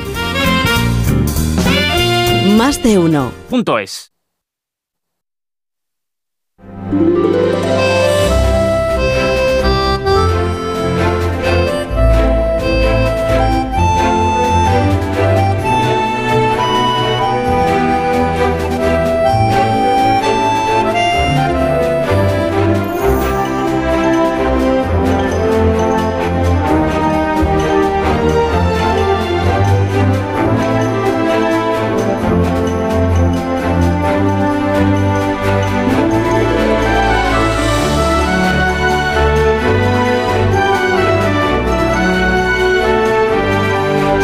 10 y 13 minutos de la mañana, son las 9 y 13 minutos en las Islas Canarias. Les vengo contando desde primera hora del día el día que es, porque esta es una costumbre que tenemos en el programa, ¿no? Pues empezar siempre diciendo en qué día estamos. Y este es el día 28 de febrero. Y mira usted, pues ya está, se acaba febrero. No, porque este año es bisiesto. Bisiesto es Año que. raro, es un año raro este año. Es un año raro, claro. Y si esto es cada cuatro años, ¿no? Sí. Cada cuatro años. Entonces, el Día de las Enfermedades Raras se celebra eh, el día raro del año, que es el 29 de febrero. Cuando hay 29 de febrero, cuando no, pues es el 28. Dice, pues entonces es mañana, efectivamente, es Sí. mañana. Pero nos queremos adelantar al Día de las Enfermedades Raras, hablando hoy de qué sabemos de las enfermedades raras, qué sabemos más que supiéramos hace un año, por ejemplo, ¿no? Pues hay una investigación, bueno, igual debería haber más, pero hay una investigación pues constante, al menos sobre algunas enfermedades raras o infrecuentes o inusuales, ya les hemos explicado aquí, creo que lo hacemos cada año, que aunque hablemos de enfermedades inusuales o infrecuentes, luego echando un vistazo a las personas afectadas, en algunos casos son muchísimas personas afectadas. O sea, rara, rara, bueno, sí. ¿Con qué me compara usted? Raro en tu barrio, pero ¿Con qué vamos. ¿Con qué claro. número? Claro, ¿con qué otras enfermedades compara usted? Claro. Bueno, 609-83-1034 si usted quiere contarnos su experiencia, porque tiene una enfermedad rara, porque conoce a alguien que la tiene, porque trata a usted como médico alguna de estas eh, enfermedades o síndromes, o porque quiere hacer un llamamiento a, a quien, a quien corresponda. Pues este es el día y este es el vehículo. 609-83-1034. Dice usted, asunto enfermedades raras, nos graba ahí la nota de voz y nos la hace llegar para que podamos escucharla entre todos. Hemos convocado a unas cuantas personas que se lo saben todo sobre enfermedades raras, sobre todo sobre la, que les afecta a cada uno de ellos eh, esta mañana en este programa para que entre ellos pues conversen y nosotros podamos ir aprendiendo todavía más cosas de las que ya vamos sabiendo. Eh, Juan Carrión se encuentra en Onda Cero Murcia, es el presidente de la Federación Española de Enfermedades Raras. Buenos días, Juan. Hola, buenos días. ¿Qué tal? ¿Cómo estás? Bueno, encantado de estar aquí junto a vosotros. El, el gusto es nuestro siempre de, de recibirte. En nuestro estudio de Madrid, aquí a nuestra vera, pues está Daniel de Vicente. Buenos días, Daniel. Buenos días. Que ahora nos contará, eh, a ver, es paciente con déficit de esfingomielinasa ácida. Correcto, así es. ¿Y esto qué es, Daniel? Pues una enfermedad rara Una de las, rara. de las muchas que hay. sí. Entonces, ¿las raras hay ult- ultra raras o, o no- Ultra o no? Exacto. eh, ¿Sí? eh, el déficit de esfingomielinasa ácida está considerada ultra, ra- ultra rara por su rara. baja prevalencia. Apenas hay pues, eh, un caso cada 250.000 habitantes. 2.500 en el mundo. 2.500 sois. sí, y aquí en España apenas 34 pacientes, por ahí, Ujú. más o menos. 34, espera, voy a, voy a ir apuntando. 34 como Daniel en España. Ahora nos cuentas en qué consiste la, Exacto, la sí. enfermedad, eh, si hay investigación o no hay, en qué fase está la investigación, en fin, esas cosas que vosotros conocéis mejor que nadie. Eh, Patricia Galvez nos acompaña desde Onda Cero en Salamanca. Eh, buenos días, Patricia. Hola, buenos días. Buenos a todos. días. Está en, en su condición de madre. Porque Sí. Patricia tiene dos, dos, dos chavalitos. ¿No? Que Eso es. Bueno, crío, niño y niña me han dicho. Niño- Gemelos. Niño y niña. No, eh, se lleva un poquito, pero Ah, no el niño es mayor. Ah, vale, Sí, sí, vale, vale. El niño es un poquito mayor. Vale, vale. Alejandro, ¿no? Y, Eso es, y Carlota. Y, Carlota, eso es. ¿Y qué es lo que, qué es lo que tienen? Eh, ¿Qué enfermedad o síndrome tienen tus hijos? Pues ellos tienen una enfermedad que se llama Aicardi-Goutier y es el tipo 9. Eh, para nosotros este año lo nuevo es que nos han diagnosticado Sí. eh, con, pues eso, con, con 12 y 10 años y mm, somos los casos 17 y 18 en el mundo. En España que yo conozca todavía no hay ninguno. Todavía no hay ninguno, aparte de, de los, de los de- sí, diagnosticados. Es difícil eh, encontrarnos entre nosotros, siendo tan poquitos, pero Claro. de momento no conozco ninguno más. Oye, ¿y en qué consiste el, el síndrome? O sea, que- o sea, ¿qué, es, qué es lo que les pasa? ¿Es, un, ¿Es de nacimiento lo que tienen? ¿Es, es genético? Eh, bueno, pues pensaba, sí es genético, Sí. eh, pensábamos que, mm, que era de nacimiento, pero tras el diagnóstico, pues eh, ellos nacieron bien y durante los dos primeros años de vida el síndrome lo que hace es que mm, a nivel inmunológico pues se vuelve el cuerpo un poco, un poco loco y les causa pues un- una discapacidad. Ellos tienen una tetraparesia, son usuarios de silla de ruedas y Sí. se comunican a través de una tablet, no pueden hablar tampoco. Bueno, agradezco mucho a Patricia que nos acompañe en Onda Cero Salamanca y introduzco ya también en la conversación a Iria, que mm, tiene nefronoptisis tipo 9. Eh, nos está escuchando ya, ¿no? Buenos días, Iria. Hola. Hola, buenos días. Es la más mayor de todos. Sí, ya lo veo. Sí. ¿Cómo estás, Iria? Muy bien. Muy bien. Mm, es- es- eh, ¿Tu madre tiene nombre? Sí, Judith. Judith. ¿Está contigo? Es. Vale. Sí. Se la oye. Pues luego hablamos también con ella. Bueno, pues con Iria, con Patricia, con Juan, con Daniel y con Judith, que es la madre de Iria, vamos a ir contando cosas sobre las enfermedades raras. Bueno, pr- primero que, Daniel, si te parece, nos, nos cuentas en qué consiste lo tuyo. Sí. Y, y en qué momento te lo diagnostican, porque yo si algo he aprendido de hablar con vosotros año tras año, con pacientes de enfermedades raras, es que el día que por lo menos sabes qué es lo que tienes, es un...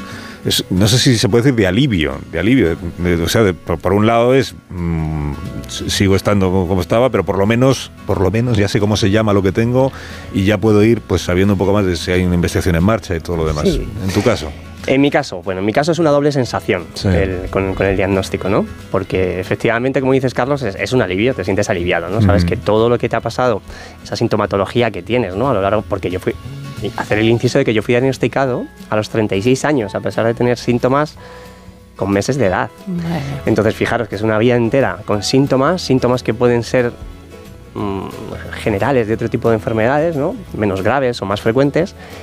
Y al final, claro, cuando llega el día de tu diagnóstico, pues es un doble alivio, ¿no? Porque, o sea, es una doble sensación, una de alivio, de, bueno, ya tengo nombre, ya sé lo que me pasa, ya puedo actuar, pero por otro lado, un conocer, eh, claro, Claro. un es una enfermedad rara, es más grave de lo que, de lo que tú tenías en tu cabeza, ¿no? De que eso podía ser o, o te habían llegado a pensar. En mi caso, la enfermedad, pues bueno, os cuento un poco por encima para que también conozcáis el porqué de ese retraso diagnóstico, ¿no? Porque al principio eh, es también genética, como ha dicho también nuestra compañera, que eh, es de origen genético, con lo cual hay, hay- hay en familias, como por ejemplo en la mía, que estamos afectados eh, los dos hermanos. Puede estar siempre afectado más eh, uno o, o más miembros de la, de la unidad familiar. Entonces, está, eh, desde el nacimiento aparecen los primeros síntomas. El hecho concreto es que como a nosotros no nos funciona una enzima que tenemos, que, que- que se encarga de metabolizar a nivel celular ciertas sustancias de desecho, que para el organismo, si no se metabolizan bien, si no se eliminan, pueden resultar dañinas porque se depositan. ¿Dónde se depositan? Pues en pulmón, en hígado y en bazo.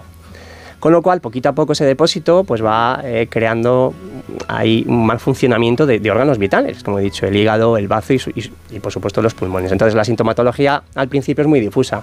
Abdomen inflamado, tamaño de los órganos, el, bazo y el hígado muy grande, eh, sangrados frecuentes porque también bajan las plaquetas, eh, cansancio, eh, molestias gastrointestinales, fatiga. Poco a poco comienzas a que la actividad física no la puedes hacer porque cada vez tienes más dañada tu capacidad pulmonar. Entonces, pero va tan poquito a poco, tan poquito a poco que tú vas al médico y, oiga, pues bueno, pues sí, se sale fuera de los parámetros normales, pero puede hacer su vida normal. Yo siempre cuento una anécdota que me llegó a decir una especialista que es, usted está bien hecho pero mal rematado. O sea, pero fíjate, eso para un paciente lo que es, ¿no? O sea, esa frase es demoledora porque dices, pero bueno, parece que es de cachondeo, Sí, pero sí. juro que fue así, ¿eh? y fue en Ujú. Madrid. Porque tú lo que le dirías al, al médico es que, que tiene que hacer usted y que tengo que hacer yo para el que el remate sea mejor. Pues, pues- Hombre, está más claro que el agua. Pues imagínate, es al final una vida en busca de un diagnóstico. Bueno, por esta experiencia han pasado yo creo que todas las personas que tienen una enfermedad, eh, cuanto más rara, claro, pues, pues más, más eh, pro- prolongado y angustioso es el periodo en el que no sabes Eso es. Qué es lo que te pasa. Y en algunos eh, casos lo que ocurre es que son las la primera persona que tiene esa enfermedad o ese síndrome y por tanto es aún más complicado llegar a saber qué es lo que le, qué es lo que le sucede.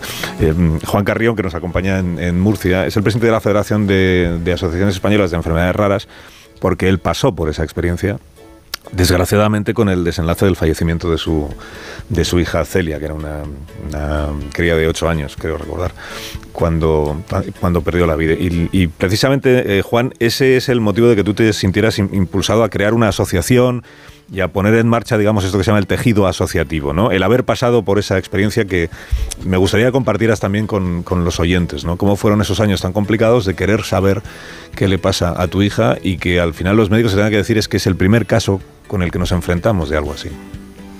Sí, pues eh, yo siempre que he tenido la oportunidad de compartirlo en los medios de comunicación, siempre he dicho que soy el papá de mi princesita Celia, una niña que, que ayer cumpliría eh, 20 años, ¿no? Y que ella en sus 8 años de vida, pues nos dio grandes lecciones de vida, ¿no? Y sobre todo me enseñó a, a no rendirme, ¿no? Y sobre todo es lo que hoy me mantiene fuerte, ¿no? Y, rodeado siempre de un gran equipo humano que me permite defender los derechos de, de las personas que convivimos con estas más de 6.313 enfermedades raras que tenemos identificadas, ¿no? Y como cualquier papá, pues me enfrenté a algo que yo siempre he descrito, ¿no? Cuando una persona se pone delante de ese profesional médico y escuche por, escucha por primera vez, ¿no? Eh, pronunciar, eh, en mi caso, pues eh, eh, lipodistrofia eh, infrecuente, síndrome de Berardinelli 6 tipo 2, ¿no?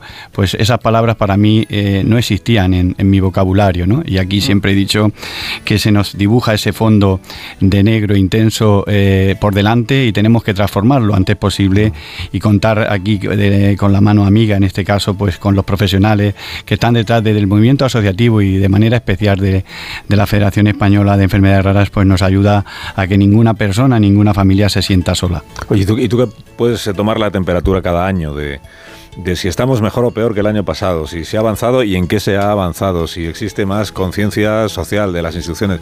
Eh, si comparamos, Juan, el año 2024 en el que estamos con el año 23, ¿tú dirías que se ha avanzado en algo eh, de manera, digo, sustantiva o, notable o estamos, como, estamos estancados? ¿Cómo estamos? Yo, yo, yo incluso eh, trasladaría la mirada un poquito más atrás, ¿no? Es decir, yo creo que si miramos hace prácticamente dos décadas, estas enfermedades raras estaban prácticamente invisibilizadas, ¿no? Y gracias precisamente a esa fortaleza del movimiento asociativo, hoy la- una federación española representa 418 organizaciones, pues hemos eh, transformado esa realidad, ¿no? Y hoy estas en- enfermedades raras están, forman parte de la agenda pública y estamos logrando que, que sean consideradas la pri- social y sanitaria dentro de nuestro sistema nacional de salud. Pero tenemos grandes desafíos, es decir, creo que, que tú lo comentabas, es decir, Daniel tardó 36 años para lograr un diagnóstico, el tiempo medio para conseguir el diagnóstico en nuestro país a día de hoy es de 6 años, ¿no? Es decir, y hay personas incluso que llegan a fallecer sin poner nombre a la enfermedad. Y el diagnóstico es la clave porque es la puerta de acceso al tratamiento, ¿no? Y aquí afrontamos grandes desafíos en nuestro país, como también tenemos que lograr eh, esa equidad eh, en el acceso a, a todos y cada uno de los medicamentos huérfanos. Y sobre todo teniendo presente este Día Mundial, ¿no? Porque al final hablamos de que en enfermedades raras más vale prevenir que curar, pero es que eh, prevenir que estas enfermedades raras aparezcan no vamos a poder conseguirlo. Pero lo que sí que podemos a- hacer es que haya más información, que poder avanzar en el conocimiento de estas enfermedades raras y sobre todo poder también detener eh, el- el- el- la involución que mu- en muchas de ellas se producen. ¿no? Y esto lo podemos hacer de manera conjunta, impulsando la investigación, consiguiendo un diagnóstico precoz de las enfermedades raras y logrando ese acceso en equidad a los tratamientos. Has dicho que, perdona, eh, que mm, eh, la equidad en, eh, en medicamentos, ¿eso quiere decir que España to- todo el mundo es igual para recibir los medicamentos? Bueno, yo creo que eh, tenemos que tener presente esta radiografía. ¿no? En, en Europa tenemos 147 medicamentos eh, huérfanos autorizados. Tenemos que tener presente que solo el 6% de esas 6.313 enfermedades raras que tenemos identificadas dispone de un tratamiento. Mm. Y a día de hoy tenemos 147 medicamentos huérfanos autorizados en Europa, de los que en España eh, solo eh, están incorporados en nuestro sistema nacional de salud 78. Imagínense ustedes que son el papá y una mamá de una eh, y que conocen que existe un medicamento huérfano autorizado en Europa, pero que en España no está disponible. Pues nosotros queremos exigir a las administraciones que queremos tener los mismos derechos como ciudadanos españoles, pero de igual forma queremos tener los mismos derechos como ciudadanos europeos y queremos lograr ese acceso en equidad y en igualdad. Le quiero preguntar a la invitada más joven que tenemos esta mañana, que es Iria. Hemos contado que tiene 14 años. 14 años. Le quiero pedir que nos explique qué es lo que le pasa a ella y, y desde cuándo sabe lo que, lo que le pasa. Iria, ¿estás ahí? Hola. Hola. a ver, esto de Gen NEC 8, ¿esto qué, qué significa? ¿Qué es lo que te pasa?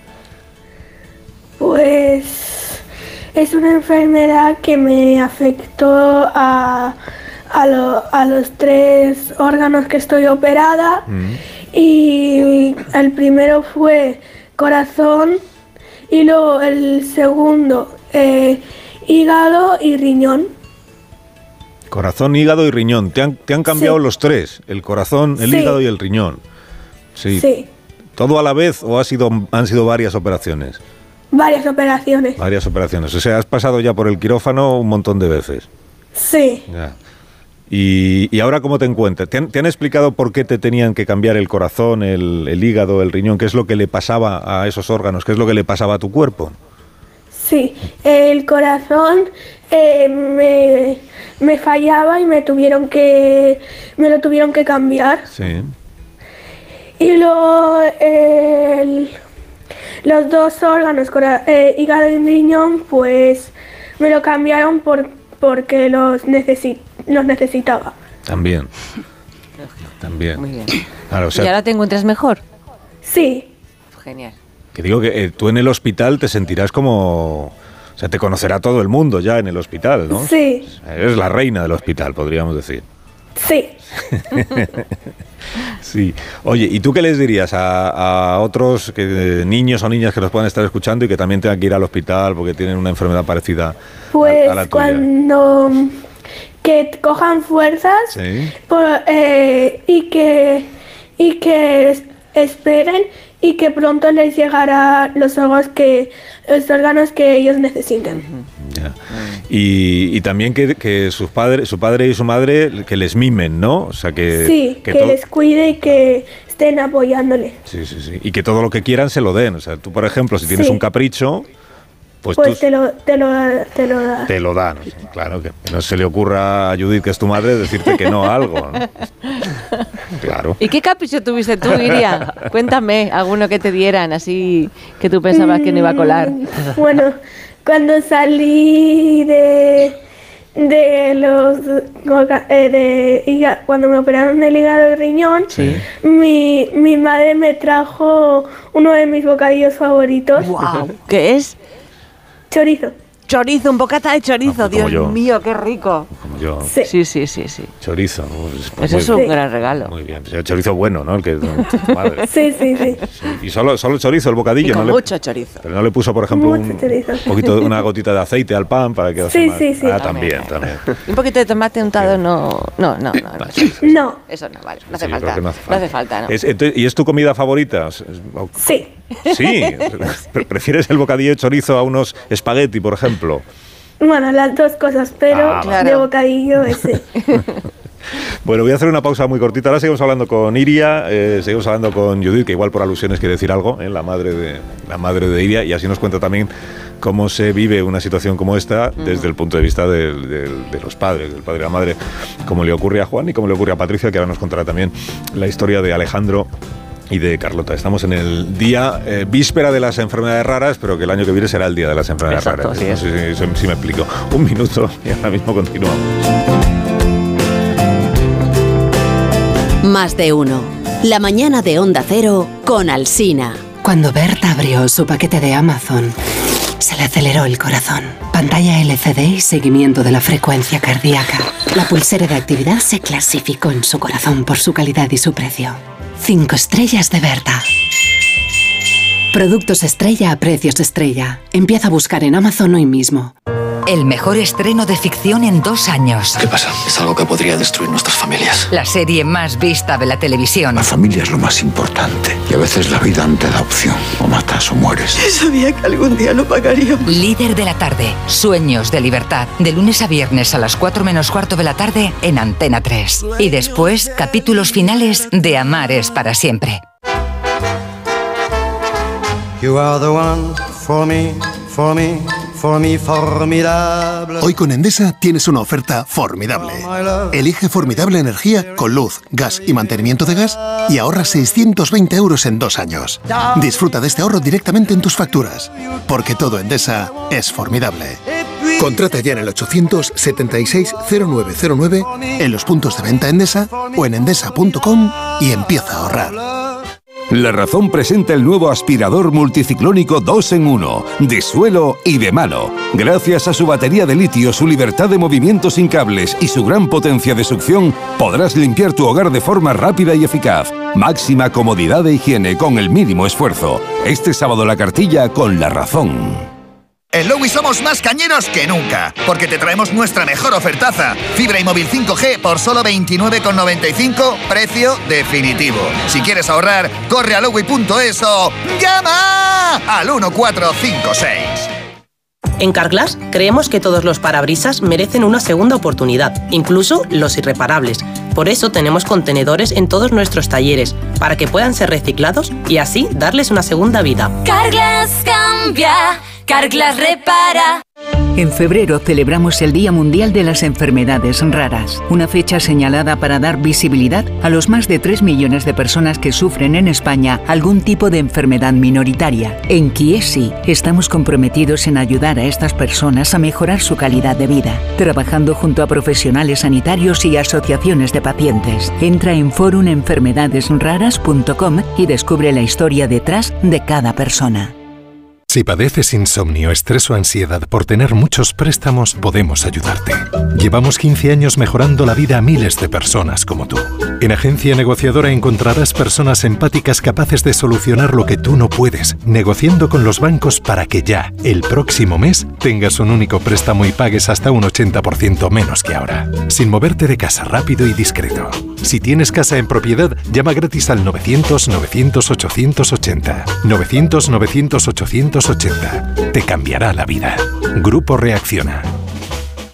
Quiero explorar sin importarme cuando volver el exterior.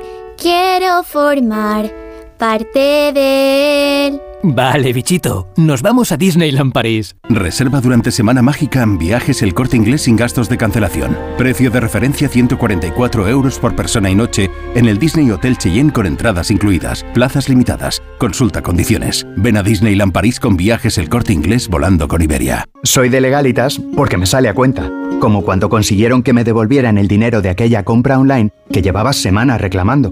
O cuando lograron que la compañía aérea me reembolsaran 1.700 euros por la cancelación de dos vuelos. Hazte de legalitas en el 900 y siente el poder de contar con un abogado siempre que lo necesites. Y ahora, por ser oyente de Onda Cero, ahórrate un mes el primer año. ¿Cansado? Revital. Tomando Revital por las mañanas recuperas tu energía, porque Revital contiene ginseng para cargarte las pilas y vitamina C para reducir el cansancio. Revital, de Pharma OTC. A ver esa foto, decir patata. ¡Hijolusa! Es que decir patata es decir hijolusa. Entre nuestra gran variedad encontrarás la patata perfecta para tu plato, siempre con la misma calidad. Patatas hijolusa. Empresa colaboradora del Plan 2030 de apoyo al deporte de base. La avería del coche, la universidad de Ana. No sé cómo voy a llegar a fin de mes. Tranquilo. Si alquilas tu piso con alquiler seguro, puedes solicitar el adelanto de hasta tres años de renta para hacer frente a imprevistos económicos o nuevos proyectos. Infórmate en alquilerseguro.es o en el 910-775-775. Alquiler Seguro, la revolución del alquiler. Securitas Direct, ¿en qué puedo ayudarle? Buenas, llamaba porque quiero instalarme una alarma. ¿Ha sufrido algún robo? No, pero lo han intentado mientras estábamos en casa de mi madre celebrando su cumpleaños y ya no me quedo tranquila. Pues no se preocupe. Si usted quiere, esta misma tarde le instalamos su alarma. Protege tu hogar frente a robos y ocupaciones con la alarma de Securitas Direct. Llama ahora al 900-272-272.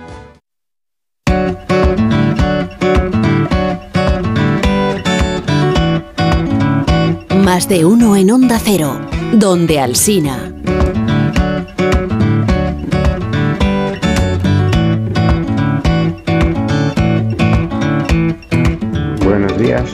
La rara es una talasemia beta mayor y vivo gracias a los donantes de sangre. Me lo diagnosticaron a los 6 años, ahora ya lo diagnostican desde bebés. Yo tengo 59 años y llevo más de 1.300 bolsas de sangre y quiero dar las gracias a todos los donantes de sangre porque son muy importantes para nosotros. Es una enfermedad hereditaria de nuestros padres. Nuestros padres son portadores, pero ellos mm, normalmente no lo saben hasta que no tienen un hijo como yo. Muchas gracias por visualizar nuestra enfermedad. Mi hija, después de 11 años dando vueltas, ha sido diagnosticada ahora recientemente de una mastocitosis sistémica. Afortunadamente es un caso leve, pero sí que es raro por la prevalencia. Hay pocos casos, cada vez más, pero de hecho la medicación no hay ningún laboratorio que la haga, solamente a través de una fórmula magistral que se hace en farmacia.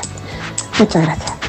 Buenos días, nada, gracias por el programa. Bueno, yo soy paciente diagnosticado con miel, que bueno, es un tipo de neoplasia, la célula plasmática, eh, por así eh, decirlo, es un eh, cáncer en la médula ósea. A día de hoy no tiene, no tiene cura, pero bueno, hay tratamientos que, que consiguen prolongar de forma significativa la supervivencia de los pacientes. Entonces, aproximadamente se diagnostican entre 2.500 o 3.000 pacientes al año en España. Yo pertenezco al subgrupo de los no diagnosticados. Desde hace 16 años tengo una serie de síntomas y nadie ha sabido decirme qué es lo que lo provocan. Eh, te sientes como el protagonista del chiste aquel de tiene usted el síndrome de Smith, es grave, pues no lo sabemos, señor Smith. Entonces somos muchos los que llevamos mucho tiempo y que de repente pues un día te diagnostican y suele ser una enfermedad rara, obviamente, pero quiero dar sobre todo para dar las gracias a las asociaciones. Yo vivo en Salamanca, a la Asociación de Enfermedades Raras de Castilla y León, la ESCIL, que trabaja muchísimo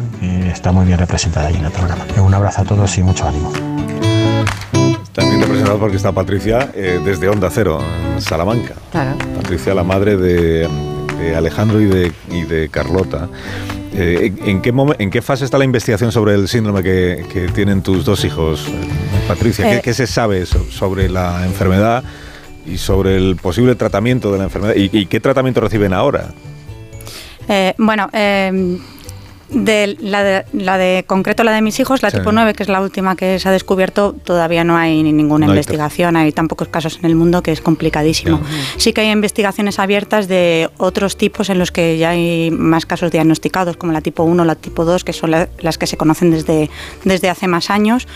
Pero no se conoce en realidad el motivo de, por qué ocurre eh, la, enfermedad. Y, bueno, pues tratamiento, los tratamientos que tenemos son paliativos, que es como ocurre en el 94% de, de, las enfermedades raras, que no tiene un tratamiento específico. Pues fisioterapia, logopedia, eh, musicoterapia, hacemos piscina, hacemos de todo lo que le sirva para su movilidad y para poder comunicarse lo mejor posible. Mm. Porque, eh, Juan, hay mucha diferencia entre comunidades autónomas respecto de las eh, ayudas que pueden solicitar las familias que tienen enfermedades raras respecto de la situación de los recursos en los propios hospitales. ¿no? Eh, ¿Hay desigualdad en la España autonómica en este terreno de las enfermedades raras? Pues sí, la verdad que esto es algo que, tenemos muy presente. ¿no? Eh, eh, antes abordábamos, por ejemplo, el reto del diagnóstico ¿no? y cuando hablamos de, mm. de, homogenizar ¿no? el número de enfermedades raras que se incluyen en las pruebas de cribado neonatal, en esa prueba del talón, pues vemos diferencias como una comunidad autónoma como Murcia incluye hasta 43 enfermedades raras, una comunidad como Madrid incluye 18 o una comunidad como esa Asturias o Baleares incluyen 8. ¿no? Al final estamos supeditando el acceso eh, precisamente a ese código postal de residencia del paciente. Estas son situaciones que, se producen y de igual forma eh, también en, numerosos casos eh, eh, identificamos estas situaciones de inequidad y de desigualdad mm. en el acceso también a, los tratamientos. Sí, fíjate que estamos hablando de comunidades autónomas y de desigualdad entre comunidades autónomas, pero seguramente habrá también desigualdades entre entre provincias y no quiero pensar entre la diferencia entre si vives en una gran ciudad con todos los servicios a los que puedes acceder, si vives en el mundo rural, donde las dificultades serán enormes, un poco para, para tener pues, no solo prestaciones, sino servicios públicos, sino pues, pues, para quienes tengan dificultades para moverse, por ejemplo, pues vivir en el mundo rural debe ser terrible, terrible, por la falta, porque no llegan hasta los últimos municipios las, las ayudas y, y los servicios. Ah, me, por alusiones, Judith, la madre de la madre de Iria, que nos contó lo del bocadillo de chorizo, ¿no? Y los caprichos que, que tiene una hija que, que tiene un síndrome como el de como el de Iria. Entonces, Judith, con, con, lo, con, tu hija, ¿qué pasa? Que, se le consiente todo, ¿no? Porque, porque no se le puede decir que no a nada, ¿o sí? Bueno, bueno, bueno, todo no se le puede consentir. Se aprovecha de eso, ¿no? bien. Se aprovecha bastante, sí, sí, se aprovecha bastante. Pero bueno, tenemos que tener un poquito de mano izquierda también. Hay que regular un, poquito, pero bueno, es muy buena y siempre consigue todo lo que quiere, la verdad. Es muy buena. Oye, y, por alusiones, el bocadillo de chorizo fue porque no lo podía comer durante que estuvo en diálisis, a la espera del trasplante. Me lo imagino. Ella tenía que comer como si estuviese embarazada, que nos dicen tienes que congelar el embutido. Entonces ella no ah, podía comer según qué cosas. Entonces, solamente cuando la operaron, cuando ya podía comer, yo fui y le compré un buen bocadillo de chorizo porque era lo que más deseaba en ese momento. Sí, lo mío fue salchichón, o sea que algo tiene que haber ahí que te pide cerdo, no sé por qué. El cuerpo te lo está pidiendo. Sí, sí. Claro. Oye, ¿cómo veis, ¿cómo veis los padres y las madres este momento del que antes hablábamos del, diagnóstico? Eh, cuando, te, cuando te dicen qué es lo que le pasa a tu hija. Hmm. Nosotros tardaron 10 años en darnos el diagnóstico. 10 años. Iria ya, sí, Iria ya nació con una enfermedad eh, que era, nos decían que era una cardiopatía. Eh, no sabían mm, por qué, porque ninguno de nosotros es enfermo, no tenía ninguna cardiopatía. Pero bueno, al cabo de 10 años ella ya tenía, a los 5 meses a ella le hicieron un trasplante cardíaco y las pruebas que le hacían no salía nada, o sea, ningún tipo de enfermedad. Hasta que a los 10 años pues investigaron el gen eh, que, tiene la, que tiene Iria la mutación, que es el gen NECOCHO, y la diagnosticaron con esto, siendo Iria pues la más mayor de, los pacientes que están diagnosticados con esta enfermedad. Y ella solo tiene 14 años, bueno, va a hacer 15 dentro de un mes. Y no hay nadie más por delante de ella. O sea, no sabemos el futuro que nos espera. claro, esta es otra es, la mayor, significa que es una enfermedad muy reciente, por lo menos que no hay casos conocidos de, personas que antes no, hayan no hay casos conocidos. Claro, y eso significa que como es una enfermedad muy reciente, es más difícil aún que la investigación esté avanzada y que realmente no sabéis, no sabéis cuando tenga 20 años en qué, en qué situación estaréis, ¿no? ¿Cómo evoluciona la enfermedad? no, no sabemos porque ahora de momento ella lleva tres trasplantes de órganos. Eh, entonces, eh, no sabemos si va a afectar a más órganos o no. Eh, están ahora haciendo un estudio desde el CSIC de aquí de Barcelona, gracias a una asociación de otro crío que se le detectó la misma mutación, que es un crío más pequeñito. y bueno, pues están mirando a ver de qué puede ser, por qué sucede, a qué puede afectar y bueno, pues qué nos pueden decir, qué nos pueden diagnosticar. A ellos ya no les servirá de mucho porque ya han nacido con esta enfermedad, pero todo lo que se pueda progresar, pues es, es para agradecer, la verdad. Claro, claro, sí, la, parte preventiva que decía antes Juan, ¿no? Eso es lo más relevante. Hombre, hay una mm. gran, hay un, hay un nuevo campo de investigación médica que, que está abierto, que es el de la terapia génica, ¿no? El de la investigación sobre las enfermedades, para aquellas enfermedades que tienen una causa genética o que puedan tener una causa genética, que es encontrar la tecla que hay que tocar, ¿no? los genes que hay que activar o desactivar para no solo para evitar que en el futuro la, persona, sino para aquellos que ya tenéis esa enfermedad, que podáis llevar una vida mm, más o menos normal. Eh, estoy mirando a Daniel porque es el... Claro, cuando te dicen, cuando te dan la noticia de que puedes mm, formar parte de un ensayo clínico, que te puede abrir una nueva perspectiva y cambiarte la vida, y luego ya de que existe una terapia génica que permite resolver lo tuyo, ese momento debe ser mm, increíble, ¿no? Claro, fijaros que estamos hablando de números eh, y hemos dicho ya a lo largo de la mañana, ¿no? solo un 6% de enfermedades raras con tratamiento. Entonces, si tienes la gran suerte ¿no? de, que están investigando en ella, de que parece que hay una esperanza y que formas parte de ese número tan pequeño, tan privilegiado de enfermedades que, que tiene tratamiento, pues yo creo que es indudable, ¿no? Que al final quieras participar con tus miedos asociados a entrar en un ensayo clínico, que es algo desconocido para la mayoría de, de mm. nosotros, ¿no? Y te mm. enfrentas con miedo, pero también con mucha esperanza, porque sabes que tienes eso o nada. Por lo menos yo en mi caso yo lo vivía así. Lo vivía así y bueno. Eh, con una visión positiva. ¿Qué te, explican? Yo nunca he formado parte de un ensayo clínico, entonces, ¿qué te, explican eh, quienes te informan de lo que hay y te proponen formar parte de él? te dirán pros y contras, supongo, ¿no? Exacto, claro, la explicación es súper... El, pro es que sirva para encontrar la solución a lo que te pasa. Claro. ¿Y los contras cuáles son? Bueno, ellos te explican claramente que esto puede ejercer beneficios positivos, ¿no? Eh, acciones positivas. Que no lo des por hecho, ¿no? Que no, que no lo des por hecho. Nada. Usted eh, claramente está participando en un estudio, en una investigación. ¿Y en ese estudio puede haber gente a la que le estén dando placebo y a la. Sí, ¿no? Sí, exacto. Sí, de hecho, normalmente la mayoría de ellos se, inician con doble ciego, que se llama, ¿no? Ni el médico ni el paciente sabe, en nuestro caso fue durante el primer año, si vas a recibir terapia o no, o vas a recibir placebo.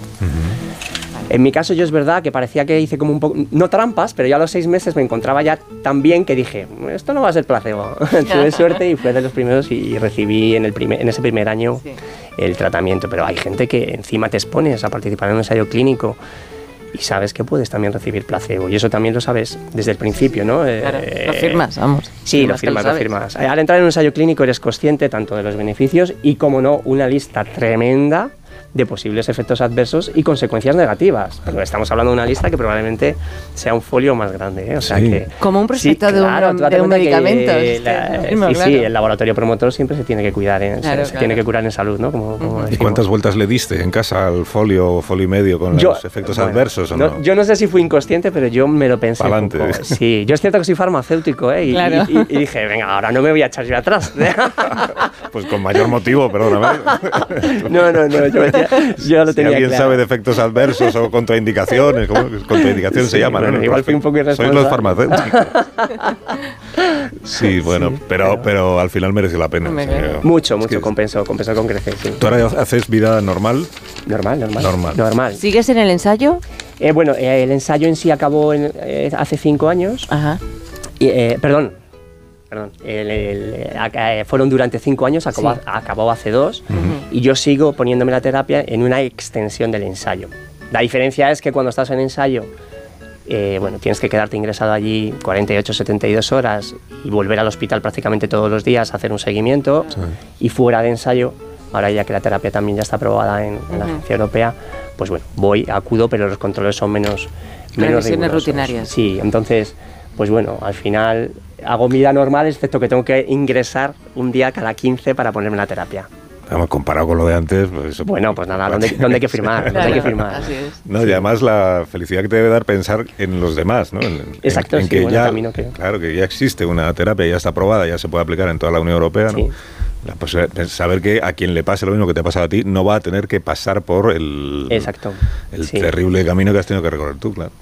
Voy a hacer una pausa muy cortita. Muy cortita, muy cortita. Y ahora a la vuelta os, pediré, ir pensando, ¿eh? os, pediré a todos los invitados un, último mensaje. Muy bien. Mensaje, elegid el... ¿Cuál solo, va a caber uno, solo va a caber uno, ¿no? ¿Qué mensaje os parece el más importante en el Día de las Enfermedades Raras, aunque estemos en la víspera, para todos los que nos están escuchando? Ahora seguimos. Más de uno. En Onda Cero. Ahorro para expertos. Expertos en ahorro. En Brico de tenemos lo que necesitas para tus proyectos. Puertas, ventanas, pavimentos, cocinas, baños, herramientas. Lo tenemos. Compra donde compran los expertos. Ahorra como ahorran los expertos. Ya en tu tienda y en bricodepo.es.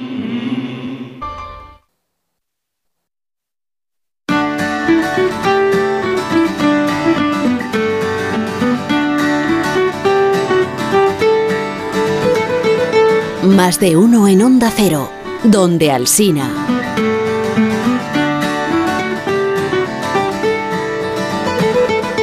Me llamo Sara y soy la mamá de Mateo que tiene solamente cuatro añitos. Mateo tiene una mutación ultra rara, eh, una mutación en el gen NEC8. En toda su vida Mateo ha estado ingresado como un 25%. Cualquier infección a Mateo le puede suponer eh, una entrada en la UCI o un mes de ingreso en el hospital. Está muy acostumbrado a ir al hospital, considera como su casa y realmente es un niño muy alegre, con muchas ganas de, investigar, de conocer y en, la verdad es que nos da a nosotros el aliento que que, necesitamos para aguantar el día a día. Y creamos la asociación Una Vida para Mateo, para recaudar fondos para la investigación de su enfermedad. En estos dos años, con la ayuda de donaciones y eventos, hemos donado alrededor de unos 56.000 euros y hemos encontrado cuatro niños más con la misma enfermedad. Bueno, voy a pedir a mis, a mis invitados de esta mañana un mensaje. Un mensaje para terminar esta hora que hemos dedicado a las enfermedades raras. Eh, que, verse sobre lo que os parezca a vosotros más eh, importante, más urgente, más necesario, más lo que queráis. Voy a empezar por Patricia, que en Salamanca nos está escuchando y que es la madre de, estos dos eh, chavalitos o chavalito y chavalita que tienen, me apunto aquí, Aicardi Gutiérrez tipo 9. Aicardi Gutiérrez tipo 9. Patricia, ¿cuál sería tu mensaje para todas las personas que nos están escuchando esta mañana? Pues mi mensaje es un poco en torno a la visibilización, que quiero daros las gracias por permitirnos estar aquí durante, durante esta hora. Y es que creo que solo a través de que la sociedad sea consciente de, de, que existimos se puede empujar a las administraciones públicas a que nos tengan en cuenta en, en todos los sentidos y, y, a conseguir esa equidad que hablaba nuestro presidente Juan Carrión, eh, al que agradezco su, su labor. Iria y Judith, la, la, madre y la hija, la que quiera de las dos, porque igual que tampoco se peleen. El, el último mensaje, ¿cuál sería? Pues nosotros lo que pediríamos, creo que sería como todos los que estamos aquí, eh, sería más presupuesto para investigación, eh, más visibilización y también pensar en los cuidadores, en los cuidadores que estamos con, esas, con estos pacientes uh -huh. que son los portadores de esta enfermedad rara que no podemos eh, trabajar, no tenemos la misma disponibilidad y se necesitan muchas ayudas. El mensaje de... Muchas ayudas. Gracias, eh, Judith. ¿El mensaje de Daniel? Pues mira, el mensaje mío iría ligado a la campaña de este año, que yo sí que tengo claro que en enfermedades raras más vale prevenir que, que curar y para ello pues hay que incidir que es necesario seguir investigando en ese 80% todavía de enfermedades raras que no tienen, eh, que no se les dedica eh, recursos para, para, investigar en ellas y también pues eso, acelerar el acceso al, al diagnóstico y al tratamiento precisamente para, para, para, evitar ese deterioro de la enfermedad y esa progresión. La última palabra la tienes tú, Juan Carrión. Bueno, yo creo que, que hay que unir eh, la necesidad eh, y la, eh, de priorizar la, el, impulso en nuestra investigación, porque si no, no tenemos ni futuro ni esperanza a tres millones de españoles. Y sobre todo, un agradecimiento a todos los papás, mamás, niños, niñas, adultos que convivimos con estas enfermedades raras y, y de manera también especial a los representantes del movimiento asociativo, porque gracias a ese trabajo juntos y unidos hemos logrado esa transformación social y que estas enfermedades raras hoy formen parte de esa agenda pública y que podamos seguir luchando por defender nuestros derechos y ojalá que se consideren ya, desde ya, una prioridad social y sanitaria en nuestro Sistema Nacional de Salud. Ha sido un gusto compartir con vosotros estos minutos de radio. Espero que tengáis un día de las enfermedades raras estupendo. Es mañana el día, no es hoy, pero como si lo fuera. Muchas gracias, Juan. Un fuerte abrazo. Muchas gracias. Presidente de la Federación Española de Asociaciones, Daniel, gracias por haber acompañado al, a los eh, componentes de este programa esta mañana y a los oyentes. Muchísimas gracias, por, gracias. por, invitarme. Gracias a Judith, gracias Iria. Gracias. Gracias a ti. Y a Patricia. Gracias Patricia, un fuerte abrazo. Gracias a vosotros. Ahora llegan las noticias.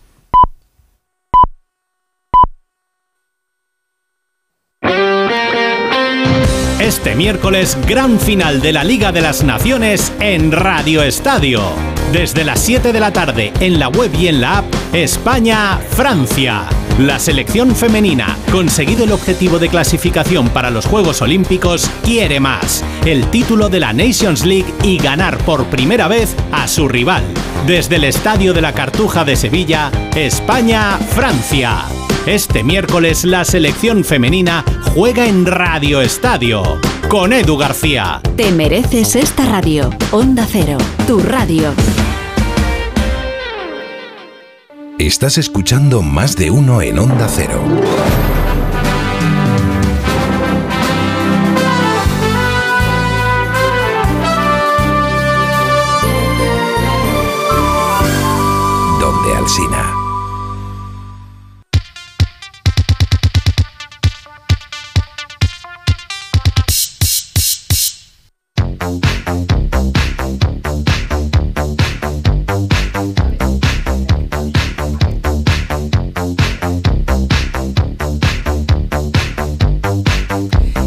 Al recibo y te llevas la sorpresa. Te das cuenta de que tu seguro te ha subido el precio. Así que de vuelta a hacer lo de todos los años, pues buscar otra aseguradora para ahorrar un poco, Alicia. Menos mal que hay compañías como la Mutua, porque si te vas a la Mutua con cualquiera de tus seguros, te bajan el precio, sea cual sea. Y es que es muy sencillo, solo tienes que marcar el 91 555 5555 91 555 5555. Te lo digo, te lo cuento. Vete a la Mutua. Consulta condiciones en Mutua.es.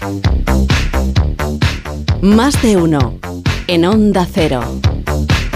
Cariño, vamos a cambiarnos al plan estable verde de Iberdrola, que paga siempre lo mismo por la luz, todos los días, todas las horas, durante cinco años, pase lo que pase. Interrumpimos la emisión por una noticia de última hora. Nos están invadiendo los extraterrestres. Pase lo que pase. Pase lo que pase. Y ahora, además, llévate 100 euros con el plan estable verde de Iberdrola. Contrátalo ya llamando al 924 24 24 o en iberdrola.es. Consulta condiciones en la página web. Iberdrola. Por ti, por el planeta. Empresa patrocinadora del equipo paralímpico español. Dos años después del inicio del conflicto de Ucrania, la emergencia continúa. Millones de personas han perdido sus hogares y para las que permanecen en el país, los bombardeos y los ataques son parte de la vida diaria. Tu ayuda es vital ahora. Necesitan atención médica y psicológica, refugio, alimentos y agua potable. Envía Bizum al 02076. Llama al 900 595 216 o entra en comitéemergencia.com. Avanzar en la descarbonización de nuestra economía y el crecimiento sostenible exige un compromiso de todas las empresas. Con este fin, BBVA reúne a los dirigentes de grandes compañías de todo el mundo en el tercer foro de sostenibilidad BBVA el 29 de febrero en Madrid. En Onda Cero vamos a estar muy presentes, con un análisis previo el martes en Julia en la Onda y un seguimiento de las intervenciones del jueves en toda nuestra programación. Tercer foro de sostenibilidad de BBVA, porque todos nos estamos jugando mucho. Vodafone te trae Dazón con Fórmula 1, MotoGP y otras competiciones. Llama al 1444 y llévate por solo 40 euros fibra móvil y televisión con el primer mes de Dazón Esencial de regalo. Llama ya al 1444. Vodafone.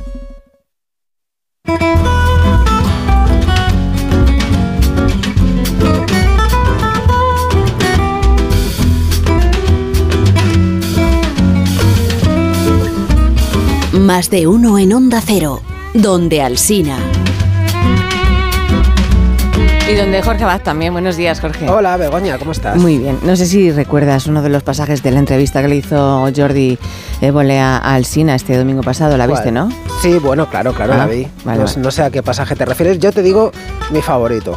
Sí, Yo con ¿cuál el que me quedé, sobre todo, es ese momento de Fran Montes desayunando en su cocina, El con su taza co- eh. cómo toma el café, Sí, cómo sí. llega a la radio. Con qué tío, solvencia. Con, con qué Con- profesionalidad revisa Ahí. cada uno de los micrófonos. Qué bien da en cámara el ingeniero, qué bien queda. Pero yo me refería a otra cosa, Jorge. Sí, bueno, algo que diría el Sina, pero no sé, que es que dijo muchas cosas. Pues una cosa que me, que me hizo recordar tiempos no tan lejanos y además que me emocionó mucho. Em, escucha, que Ay, he sacado el fragmento. sospecho, sí, Dale. ¿Cuál es el momento más intenso que has vivido en la radio? Yo creo que la mañana del 11M, por lo que ya te puedes imaginar. Y luego el confinamiento, que, mm, o sea, la pandemia, el confinamiento, sobre todo aquellos primeros días en los que tampoco sabíamos hacia dónde íbamos, ni cómo de serio iba a ser. Y ahí sí que cambiamos el programa, realmente. Mi única reflexión era, yo solo puedo ponerme delante del micrófono a contar mm, lo que me está pasando por la cabeza y lo que estoy sintiendo yo, mis propias dudas profesionales sobre qué hay que contar en una situación como esta. Hay que dar prioridad a a los eh, muertos, a la cantidad, al- a la situación de los hospitales, a las, a las carencias, a la vida de la gente confinada. Y lo que hicimos fue hacer un programa en el que compartíamos con los oyentes, yo compartía mis, mis dudas, que eran todas, y ellos compartían con nosotros su experiencia diaria. Y con eso creo que construimos una relación muy estrecha, muy emocionalmente estrecha, que eso en la radio igual es por una parte lo mejor que te puede pasar y por otra parte, dadas las circunstancias, lo peor. ¿no? Ojo, cuatro años ya. Sí, cuatro. Cuatro años de, del confinamiento. Es verdad que durante esos meses el programa cambió mucho. Que se hizo, bueno, casi un programa nuevo con secciones distintas.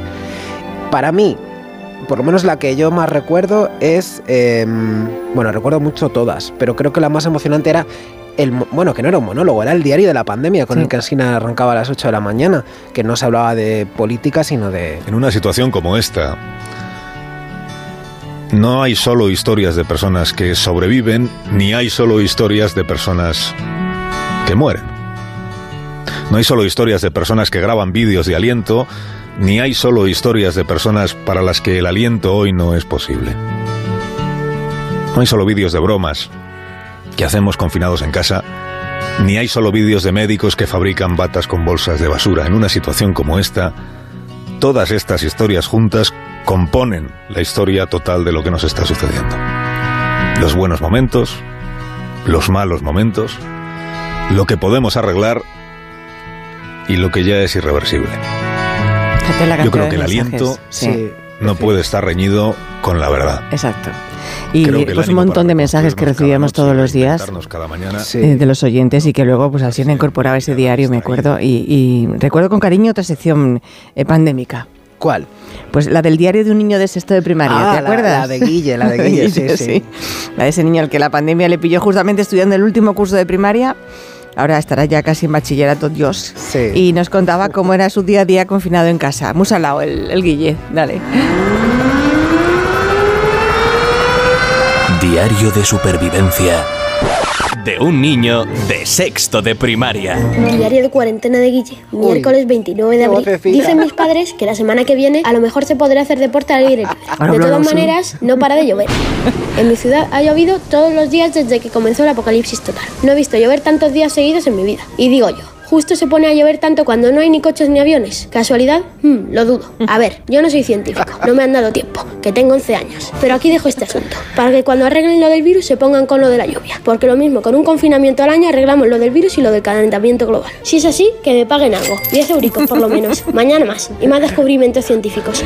Qué vocecita, claro, es que yo aquí yo le conozco, es que es, que es amigo, es el hijo de, de unos amigos y, y ahora, tiene ¿Y ahora un bo, ahora tiene un bofarrón así y es igual de alto que Fran. Sí, igual de alto que el tío. 90. Qué horror. Pero, y también hicimos programas especiales, me acuerdo. Ay, sí. Sí.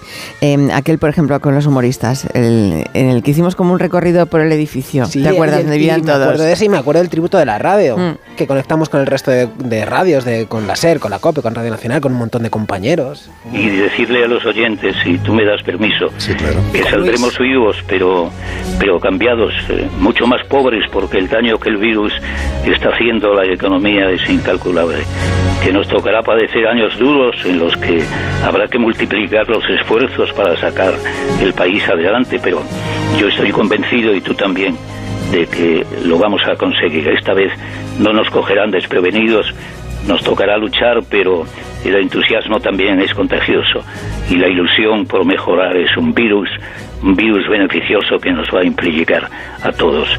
Un abrazo, querido Carlos, a ti y a todos los compañeros que han hecho radio y que continúan haciendo y espero durante muchos años.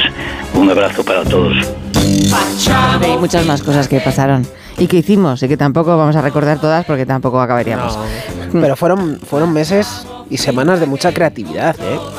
No solo aquí en la radio, en, todos los lados. Estaban un montón de músicos haciendo ejemplo. versiones en acústico por Zoom, los concursos de cortometrajes Sí, domésticos. las web series también. También. Y, y- y los que empezaron a hacer la- la- las Claro, series en su casa. dices, ¿Te series en refieres a eso, casa, no? sí, sí. ¿Y recuerdas la historia de aquella pareja, la de la valenciana y el australiano? ¿Te acuerdas de ellos? Que se iban a casar y que la pandemia les hizo anular la boda. Pero esa era una historia. O sea, yo vi la noticia, pero ¿eso era una historia real? ¿O Sí. era una ficción? No, no, de verdad. Claro. ¿Cómo que? Claro que sí, les pilló aquí. Sí, contaron en una web serie lo que les estaba ocurriendo. Mientras, la pandemia sigue sembrando el pánico en todo el mundo. Italia se ha convertido en el termómetro de todo lo malo que el COVID-19 puede traer. Los fallecidos en Italia por el coronavirus alcanzaron el viernes los 1.266, lo que supone un incremento de 250 en las últimas 24 horas. Es el mayor número de muertes registrado en un solo día. Y en España, el número de contagiados sigue aumentando. Más de 4.000 contagiados y 120 fallecidos. We have to cancel the wedding.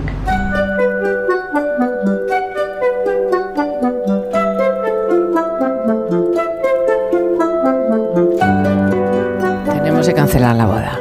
Ah, ya recuerdo la serie. Se arrancaba la serie. claro, es que. Pues tiene una secuela. Mira que dijeron que no, que no iban a hacer más, que la primera ya con eso basta, que luego ya otras cosas, pero es que luego hicieron una segunda parte. Una segunda es verdad que, es- que Sí. ella estaba embarazada. Exactamente. Pues, Y bueno, ahora ah, es que no lo van a contar todos, sí, espérate. María Albiñana, buenos días. Hola, buenos días, ¿cómo, estáis? Muy bien. Muy bien. Tenemos aquí varias teorías. Bueno, estamos barajando esta mañana muchas teorías. Primero, eh, Jorge Abad, eh, mi compañero, es de la opinión de que Luke eh, tiene una pose artística en la que él disimula que no sabe hablar español. Y entonces, eh, pues eso, va de que no tiene ni idea, no entiende nada. So- Solo cincuenta y tantos es lo que creo que aprecia cuando oye Entiende, algo. entiende lo que quiere. Sí, entiende. Pues mira, Begoña, si quieres hacemos, hacemos la prueba, ¿no? Ahora Sí. que estamos en directo, eh, tengo a Luca aquí al lado. Sí. Eh, a, preguntarle algo a ver si os entiende. Luke, eh, buenos días. Claro, esto es muy fácil. Hola, buenos días. estás fácil, estás fácil. Luke, estás, ¿eres un falso en la película y sabes hablar perfectamente español? No. Ah, ya, se ha quedado con, Ya- no ya me entiendo. está- O sea, me, mira, me mira pidiéndome ayuda con Socorro. los ojos. En plan, socorro, SOS. Socorro. Claro, Lo esto es- siento, no hablo Eh, español. esta es la mezcla entre realidad y ficción que cada vez mm, tengo más clara que no hay tanta mezcla. Eh, me espera, es que luego tenemos otro debate. En, eh, hemos estado Jorge y yo hablando toda la mañana. Él es de la opinión de que quiere saber todo. Es que hemos Es visto decir, la peli, hemos sí, visto la peli. Y, la, y yo me tra- yo bueno cuando digo tragarme es que me la tragué porque me gustaba tanto que me la tragué entera en un solo día. Eh, la segunda parte sobre todo, la primera he visto menos, porque no no en ese momento pues estábamos tan liados con nuestras cosas aquí en la radio que no tuve tiempo de estar. Es que fue un momento sí. de, de muchísimo trabajo para todos, eh, aunque parecía que no, pero estuvimos todos muy ocupados.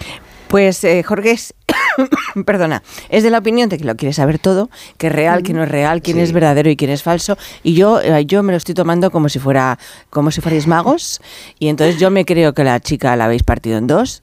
Y de verdad, a muerte con vosotros. No quieres saber el truco. Me da lo mismo. Estoy por Pero- taparme los oídos. Eso, eso es lo bonito de, de nuestra historia, que mm, eh, jugamos en una línea muy fina de, de realidad y ficción y dejamos a la gente, al espectador, que decida eh, qué es lo que prefiere eh, entender como ficción y qué es lo que prefiere entender como realidad. Para mucha gente que vio las dos primeras temporadas, eh, para ellos éramos como familia, nos tenían un poco considerados como familia.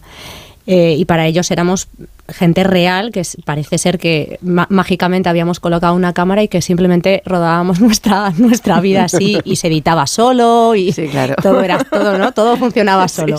Eh, y bueno, ahora, ahora con la película, pues veremos qué, qué opina la gente y qué sensación Pues la sensación es que sigue, es como si fuera eh, uno de vuestras, un capítulo de la serie, El pero más capítulo- largo. El capítulo final. Pero más claro. largo. Bueno, así es. final o no, final. No, no, final no queremos que sea el final, ¿eh? No queremos que sea el final. Bueno, tengo que deciros que esto sí que va a ser el final. eh, Es mentira lo que estás diciendo, porque tú en la primera serie dijiste que de Season 2 nada, y, y resulta que luego sí hiciste sí. la segunda parte. Hicimos Season y la, one, y la season peli, two claro. Y la peli, sí. Claro. La verdad es que, bueno, nos, nos, es- son estos proyectos que lo empiezas y no sabes muy bien el resultado que va a tener y, y nos cogió por sorpresa, una sorpresa eh, absolutamente maravillosa que nos ha llevado a un camino a los dos a nivel también profesional y personal muy, muy bonito. Que hablamos Así de que... no hemos dicho la serie, ¿cómo se llama? La serie es Cancelled. Eh, si se pronuncia así, que tú tienes un inglés tan, tan estupendo, María. Sí, Pero, sí, y luego, cancelled. el- Muy bien. cancelled. Y luego la segunda es Urcancel, me imagino, Muy ¿no? bien. Escrito Cancelled, Perfecto. Cancelled, para que la gente lo busque bien a gusto. y la peli se llama Uncancelled. O sea, Eso es. un Cancelled. En, en, en inglés escrito fonéticamente. Claro, pero es que la historia que tienen ellos, yo no sé si la conoce todo el mundo, pero me, me parece fascinante. Sí, y es verdad todo, ¿a que sí? Eh, sí, bueno, la historia es real, es real que, que Luke y yo nos íbamos a casar, veníamos de Los Ángeles, veníamos a Tú eres, casarnos espérate, tú eres 15 de marzo. actriz, él es director de Sí, cine. sí, Vale. no éramos de repente dos médicos No. que decidimos hacer una serie. No, pero remóntate un poco más. ¿Cómo os conocéis? Porque a mí eso me parece maravilloso. Que, que os presentan en Bilbao a una, a una chica de Valencia, a una mujer de Valencia, a un australiano, os presenta un amigo en Bilbao, no habláis entre vosotros, chateáis durante un año. A mí eso me parece- Pero esto cómo te lo sabes, Jorge? Bueno, porque lo habéis contado. Porque yo Sí, sí, pero soy. que no, sí, pero que de normal no nos lo suelen eh, sacar a relucir. Eh, sí, así fue. Eh, mira que Bilbao, eh, pues es una ciudad bastante, ¿no? Que te puedes encontrar y además estábamos los dos en el mismo festival, pero sí, eh, como decís, no nos encontramos físicamente y durante un año que estuvimos hablando.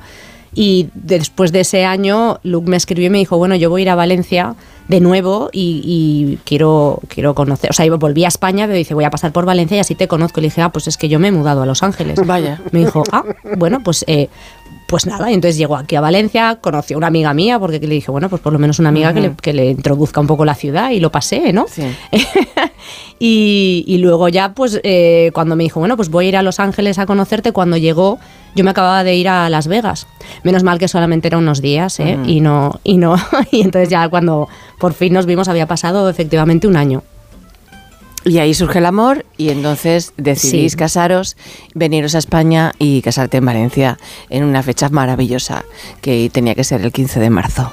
del- Claro, que coincidiese- 2020. con las fallas. que coincidiese momento. con las fallas Sí. por aquello de, ¿no? Ya que venía muchísimo extranjero, Claro. por darles a conocer una, una parte eh, de Valencia tan bonita que tenemos. Em, Pero bueno, es, fue un día fatídico porque, porque nos quedamos todos en nuestra casa.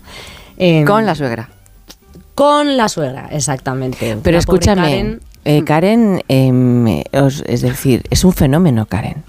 Karen es, Eh, bueno, pero- Karen es una fenómena y creo que Karen fenómeno ya se ha retirado después de Ya no quiere más, pero Karen hace una vida normal en Australia o la paran por el supermercado para pedirle selfies y, y autógrafos. que nos lo cuente Luke. Sí, bueno, se- cuéntale, sí, Luke, que, hable algo Luke, sí, que hable de su madre por lo menos. Ya que la ha explotado, que hable de ella. Exacto, exacto. Do you want to tell them about your mom if they stop her in the street? Uh, they recognize her. I, I can't have access to her anymore. I have to go through her agent. que ella no tiene acceso a su madre, ya tiene que pasar por su representante Vale. para hablar con ella. vale. Uh, I, she does get a lot of uh, lovely fan mail from all around the world, which is, is really special. Recibe muchísimas cartas Ujú. de los fans, bueno, cartas, emails o mensajes, Claro, ¿no? claro. De los fans, de- con mucho cariño, la, la verdad. Pero el hijo sabía, eh, María, que la madre tenía ese potencial. No lo sé. Look, did you- no tengo ni idea. Esto es muy buena pregunta. Did you knew that your mom had like a potential acting background?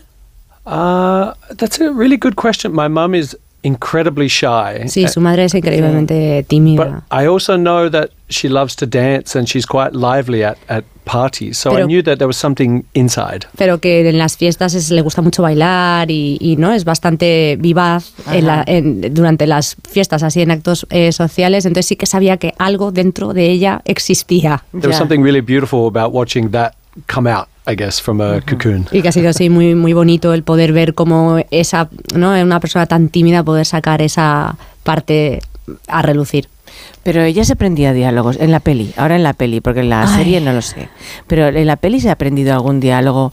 em, em, es que no quiero preguntar si es verdad o no es mentira. Entonces, me, me- me- ¿tú quieres preguntarle? Y me tapo los oídos. no, no, no, no, ¿No? vamos a avanzar. Es- es- a ver, hay- es mantener el... Sí, es fic- Cada uno es fic- tiene la peli es un poco ficción. es eso hay un guion eh, un Vale, guion vale, muy claro. trabajado además Bueno, siempre ha habido guion. siempre siempre lo ha habido sí pero em, Karen no pero sé si la- tenía mucho guion. ¿Hacía un poco lo que Eh, le daba la gana en la serie? No, no, no, no, no, no, no, no. Recibía No, no, órdenes. había un es- guion Sí. súper estricto, siempre no, no nos salíamos nunca, no había nada de improvisación en la serie, en, Vale. en ninguna de las, de, Vale. ni en la serie ni ahora en la película para nada. Con la película todavía menos porque os podéis No, imaginar, claro. teníamos un equipo de, yo qué sé, 100 personas, Claro, 200. Claro, es una Pero película... que no lo parece. de El final me encanta, pero no voy a decir de cuál es. factura profesional, no de, Sí. de teléfono móvil. ¿Cómo? Sí. Claro, claro, claro. Eh, hemos, hemos querido dar un salto cualitativo de producción importante, considerábamos nosotros, lo necesitábamos y, y la historia también. No, no nos apetecía tampoco volver a contarlo en formato serie y, y de hecho además fue Screen Australia, que es quien nos han financiado el proyecto, que un poco nos invitaron a... ¿Por qué no hacéis eh, una, película? película. Y enseguida nosotros dijimos que sí, porque siempre decimos que sí a todo muy rápido. Pues sabes que he visto la película en paralelo con eh, la segunda mm, eh, la segunda serie, o sea, con la segunda Sí. y, y- y no desmerece en nada la serie de calidad. Me parece Oye, que pues tiene una calidad mucho. fantástica. Sí que es verdad. La, la fotografía de la película esa, por cierto, dile a, a, a Luke que es fantástica, que es verdad, que le gusta mucho la luz valenciana y que la ha cogido La ha y, trabajado y la ha trabajado Sí, estupendamente. the, the cinematography in Uncancelled is beautiful. The light of Valencia really stands out. Oh, yeah. The light here is beautiful. It's a, a wonderful city to film in. Sí, es una ciudad fantástica para rodar. Gabo Guerra, que ha sido el, el- el director de, de fotografía, ha hecho un trabajo fantástico. ¿Cómo se consigue ser tan naturales? Todos. Todos. Cuando digo todos es todos. Claro, es que ahí, Todos, está, ahí sí. es donde es difícil saber qué es mentira y qué es verdad, porque es que todo parece un documental. Todo, absolutamente todo. Es que la, la, eh, es decir, los falleros eran, no eran actores, eran gente No, de, de la falla, no, claro. no. Pues te digo, pues que todo el mundo está tan natural que Bueno, Luke no es actor tampoco. No, O sea ah, bueno, que- claro, también. Claro, él es director, lo que pasa es que bueno, pues le ha tocado un poco, le tocó en, en la primera temporada, pues por necesidad, porque no, no se Pues podía llamar ni equipo ni nada, no había otro, claro. Claro. Eh, y luego, por supuesto, hemos continuado los dos, pero sí, su madre, mi madre, nuestra hija. Tu madre es tu madre, entonces. mi madre es mi madre. Ay, sí, Isabela, con- ay, esa Isi, ay, esa Isi que es para comérsela, por Dios. Pero qué bien habla y cómo habla y qué bien hace las cosas y, y- y no se asusta por nada. No, estaba, bueno, estaba en su casa con su, No, ya, claro. con su abuela, con su nana de Australia, el equipo que ya lo conocía, o sea, ha sido eh, bueno, muy, muy fácil trabajarlo con una niña pequeña porque somos sus papás, te quiero decir, esa, esa parte era claro. fácil. Sí. Pero la de los falleros es verdad y, y Luke también lo ha comentado varias veces que es, es justo además mi falla. Yo llevo siendo fallera muchos años, ahora ya cuando me fui ya no, pero eh, que es la falla Santa María Micaela. Luke me decía, es increíble que de los 300 que hay aquí, y estamos rodando, además, eso sí que es verdad que la parte de la película en la que salen las fallas, sí que eh, había mucho de improvisación en el sentido de que el equipo tenía que improvisar mucho porque no eran, no eran un, una- un escenario que pudiésemos controlar. No puedes controlar a toda una ciudad. Claro, no claro. puedes controlar a 400 personas que Están van a trabajando bien. además en ese momento, Exacto. montando la falla. Exacto. Entonces, eh, nadie en ningún momento miró a cámara. El, teníamos también al, al director de fotografía diciendo, yo alucino que no. O sea, y Luke también dice, cuando hemos estado en, en montaje, no hemos tenido ni que cortar, ¿sabes? No hemos tenido dificultad para poder montar ninguna secuencia porque nadie miraba a cámara. Era como que estaban todos súper integrados, como si lo hubiesen hecho mil veces. Y es que en, en Valencia tenemos una vena artística muy, muy potente, tengo que decir. ¿Y el, vesti- el vestido de fallera es tuyo, María? Sí, claro, ahí... ¿El de Fallero eh, era tira- el de tu padre o, o no? Ya no. Sí. Sí, también. Sí, sí, también. ¿Tú Sí, quisimos... a, al- a Luke le hubieras eh, puesto de Fallero si no hubiera sido por la peli o ha sido por cuestiones de guion? Perdona, Begoña, es que cuando nosotros nos casábamos de verdad, yo me yo antes antes del 15 de marzo, no me acuerdo cuándo llegamos, pero yo creo que llegamos el 9 de marzo o algo así, y Sí. yo vestía a Luz de fallero entero para decirle, bueno, déjame que te veas porque como tenemos que pasar la ofrenda, y se vistió ya, o sea, ya, ten- ya yo ya se lo había probado. Ya estábamos todos listos para salir. Y bien guapos. Bueno, Sí, sí. Luke, no sé qué decirte. un poco raro, un poco raro. Eh, de- pregúntale a Luke qué es lo que más le gusta de, mm, de Valencia. What do you like the most about Valencia? Oh, it's just, uh, I, I love Spanish people. I always say to Maria, I, it's impossible to be anywhere in Spain and not see a group of people smiling and laughing. que le encanta a la gente española, que no, no ha estado en ningún sitio en España en la que la gente nos esté riendo y, y- y felices. Ah, and I think uh, Valencia is very laid back. I, I guess it's a, a smaller city than, say, Madrid or Barcelona, so uh, it feels a little bit, bit more relaxed. It reminds me of um, it reminds me of home in Australia. Sí, que le recuerda un poco a casa en Australia, ¿no? A, a su hogar, porque Valencia, al ser una ciudad un poco más pequeña, es como muy relajada. Tienes, puedes tener una vida más relajada, más distendida. And the food, the food. Y la comida. claro, por supuesto. Que no hemos dicho que se estrena el día 8 la película en todos los cines.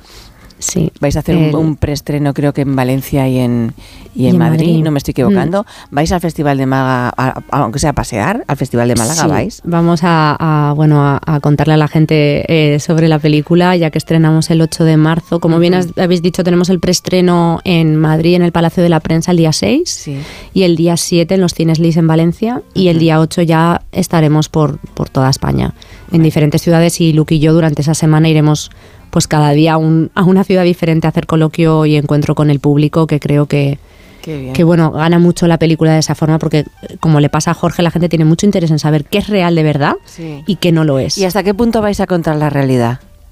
¿O queréis mantener misterios en cosas? Yo creo que siempre lo dejamos un poco ambiguo. ¿En qué cosas Porque queréis realmente mantener los misterios? yo creo que sí, ¿no? ¿Pero en qué cosas queréis que no se sepan? Es que realmente da un poco igual lo que sea verdad y lo que sea Si mentira. yo lo digo, si yo también lo digo, si es por Es que da igual. Sí, Begoña- claro que da igual. de tu tesis. Sí, sí, sí. Ahora que yo creo, y esto Yo me estoy- pasó, esto me pasó anoche porque yo vi la película con mi familia Mm. y luego hubo un poco de cineforum. Sí. Porque la Uy, película, sí, la película tiene una, una profundidad, y más en estos tiempos, que es qué exponemos y qué no exponemos en, sí. redes sociales o en, bueno, sí, sobre todo en redes sociales. ¿Qué parte de nuestra vida mostramos a los demás o qué decidimos permanecer en, en- En el retener en nuestra total, intimidad? claro, claro. Y, y creo que el personaje de María juega una parte y el personaje de Luke eh, tiene otro punto de vista. Sí, la- en la película queríamos contar exactamente lo que estás diciendo, ¿no? Esa hacer un poco como una autoficción de lo que nos había, o sea, sí que referenciamos el éxito que habíamos tenido con las series, ¿no? Y cómo de alguna manera para el personaje de Luke eso significa ¿no? una, un vínculo para seguir con su trabajo, para seguir aquello que había dejado atrás por la pandemia eh, y el personaje de María eh, es como un poco de cortar, ¿no? Tener, recuperar nuestra vida privada y empezar un nuevo capítulo. Pero sí, es verdad que la exposición de tu vida, muchas veces cuando nos preguntan, ¿no? ¿Nos, nos ha importado nos, cuando os veis, ¿no? De repente, ¿qué, qué pasa? Y, y los dos decimos lo mismo, nunca jamás cuando nos vemos yo no estoy viendo a, no me estoy viendo a mí, estoy viendo una versión de, de María, de ese Ujú. personaje, de esa historia que estamos contando. Que es cierto que eh, hay mu- muchísimas referencias a nuestra vida personal, em, pero las cosas reales o que es verdad del todo nos lo quedamos yo creo para nosotros. Vale, vale, vale. Em, que no os vais de España, ¿no? A Los Pues Ángeles mira, no, ¿no? No lo O sea, sé. eso está- Look, Sí, are we Luke, staying in a ver, Spain? Por favor. That's a good question. Probably. Sí, probablemente.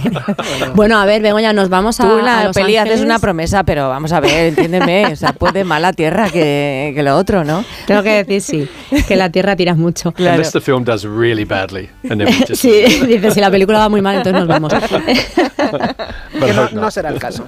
No creo. No, esperemos que no. Like Pero it. bueno, estaremos en Los Ángeles haciendo un preestreno también en abril. Em, sí, ahí en Hollywood. Y, y luego nos iremos a Australia. A, ahí haremos un preestreno en Sydney y otro en, en Melbourne. Así que. Pero tenéis bueno, que ser pareja ya para siempre. O sea, en todas las pelis vosotros sois la pareja. Hombre, claro, tú imagínate dirigís los ahora. dos, eh, tenéis que estar todo el rato juntos. Karen, que sea un poco como Giscos, que aparece de vez en cuando, sale y entra. Y, y bueno, Isabela tiene que quedar ahí para siempre. Isabela en una esquina, enganchada, a diciendo lo que le dé la gana. Sí, sí, sí, Porque para decir lo que quiera. Sí, sí, es vuestro marchamo, es vuestra mm, Sí, sí, sí. señal de fábrica, ¿no? Total. Qué maravilla. Enhorabuena. Bueno, yo creo que ahora, ahora toca hacer proyectos eh, independientes con otras historias, eh, aunque trabajemos juntos, porque es verdad que hemos formado un equipo a nivel creativo y profesional bastante potente. Sí, sí. Em, Se nota. Sí, la verdad es que Mm. sí, estamos muy, muy contentos con eso. O sea que, pero no, no vamos a, mira, no nos podemos separar por una sencilla razón, porque no queremos tener un cuarto ni capítulo, ni película, ni nada. Así Vale. que Bueno, no puede ser. Bueno, sí, Esto tú lo has dicho siempre. hoy, entonces el año que viene te llamo otra vez para la, la- la tercera o lo que sea. Que, pero del tema este del uncancelled. eh, ah, con uno en delante, con re delante o con post de, delante, da lo mismo. María Almiñana, me gustaría estar hablando contigo todo, todo el rato, pero es, es imposible, ya sabes. Pero es, es un placer. Luke. Muchísimas gracias a los es un placer. Muchísimas gracias. Congratulations. Muchas La gracias. Es un peliculón. Eso sí que lo debe entender, ¿no? Thank you. Sí, great it's, film. It's a, it's a great film. Pero que- Ah, thank you so much. igual a Muchas peliculón. ¿eh? Peliculón, you've got to learn that word. Peliculón. María Luc, un beso enorme. Adiós. Muchísimas gracias, Jorge Hasta Begoña. luego. Hasta luego. Más de uno en Onda Cero, donde Alsina. Hay dos tipos de motoristas. Los moteros, que llegan en cinco minutos, y los mutueros, que hacen lo mismo, pero por menos dinero. Vente a la mutua con tu seguro de moto y te bajamos su precio sea cual sea. Llama al 91 555 5555. Hay dos tipos de motoristas. Los que son mutueros y los que lo van a ser. Condiciones en mutua.es. El mejor estreno de ficción en dos años. ¿Qué pasa? Es algo que podría destruir nuestras familias. La serie más vista de la televisión. La familia es lo más importante. Y a veces la vida no te da opción. O matas o mueres. Sabía que algún día lo pagaríamos. Líder de la tarde. Sueños de libertad. De lunes a viernes a las 4 menos cuarto de la tarde en Antena 3. Y después, capítulos finales de Amar es para siempre. Quiero explorar sin importarme cuando volver el exterior. Quiero formar parte de él. Vale, bichito, nos vamos a Disneyland París. Reserva durante Semana Mágica en viajes el corte inglés sin gastos de cancelación. Precio de referencia 144 euros por persona y noche en el Disney Hotel Cheyenne con entradas incluidas. Plazas limitadas. Consulta condiciones. Ven a Disneyland París con viajes el corte inglés volando con Iberia. En el sexo como en los toros hay que triunfar. Energisil Vigor con Maca estimula el deseo sexual y ahora consigue un efecto más rápido con Energisilistan. Bienvenidos a una nueva temporada de Fórmula 1 en Dazón. Fernando está listo, Carlos preparado y nosotros dispuestos a vivir con pasión cada gran premio, porque la Fórmula 1 nos corre por las venas. Vívela solo en Dazón desde 19,99 euros al mes. La avería del coche, la universidad de Ana. No sé cómo voy a llegar a fin de mes. Tranquilo. Si alquilas tu piso con alquiler seguro, puedes solicitar el adelanto de hasta tres años de renta para hacer frente a imprevistos económicos o nuevos proyectos. Infórmate en alquilerseguro.es o en el 910-775-775. Alquiler Seguro, la revolución del alquiler. Con este estrés no consigo concentrarme. Toma Concentral. Con su triple acción de lavacopa, rodiola y vitaminas, Concentral consigue aliviar el estrés ayudando a una concentración más estable y duradera. Concentral. Consulte a su farmacéutico o dietista. Hazte de legalitas en el 900 661 y siente el poder de contar con un abogado siempre que lo necesites. Y ahora, por ser oyente de Onda Cero, ahórrate un mes el primer año. Recuerda, 900 661 Vaya tos. No sé si he cogido frío o un catarro, pero esta tos me está matando y los niños están igual. Con la llegada del frío y la contaminación aparecen los resfriados y la tos. Si te preocupan la tos y la irritación, no lo dudes. Consulta a tu farmacéutico. Bio3 Fitobronc es un jarabe balsámico con sustancias vegetales activas y miel que ayuda a suavizar y despejar la garganta. Bio3 Fitobronc, jarabe adultos y jarabe niños, actúa para toda la familia. Este invierno confía en tu farmacéutico y en Bio3. Cada día tengo peor la memoria. Toma de Memory. De Memory con fósforo y vitamina B5 contribuye al rendimiento intelectual normal. Recuerda, de memoria, de Memory. Y ahora también de Memory Senior, de Pharma OTC. Las ofertas solo tres días no duran cuatro días, ni cinco, ni únicamente dos. Las ofertas solo tres días duran eso, solo tres días. Y hay que aprovecharlas para llevarse, por ejemplo, un rape entero fresquísimo por solo 8,99 euros el kilo. En tienda web y app. Solo hasta el jueves en Supercor, Hipercor y Supermercado El Corte Inglés. ¿Qué necesitas hoy? Precios válidos en Península y Baleares. ¿Cansado? Revital. Tomando Revital por las mañanas recuperas tu energía, porque Revital contiene ginseng para cargarte las pilas y vitamina C para reducir el cansancio. Revital, de Pharma Tu radio.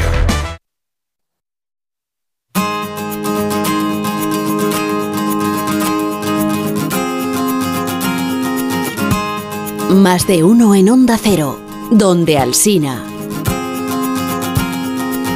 Ángel Antonio Herrera, buenos días. ¿Qué tal? ¿Cómo estáis? Me tengo problemas con los Sí. días de la semana Sí. y hoy me vas a confundir más. Es Sí. decir, me- No creo. Ah, que vas te a hablar del domingo. Sí, voy a, hablar del, voy a hablar del domingo. No creo que Que te confunda. falta mucho para el domingo. Y a, y- y a Abad tampoco, ¿no? Porque vengo a esclarecer un poco, si es que se puede esclarecer, qué es el domingo. Porque el domingo es cualquier cosa menos un día de la Es semana. un sentimiento. Sí, es un clima, es un clima, es, Es una un castigo. es una adversidad. Incluso. En mi caso, una dolencia, y no soy el único, ¿no? Es decir, que padecemos el domingo Sí. Desde, desde siempre. Yo detecto el domingo, o sea, esa. El domingo esa- es el fin de una promesa Sí. de libertad, Claro, que lo has vivido el viernes y el sábado claro. y de es- repente el domingo se acaba. Decía Marwan eh, en, en un poema que no sé si cantó que eh, a- a- eh, hemos venido a entender que los domingos no son otra cosa que la nostalgia del sábado. No está mal tirado, ¿no? Pero claro, antes decía Abad muy, muy atinadamente No, claro, que no nos contamine esa... no- eh, el mal o, o la dolencia del domingo, que es un ralentí del Que tiempo. no el llegue al sábado, detenido. porque claro. Claro, porque si llega al sábado entonces no tendríamos un domingo. Es que si empezamos como a mal mar- clima, A veces tiene remalazos sino el dos, sábado, ¿eh? sino dos domingos. Si sí, empezamos a amargarnos terrible. el sábado de lo que está Sí. por venir el domingo, que en cualquier caso hay que decir que démonos por lo menos hasta el mediodía de alegría del domingo. Sí, y los que estén, los que trabajen el fin de semana, por favor, apaguen la radio en este momento. Sí, no, bueno, es que claro, al final tiene que ver un poco con lo laboral, ¿no? Con lo laboral interior y lo laboral de fuera. Los que no tenemos un calendario laboral muy ortodoxo, digamos. eh, A ti te da lo pues mismo el el- día de la semana que sea. Claro, pero no me da igual porque yo incluso cuando he estado de vacaciones, incluso cuando he trasnochado al revés, es decir, cuando he ido muy contra los horarios, en mí se detecta el domingo. O sea, yo sé que es domingo. Siempre sé que es domingo. Es domingo y tu cuerpo lo sabe. Siempre hay, ¿no? Decía, decía Ciorán que decía tantas cosas bárbaras, ¿no? Que, el, eh, que el, el- el universo transformado en una tarde de domingo es la definición del hastío perfecto. Qué bonito. No, no, no desatina ¿No has mucho. tenido corte hoy? A mí, sí, sí, lo voy a poner enseguida. Y, y luego, para atarlo mejor con Sí. la síntesis también de Ciorán, que es filosofía y también en algunos momentos es, es poesía bárbara y a la contra de todo, decía no, no que el domingo, pero bueno, que sí, que los días adversos de la vida, en concreto hoy, el domingo, que es del que hablamos, es el dolor de ser. A mí esto es lo que más me gusta, es el dolor de ser. Eh, ¿Qué- qué quieres? Sabina y Serrat lo, Ah. lo recogen en una ¿Y lo- canción. tiene Fran? He traído ¿Se lo un corte. a Hombre, Fran? claro. Sí, sí. Lo tiene, sí. Yo no quiero cargar con tus maletas. Yo no quiero que elijas mi champú.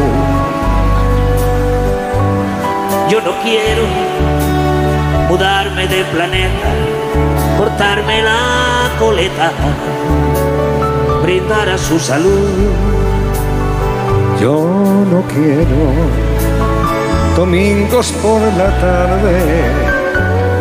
Yo no quiero Está claro. columpio en el Entonces, jardín. ¿lo recomiendas El que canta bien es Serrat. Y el que escribe bien, bueno, los dos. Los dos escriben bien. Bueno, vale, lo he dicho al revés, pero bueno, siempre, Vale. siempre puede ser todo al revés, Sí, sí, realmente, ¿no? El que canta bien es Sabina. Entonces, ¿nos recomiendas o no nos recomiendas el domingo? Bueno, es que el domingo es incurable, o sea, es algo incurable, ¿no? Eh, eh, resulta que eh, hay gente que de esa adversidad que es el domingo, ¿no? Eh, y que naturalmente no es una cosa solamente temporal, ha hecho incluso un negocio. Leí, bueno, me he metido mucho estos días en internet a ver si había mucha literatura sobre el domingo, Sí. literatura en verso fundamentalmente, que es la que acoge el domingo como tal. No hay mucha, sinceramente, pero sí recomiendo un libro, mira, dentro de un día adverso tal, sí eh, haría una recomendación que es Los espejos del domingo, un título muy hermoso, que es, es un libro de Antonio Moreno, que ya tiene algunos años, está publicado en Renacimiento, donde se hace pillando textos, incluso se hace un largo ensayo, amenísimo, por cierto, sobre eh, lo, que es la pérdida del Edén, el domingo como la pérdida del Edén, ¿no? Y desde ahí, pues se van cogiendo textos que ya van mucho más allá de esa síntesis o concreción del domingo, en donde se explica o se expone que el domingo, como sitio de conflicto, es un poco la nostalgia de uno mismo o el reencuentro con el que uno iba a ser. Antes señalaba Abad lo del. Lo de Anticiparlo, ¿no? La anticipación, claro. Yo creo que el domingo fundamentalmente es un día anticipatorio, aunque parezca que no. Uno está pensando en otra cosa. Y si no piensa en el presente, según tanta filosofía Ujú. otras cosas, no eres feliz. Pues me reconforta que mañana sea jueves, entonces. Sí. Ángel Antonio. Es incurable el domingo, sí. Ya está más cerca. Adiós. Hasta Ahora, el chao. próximo día. Volvamos a empezar. Yo no quiero ni libre ni ocupado, Más de uno. En Onda Cero. Cada día los currículums de miles de mujeres de colectivos vulnerables son descartados. Por eso en Fundación Quiero Trabajo hemos creado una iniciativa que busca empoderarlas y que descubran su verdadero potencial con la colaboración de los mejores creativos publicitarios. Descubre la otra cara en quierotrabajo.org. En Lowy somos más cañeros que nunca, porque te traemos nuestra mejor ofertaza. Fibra y móvil 5G por solo 29,95, precio definitivo. Si quieres ahorrar, corre a lowy.es o llama al 1456. Una de cada tres víctimas mortales en carretera es por sueño o por otra falta de atención. La única solución si tienes sueño al volante es parar a echar una cabezada. Al volante, siempre atento. Ponle freno y Fundación AXA, unidos por la seguridad vial. You are the one for me, for me, for me, formidable. Hoy con Endesa tienes una oferta formidable. Elige formidable energía con luz, gas y mantenimiento de gas y ahorra 620 euros en dos años. Disfruta de este ahorro directamente en tus facturas, porque todo Endesa es formidable. Contrata ya en el 876-0909, en los puntos de venta Endesa o en endesa.com y empieza a ahorrar. En el camino contra el maltrato, la tolerancia tiene que ser cero. A la primera, corta. Todo empieza con el control del móvil o con un insulto. Es el momento de cortar por lo sano. No pases la primera, o no será la última. A la primera, Corta. Antena 3 Noticias y Fundación Mutua Madrileña. Contra el maltrato, tolerancia cero. Quiero explorar sin importarme cuando volver el exterior. Quiero formar parte de él. Vale, bichito, nos vamos a Disneyland París. Reserva durante Semana Mágica en viajes el corte inglés sin gastos de cancelación. Precio de referencia 144 euros por persona y noche en el Disney Hotel Cheyenne con entradas incluidas. Plazas limitadas. Consulta condiciones. Ven a Disneyland París con viajes el corte inglés volando con Iberia. Cariño, vamos a cambiarnos al plan estable verde de Iberdrola, que paga siempre lo mismo por la luz, todos los días, todas las horas, durante cinco años, pase lo que pase. Interrumpimos la emisión por una noticia de última hora. Nos están invadiendo los extraterrestres. Pase lo que pase. Pase lo que pase. Y ahora, además, llévate 100 euros con el plan estable verde de Iberdrola. Contrátalo ya llamando al 924 24 24 o en iberdrola.es. Consulta condiciones en la página web. Iberdrola, por ti, por el planeta. Empresa patrocinadora del equipo paralímpico español.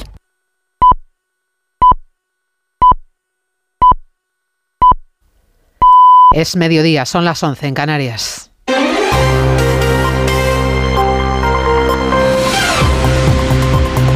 Noticias en Onda Cero. Buenos días, es el protagonista político de la día de hoy con Elena Gijón. De nuevo, buenos días España. Protagonista, Luis del Olmo. Luis del Olmo era un enamorado de su trabajo. Protagonistas nosotros en acción. Abrió un camino que todos los demás seguimos. Le he respetado y le respetaré siempre. Información, opinión, entretenimiento. Para la radio cambiar es más que vivir. Sus principales virtudes yo creo que es sin duda la innovación, la independencia. Una parte de lo que entendemos por radio se la inventó Luis del Olmo. Te agradezco que recuerdes la historia de protagonistas. Una serie documental escrita y dirigida por Diego El mérito es de ustedes, amigos oyentes. Aquí está, protagonistas. Cada lunes, un nuevo capítulo de este podcast en la web y en la app de Onda Cero.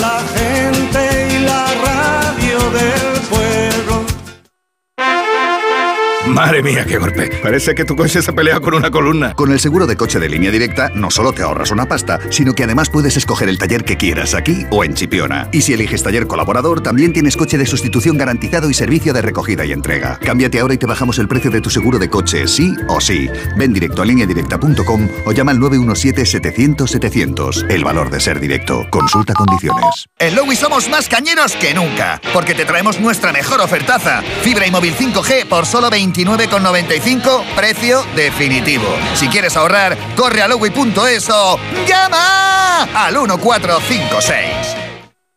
En febrero celebramos el Día Mundial de las Enfermedades Raras, una fecha señalada para dar visibilidad a los más de 3 millones de personas que sufren en España algún tipo de enfermedad minoritaria. En Kiesi estamos comprometidos en ayudar a estas personas a mejorar su calidad de vida, trabajando junto a profesionales sanitarios y asociaciones de pacientes. Entra en forumenfermedadesraras.com y descubre la historia detrás de cada persona. Con este estrés no consigo concentrarme. Toma Concentral. Con su triple acción de lavacopa, rodiola y vitaminas, Concentral consigue aliviar el estrés ayudando a una concentración más estable y duradera. Concentral. Consulte a su farmacéutico o dietista. Bienvenidos a una nueva temporada de Fórmula 1 en Dazón. Fernando está listo, Carlos preparado y nosotros dispuestos a vivir con pasión cada gran premio, porque la Fórmula 1 nos corre por las venas. Vívela solo en Dazón desde 19,99 euros al mes. Securitas Direct, ¿en qué puedo ayudarle? Buenas, llamaba porque quiero instalarme una alarma. ¿Ha sufrido algún robo? No, pero lo han intentado mientras estábamos en casa de mi madre celebrando su cumpleaños y ya no me quedo tranquila. Pues no se preocupe. Si usted quiere, esta misma tarde le instalamos su alarma. Protege tu hogar frente a robos y ocupaciones con la alarma de Securitas Direct. Llama ahora al 900-272-272. En el sexo como en los toros hay que triunfar. Energisil Vigor con Maca estimula el deseo sexual y ahora consigue un efecto más rápido con Energisil Instant. ¿Qué, ¿Qué es lo peor de las redes sociales? Estar enganchada a la pantalla. Que nos bombarden con notificaciones todo el día. Los comentarios de haters. El ciberacoso. Las fake news. Pero ¿sabes qué es lo mejor? Que podemos cambiar las cosas. Demostremos que también somos capaces de usar las redes sociales con cabeza. Si tú también quieres formar parte del cambio, regístrate en Efecto 1000 y sube tu vídeo. Nosotros ya formamos parte de la generación 1000. La generación que usa las redes sociales con cabeza. Entra en efectomil.org. Un proyecto de la Fundación A3 Media con la colaboración de la Fundación Telefónica. ¿Cansado? Revital. Tomando Revital por las mañanas recuperas tu energía, porque Revital contiene ginseng para cargarte las pilas y vitamina C para reducir el cansancio. Revital, de Pharma OTC. En Carglass te ofrecemos el mejor servicio y de forma respetuosa con el medio ambiente. Por eso, nuestros talleres cuentan con contenedores específicos para reciclar los parabrisas sustituidos y otros cristales, y así darles una segunda vida. Carglass cambia Carglass repara. Tengo la memoria fatal, se me olvida todo. Si te falla la memoria, toma de Memory. De Memory con vitamina B5 contribuye al rendimiento intelectual. Y ahora para los más mayores, de Memory Senior de Pharma OTC.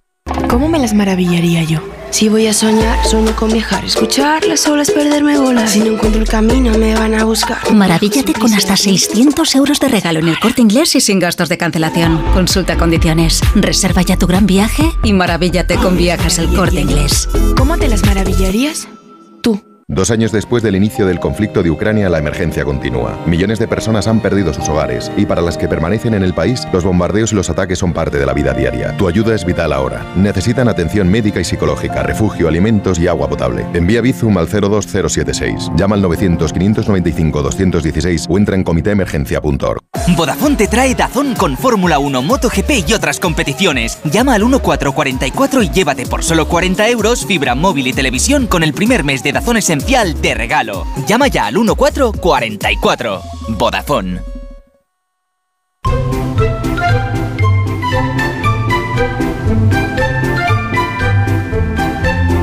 Más de uno en Onda Cero. Donde el Sina.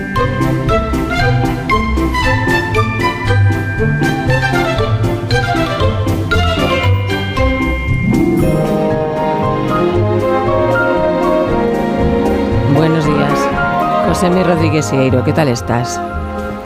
Siéntate, Buenos por favor. días, siéntate. ¿qué tal estáis los dos? Es que has entrado en el estudio como si fueras un bailarín. Claro, porque no quería hacer ruido. Ah, Qué grácil, Entonces qué grácil, ando sí, sí. así grácilmente Qué para no hacer ruido. Como una garza. Como una garza Que, igual. has- que una las, garza. que las ¿Qué? revistas que las que Han salido las revistas, sí, vienen que cuéntame.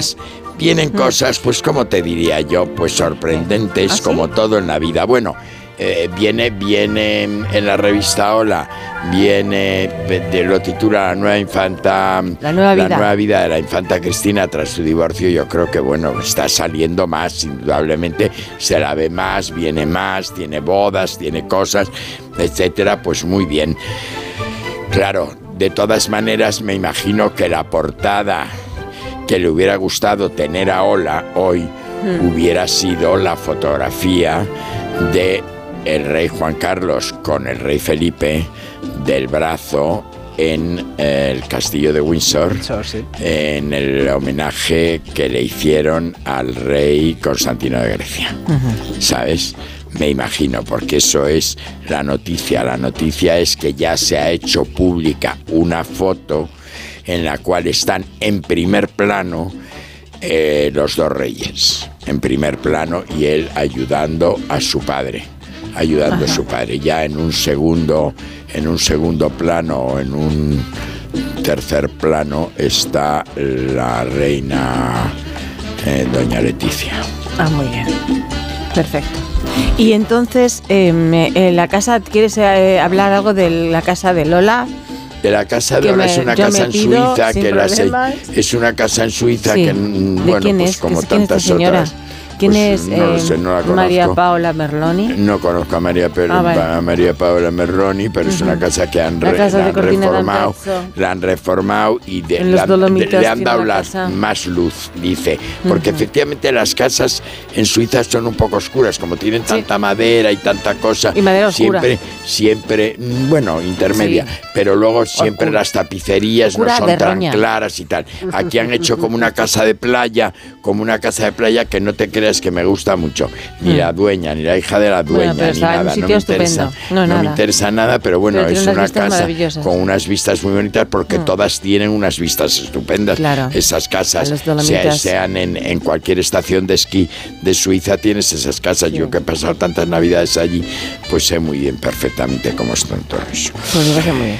¿Qué? Bien, Entonces, allora, entonces, em, entonces, vamos a ver. A ver esa portada. tenemos una mujer embarazada que es María Castro. Muy guapa, está preciosa. Sí, bueno, pero tampoco nos interesa mucho porque No, es que lo primero que he visto, lo que como no arrancas, digo, pues arranco Mira, yo. En el semana viene, viene los reyes eh, mm, eh, Don Felipe y Leticia en em, Valencia, en Valencia. eh, que han ido pues a ver a los damnificados por el Por el incendio. por el Sí. incendio por el incendio Sí. Yo no me puedo sacar de la cabeza la propuesta del arquitecto para que, cubrir de lo mismo una casa mía. Es que no me lo, no me lo, no me lo saco de la cabeza, oye. Después del Eh, incendio. no, no, antes del incendio. Ahora Ah, está- estará callado, claro. Sí, sí, propuso eso, propuso eso para que, para no, no gastar tanto de calefacción, Ah. ni en no sé qué, ni en no sé cuánto. ¿Y ahí? Como aislante. Como aislante, sí, no tenemos nada que aislar, ¿comprendes? Ya. Si hay humedad, pues se pinta el- con, eh, con pintura antihumedad, que son 10 años o 15 años, y punto pelota, no tienes que cambiar, son los laterales, las fachadas son de piedra. O sea que bueno, pues esto es todo lo que es. Le- de- hay que decir que Valencia ha reaccionado maravillosamente, no solo a nivel pueblo, sino a nivel autoridades, con las casas, con todo, que las empresas, desde el corte inglés hasta Ikea, hasta todo, em, han, han- han, eh, en aportado un tiempo todo. récord Lo que han han, podido. Y lo que se necesitaba. provisto Sí. de muebles, de cocinas, de utensilios, de todo a los a los que se van a, la- a la- a las casas estas. Y luego viene una noticia muy muy dos noticias que son muy graciosas. Viene una señora rubia con cara asustada, ¿Dónde está eso? que es la hija no es Michu. Ah. Michu ¿Quién es está Michu? eh, Michu es la novia de José Fernando, el hijo del gran Ortega Cano. Ah. Bueno, y Michu ya tuvo una niña, creo. Pero ¿De es que quién? ahora es De- del, de hijo, del hijo de José Fernando, que es un Sí, chico es pareja, enfermo y todo eso, Sí. y como sabéis, está saliendo y entrando de, sanatorios, etcétera. Eh, bueno, pues ahora está embarazada. Porque Ah, ella, otra vez, pero de José Fernando, ¿Y de antes de quién? ¿Eh? Antes de José no- Fernando. Entonces, ¿por qué dices pero de José Fernando? No te entiendo. Pero es que José Fernando tenía una novia y ella vio, vio que la novia se besaba con José Fernando, Ajá. se quedó embarazada de José O sea, que Fernando. lo habían dejado y José Fernando tenía su novia y ella ha vuelto a por él. Ha vuelto a por él, claro, vale. se, se Ah. deduce eso, que ha vuelto a por él. Sí, sí, qué lío. Por Dios. Sí, sí, sí, ¿Qué se deduce, se deduce eso, Vale. claro, efectivamente. Y luego hay, hay otra historia que es Lara Dibildos y el, y el abogado Conde Pumpido. Que te encanta esa historia. que han vuelto, según dicen aquí, juntos de nuevo, pone. Yo no quito ni pongo lo que dice sí, sí. la revista Semana. Que tampoco lo tienes claro tú. Que yo no lo tengo claro, porque claro, dice, durmió en casa de Lara. ¿Y cómo saben esas cosas? ¿Por qué? Hombre, porque le habrán hecho guardia. Hay un señor en el portal. Yo, yo, hay un señor en la puerta. Ay, qué horror. Pues yo veo un señor en me la puerta y me imagino, voy. O un conserje Toda la noche, no, no, toda la noche, frente a los nuevos ministerios, esperando si sale o si entra el otro. Claro que no quiere decir nada, porque tú puedes dormir una persona en tu casa y que no pasa absolutamente nada, o puede ser un amigo con derecho a roce, o puede ser, que te voy a decir? Que ha ido yo? a recoger el que de repente haya tenido, que haya tenido un- Una inundación en su casa, Y, o que colegas. se haya quedado sin luz, Claro. o, O que en la todas misma esas cosas. O que es es un amigo encantadora con y una persona con, con encantadora Claro. y muy simpática, le haya dicho, ¿Estás sonando el teléfono? ven Ah, no. para aquí. No, no, Tengo- no, eh, no. No. Sufres alucinaciones. Sí, no, es la música, es- fíjate. Que es lo A veces peor. las músicas que es lo peor que se los puede teléfonos. sufrir en la vida. Sobre todo la radio. ¿Sabes? Porque no sabes. Bueno, esto es en, en- en gran, en gran, con gran cosa. Y luego esta, esta fotografía eh, que, que, que, que eh, que Bueno, dio la vuelta di- a España di a las de la princesa. Leonor eh, por Anne Leibovitz, que es mentira porque era una, era una fotografía por inteligencia artificial. La foto es Ah. maravillosa. ¿Tú no la habías visto? No, no la ¿A ti no te ha llegado? No. Bueno, pues a mí me ha llegado por 18 sitios, por, por WhatsApp, por 18 sitios. Y al principio yo me lo he creído y he pensado, a quien me lo ha mandado, le he dicho, me parece una foto muy bonita, pero no para una heredera. No para la heredera. Para una ¿Pero es ella o es, o es la IA? no, han no, cogido no su es- rostro y se lo han cambiado. es- no, no, es Y han puesto lo que quieran. artificial. Por eso que ha o sea que ella, no ha posado No, no, así. no, ella no ha posado. Jo, Mari, pues Claro, parece ya, es claro, horrible. Claro, esto. es que ahora lo de la que inteligencia ahora ya no sabes quién es quién. hay que Ni tener cuándo un es verdad ni cuidado cuándo es mentira. Bueno, pues a mí, ya a está. mí me llama la atención 10 minutos. Pero superrápido, la boinita 30 blanca, segundos. la boinita blanca y Sí. la pinta entera de Edmundo Arrocet. Pues va muy fashion. Es verdadero. No, fashion no, perdona. Es una chapela, ¿no? Es una gorra una amarrachada. Una gorra Pero francesa. si es una boina blanca, una boina blanca de de de de de de de de, Pues va muy fashion, lo que te digo, una gabardina, una Parece boina, un- unas gafas amarillas, un va estupendo. de- Adiós, José, ¿Pero qué esta mañana. tú por fashion? Lo que, cómo va el señor. Nena, por favor, eh, Adiós, no vamos adiós, a discutir, ¿eh? Jorge, hasta, Hasta mañana. mañana. No, perdona, programa. Eva, pues discutimos lo que quieras. Pues acaba el programa tú, Fran, solo, ya. No pelees, no pelees.